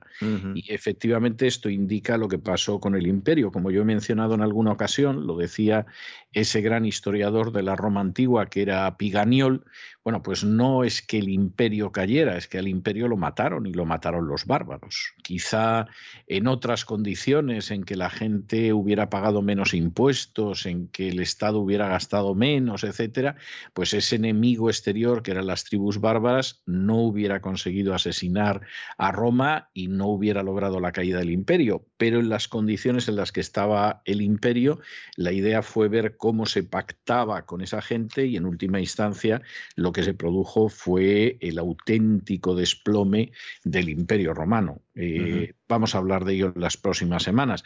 De momento nos vamos a quedar aquí con esos vándalos y alanos y, y suevos La semana que viene, Dios mediante, que todavía tenemos programa de radio antes de las vacaciones de Semana Santa, vamos a hablar del reino suevo de Galicia, que en los últimos años lo han recordado mucho en Galicia para decir que, son una nación, los nacionalistas y todo eso, majadería impresionante. Pero no sé yo si es el mejor ejemplo, pero bueno. No, no creo yo que el mejor ejemplo sean los suevos, pero, pero vamos, en principio hablaremos de ese reino suevo de Galicia y ya volveremos después de los suevos de Galicia, ya eso sí, ya con los visigodos perfilándose en el horizonte, todavía sin formar ni mucho menos un reino en España. Vamos a ir a buscarlos a la Europa del Este desde, desde la que vienen los godos y, en fin, eh, fíjese, yo creo que que nos vamos a adentrar en los visigodos antes de acabar esta temporada. ¿eh? O sea, no sé, no sé si vamos a acabar su historia en España, pero que la empezamos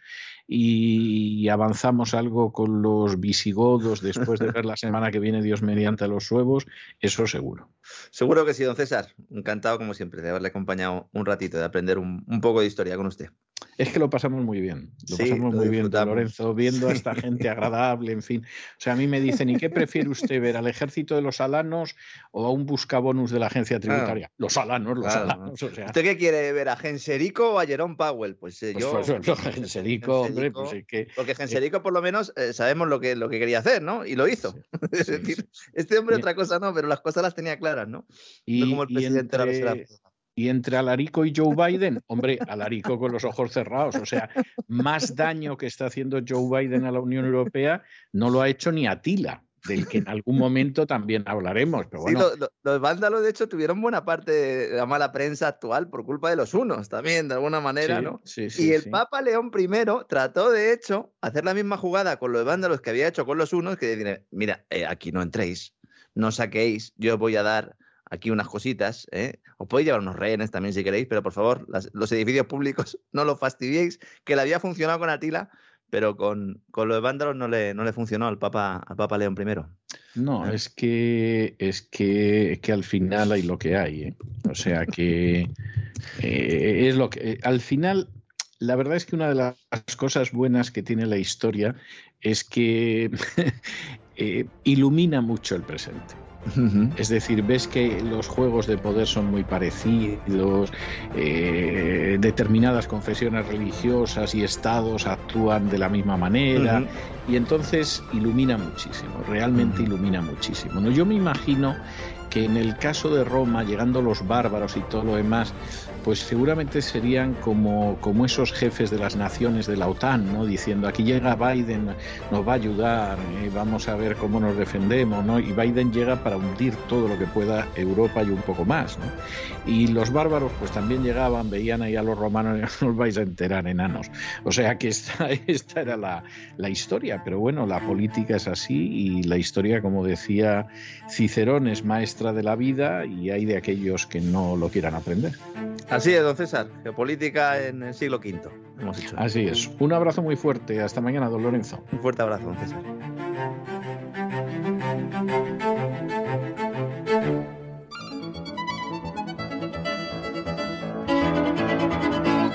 Palabras al aire con Sagrario Fernández Prieto.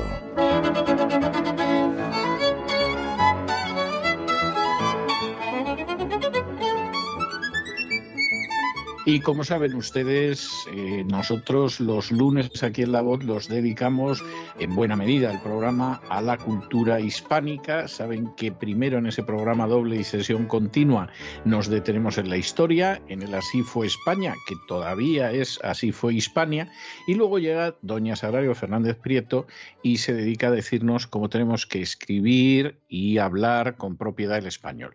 Muy buenas noches, doña Sagrario. Muy buenas noches, don César. Pues, tengo que eh, decirle, si me permite, antes de, cederle la palabra, que ayer me invitaron a comer y eh, la persona, las personas que me invitaron a comer eran oyentes suyos. O sea, ah. escuchaban el programa, pero escuchaban con mucha atención su sección y una de las personas me dijo, dice, yo es que es una mujer que aprendo mucho con ella, dice, pero yo no me atrevería a pronunciar una sola frase delante de ella, porque con lo mal que hablo el español, dice, no sé lo que sería capaz de decirme. O sea, que, que sepa usted que tiene muchos seguidores y algunos de ellos los tiene amedrentados. Sí, suele pasar. Me pasaba al, principio con los amigos, ya han dejado la broma, pero al principio decían, pero vas a apuntar algo que digamos mal, y yo le decía, naturalmente, es mi trabajo. Era mentira, claro. Pero no, además eh, a mí me importan otras cosas antes que la forma de hablar de las personas. Hay cosas más importantes. Aunque por supuesto, hablar bien es fundamental, sobre todo para uno mismo. O sea, tener la capacidad de poder expresar lo que se quiere expresar de verdad es, una maravilla y esto se comprueba cuando se conoce a gente que alguna vez te quiere contar algo. Yo lo he vivido bastantes veces con personas que me han dicho, a mí es que me gustaría contarte lo que he vivido, pero me cuesta mucho o me, eh, me gustaría contarte lo que me ha pasado con esa persona o lo que he sentido cuando me han dicho tal cosa. Es decir, que hay que expresarse porque hablar se aprende hablando. Eh, igual que el movimiento se demuestra andando, pues hablar se, se aprende hablando. Y hablando mucho y, dando vueltas, uno se va dando cuenta de cómo habla y se va autocorrigiendo. Y, y notas cuando alguien está en proceso de autocorrección porque cada vez sintetiza más. Así que no hay que cortarse nunca, hay que hablar. Yo, si cometen errores, yo encantada de la vida, pero no se me nota nada. Yo oigo los errores, los anoto mentalmente y no se me nota nada. Y mm, encantada de estaría encantada de conocer a su amiga. A la próxima comida que me invite, don César. Ah, amigo, amigo. Amigo, pues que me invite su amigo a la próxima comida. Comimos de maravilla, dicho sea de paso, pero bueno, ¿qué nos trae usted hoy? Pues empezamos con una librería. Es la palabra del día del diccionario. ¿Qué es una librería? una tienda donde se venden libros, es eh, donde se realiza el ejercicio o profesión de librero, es un mueble con estantes para colocar libros. Ya no se suele utilizar, pero en todas nuestras casas cuando éramos pequeños decíamos, deja estos libros en la librería. Sí, a veces, a veces, sí. Sí, que solía estar en el, en el salón. Es también la, la biblioteca, puesto que es el lugar en el que se tienen libros y es biblioteca en el sentido de conjunto de libros. Y en América eh, tiene más el significado, o sea, tiene, eh, está más extendido el nombre de papelería. Papelería que es una tienda donde se venden libros y muchas más cosas. De hecho, en los barrios de nuestra infancia, la librería del barrio de mi infancia tenía libros, pero también tenía folios, bolígrafos, plumas y era el lugar donde se arreglaban las plumas. Fíjese, yo creo que ya no se deben arreglar las plumas, ¿no? Se estropearán. Eh, sí, sí, sí, sí se arreglan, pero es muy raro. Bueno, no sé ahora mismo, porque claro, yo hace nueve años que no estoy en, en España, pero cuando yo salí de España, yo conocía un lugar donde todavía arreglaban plumas, que no estaba lejos de casa además. Sí, pues en mi barrio de la infancia había un lugar con un señor al que todos los del barrio recordamos, que se llamaba Guzmán, que era amabilísimo, nos trataba muy bien a, los niños, fomentó muchísimo mi amor a, la lectura. Yo le pedía novelas y él me preguntaba, eh, yo elegía los libros, me los llevaba y después iba mi madre a pagarlos. Y entonces él me preguntaba, este está bien, pero no sé yo si es para ti. ¿Se lo has preguntado a tu madre? Y yo decía descaradamente que sí, y así leí yo, bueno, lo, que leí gracias al bueno de Guzmán. Queremos buscarle un grupo de toledanos para recordarle, pero no, no lo encontramos. Bueno, pues después de recordar las, las librerías que tantos buenos momentos nos regalan, Pasamos a la huelga de los camioneros porque la época es la que es y menuda época estamos viviendo. En España tenemos huelga de, camioneros, se está notando en los supermercados eh, bastante, bastante. Y eh, vamos a la lengua. Decía el representante, hay cuatro puntos claves para negociar. Me preguntan, ¿puntos claves o punto clave? Eh, tanto puntos clave, puntos clave, con clave en singular, como puntos claves, los dos en plural, son válidos de la expresión inicial, que es punto clave. La inicial sería punto clave. Y luego podemos decir puntos clave o puntos claves. Uno sería un sustantivo en la posición, otro sería un adjetivo, pero aparte del valor gramatical, el sentido sigue siendo el mismo, que es la, la idea de que algo es fundamental. Puntos claves, puntos clave, cuáles son los puntos fundamentales. Y ese sentido, ese significado no cambia en ninguno de los dos casos. Así que son válidos los, son válidas las dos opciones. Eh, vamos ahora a un ministro del gobierno que decía, dijo, no tenemos conflictos con los marroquíes. La pregunta, ¿marroquíes? Dijo marroquíes, ¿está bien? ¿No es marroquíes? Duda. O sea, después de todo lo que estamos viviendo, bueno, a mí me viene muy bien, claro. Lo que le chocó a algunas personas de mi entorno es que dijera eh, marroquíes. A ver, los sustantivos y adjetivos terminados en i o en u tónicas, como en este caso marroquí, acaba en i tónica, admiten generalmente dos formas de plural, una con es y otra con s. Aunque en la lengua culta, subrayado en la lengua culta, suele preferirse la primera, es decir, se prefiere, es preferible en, lengua, en la lengua culta decir bisturíes y no bisturís, y, y decir tabúes y no tabús se prefiere, pero no es que sea incorrecto. Si decimos tabús y bisturís es correcto, pero tenemos que ser conscientes de que en un, en un ambiente culto vamos a escuchar siempre bisturíes o tabúes y si estamos en ese ambiente, pues podemos o no adaptarnos si queremos, según queramos, pero hay que, hay que conocerlo. Y en los gentilicios, que es de donde hemos, eh, eh, eh, de ahí hemos empezado hablando de marroquíes, en los gentilicios, aunque no se consideran incorrectos los plurales en ese, solo en S, se utilizan casi exclusivamente en la lengua culta los plurales en ES, es decir, decimos israelíes, marroquíes, hindúes o bantúes. Así que marroquíes, eh, correcto, y ya hemos explicado. Y continuamos otra vez en el supermercado.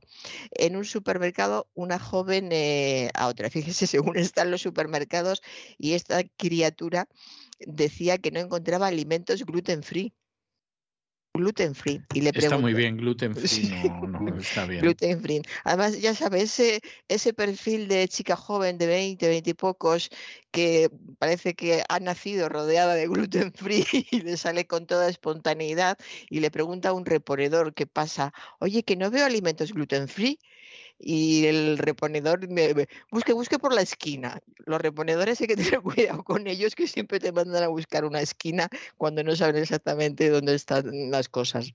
Es broma, unos sí y otros no, pero a mí me ha pasado más de una vez lo de busque por la esquina. Pues, ¿qué necesidad hay de, de decir gluten free? ¿Por qué no dice no encuentro alimentos sin gluten? Que además eh, es algo completamente normal. Hay muchísimas personas que, que, buscan alimentos sin gluten y que lo dicen de esta manera, no van diciendo gluten free, alimentos sin gluten.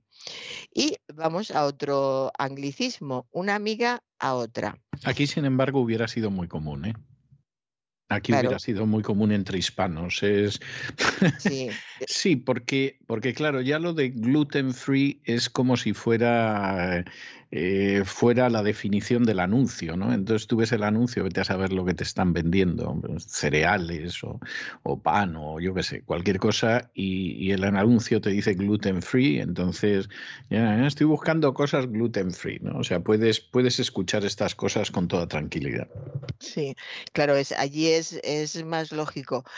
Aquí yo he observado en algunos anuncios que lo que. ¿eh? ya, ya, ya, pero que es más lógico porque eh, hay muchísimos. Eh, bueno, están, están en Estados Unidos, están en América y hay muchos hispanos que, que hablan esa mezcla de, de español-inglés, el, el, Spanglish famoso.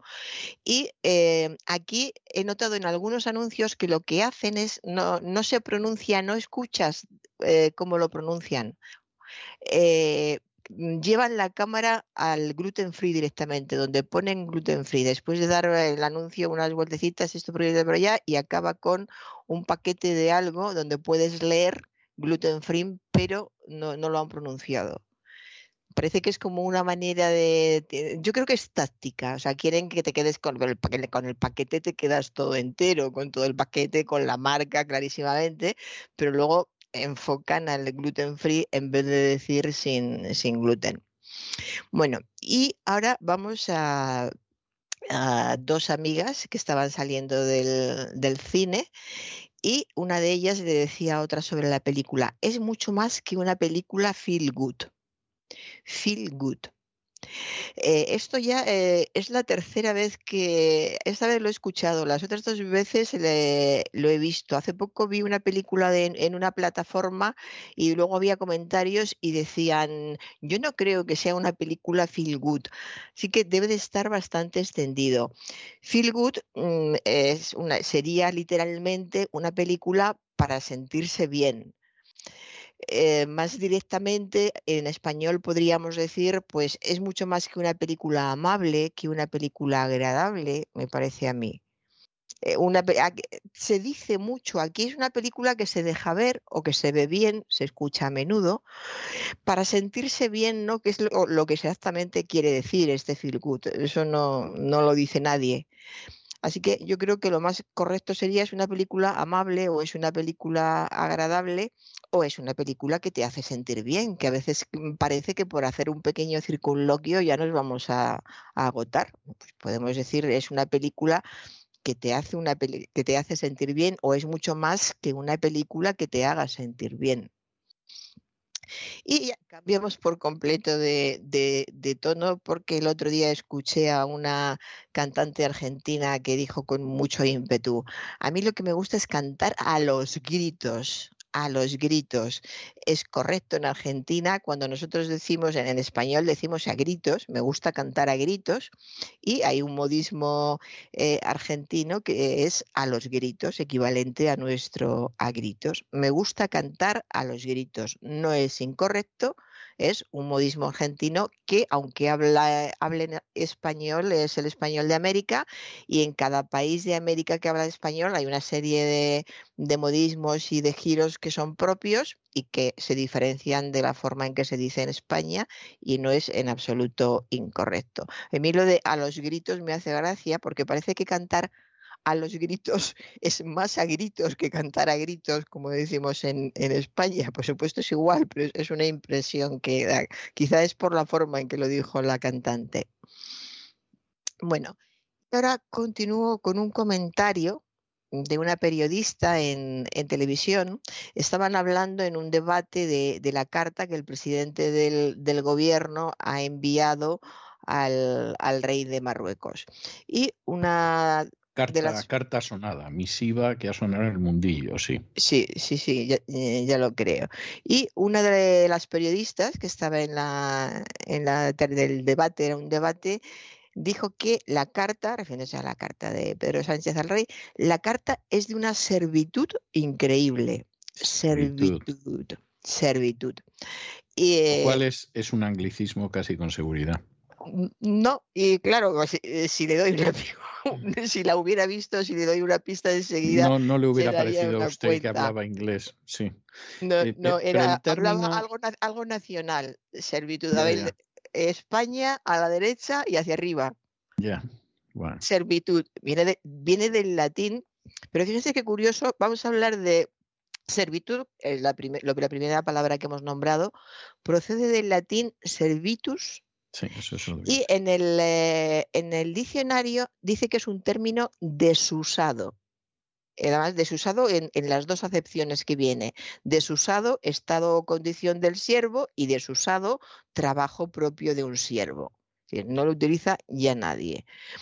Y luego tenemos servidumbre, que procede del latín tardío servitudo, que sería estado o condición de servio, perdón, perdón, de siervo, estado o condición de siervo, que eh, esta persona es lo que tendría que haber dicho. La carta es de una servidumbre increíble. Pero la señora es catalana, don César, lo dijo en catalán, mm, servitud. Ya, ya, ya. Ah, servitud en catalán es correcto, pero es que no estaba hablando catalán, estaba hablando español. O sea, en este caso no era un anglicismo, era un catalanismo y, y encima sí, ay Dios. Eso es. Además, en, catalán eh, pronuncian la de final, eh, la pronuncian casi como una T o T directamente según el caso. Sí, Con servitud. Servitud dijo. Bueno, y continúo con un, reportero desde Ucrania. Bueno, esto ya lo comenté el otro día, pero está siendo curioso con todo lo que, lo que está pasando. Es una palabra que se repite muy a menudo. Se está repitiendo en España con, con la huelga de camioneros y se repite en los reportajes que vemos desde Ucrania.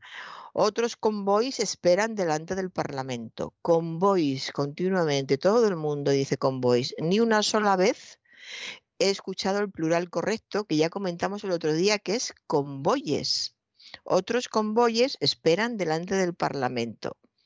Convoyes viene, es el plural de convoy, como leyes es el plural de ley, o bueyes es el plural de buey, o ayes es el plural de ay son palabras que terminan en Y precedida de vocal y forman el plural de esta manera, de convoy, convoyes, y de ley, leyes, pero sobre todo de convoy, convoyes, que ahora se está oyendo tanto que, choca muchísimo que, que, no se diga bien eh, nunca.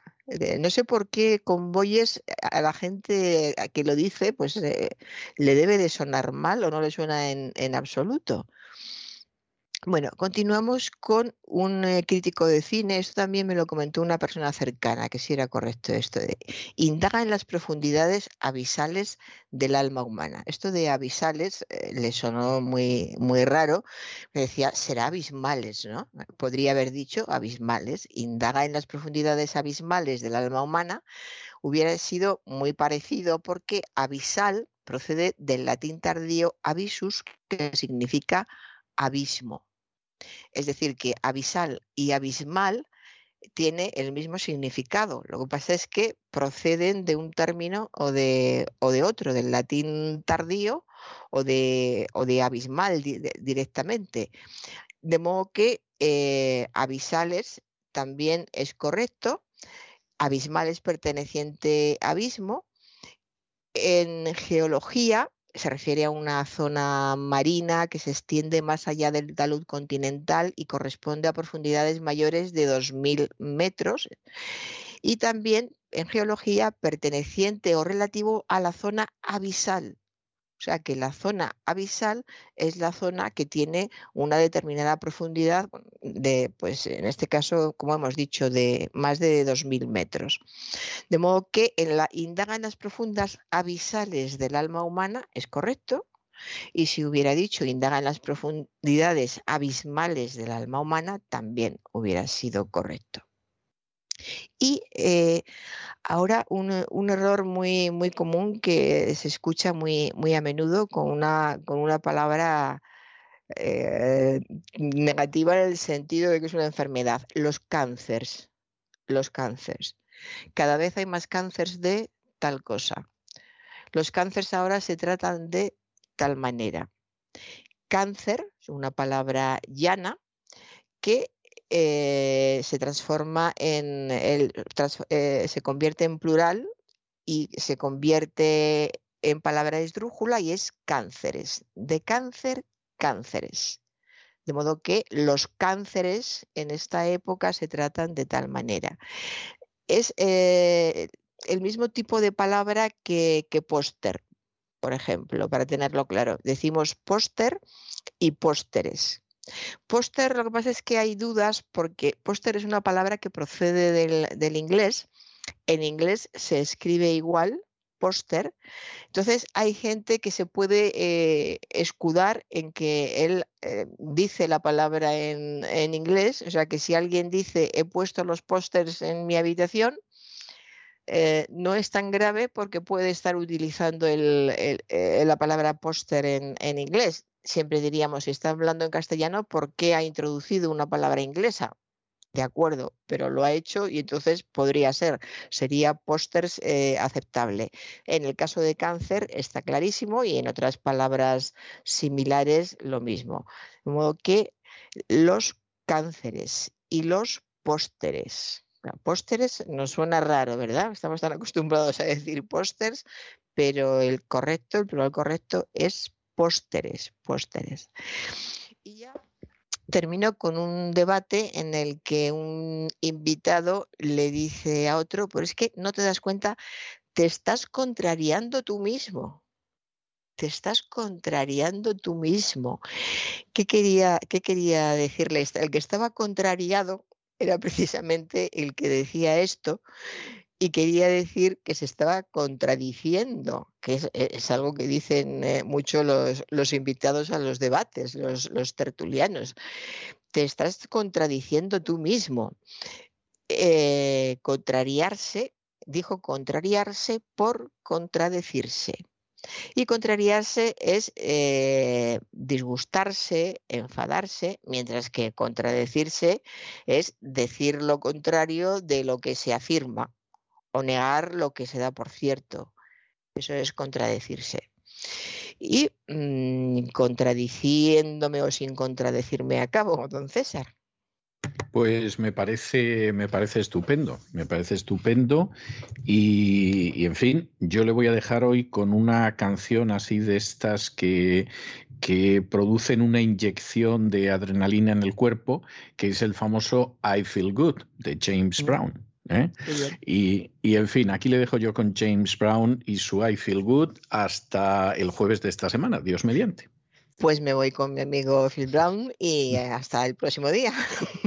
Hasta el próximo día. I feel good. I knew that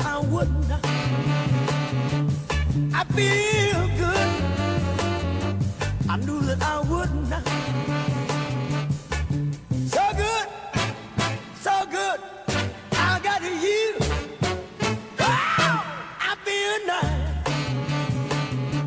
A sugar and spice. I feel nice like sugar and spice.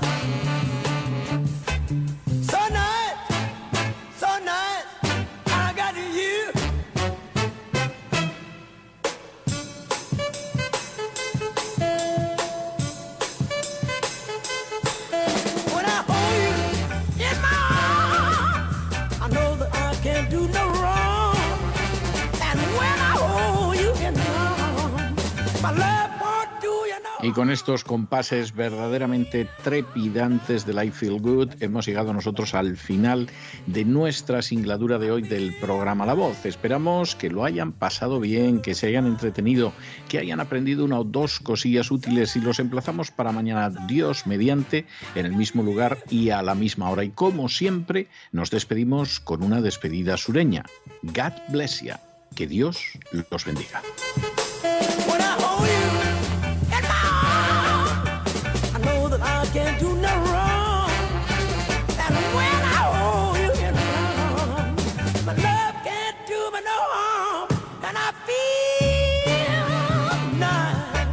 Nice, like sugar and spice. I feel nice, like sugar and spice. So nice. El programa La Voz es una producción de Artorias Incorporated y al amparo del derecho a la libertad de expresión no se hace responsable de las opiniones vertidas en el curso del mismo.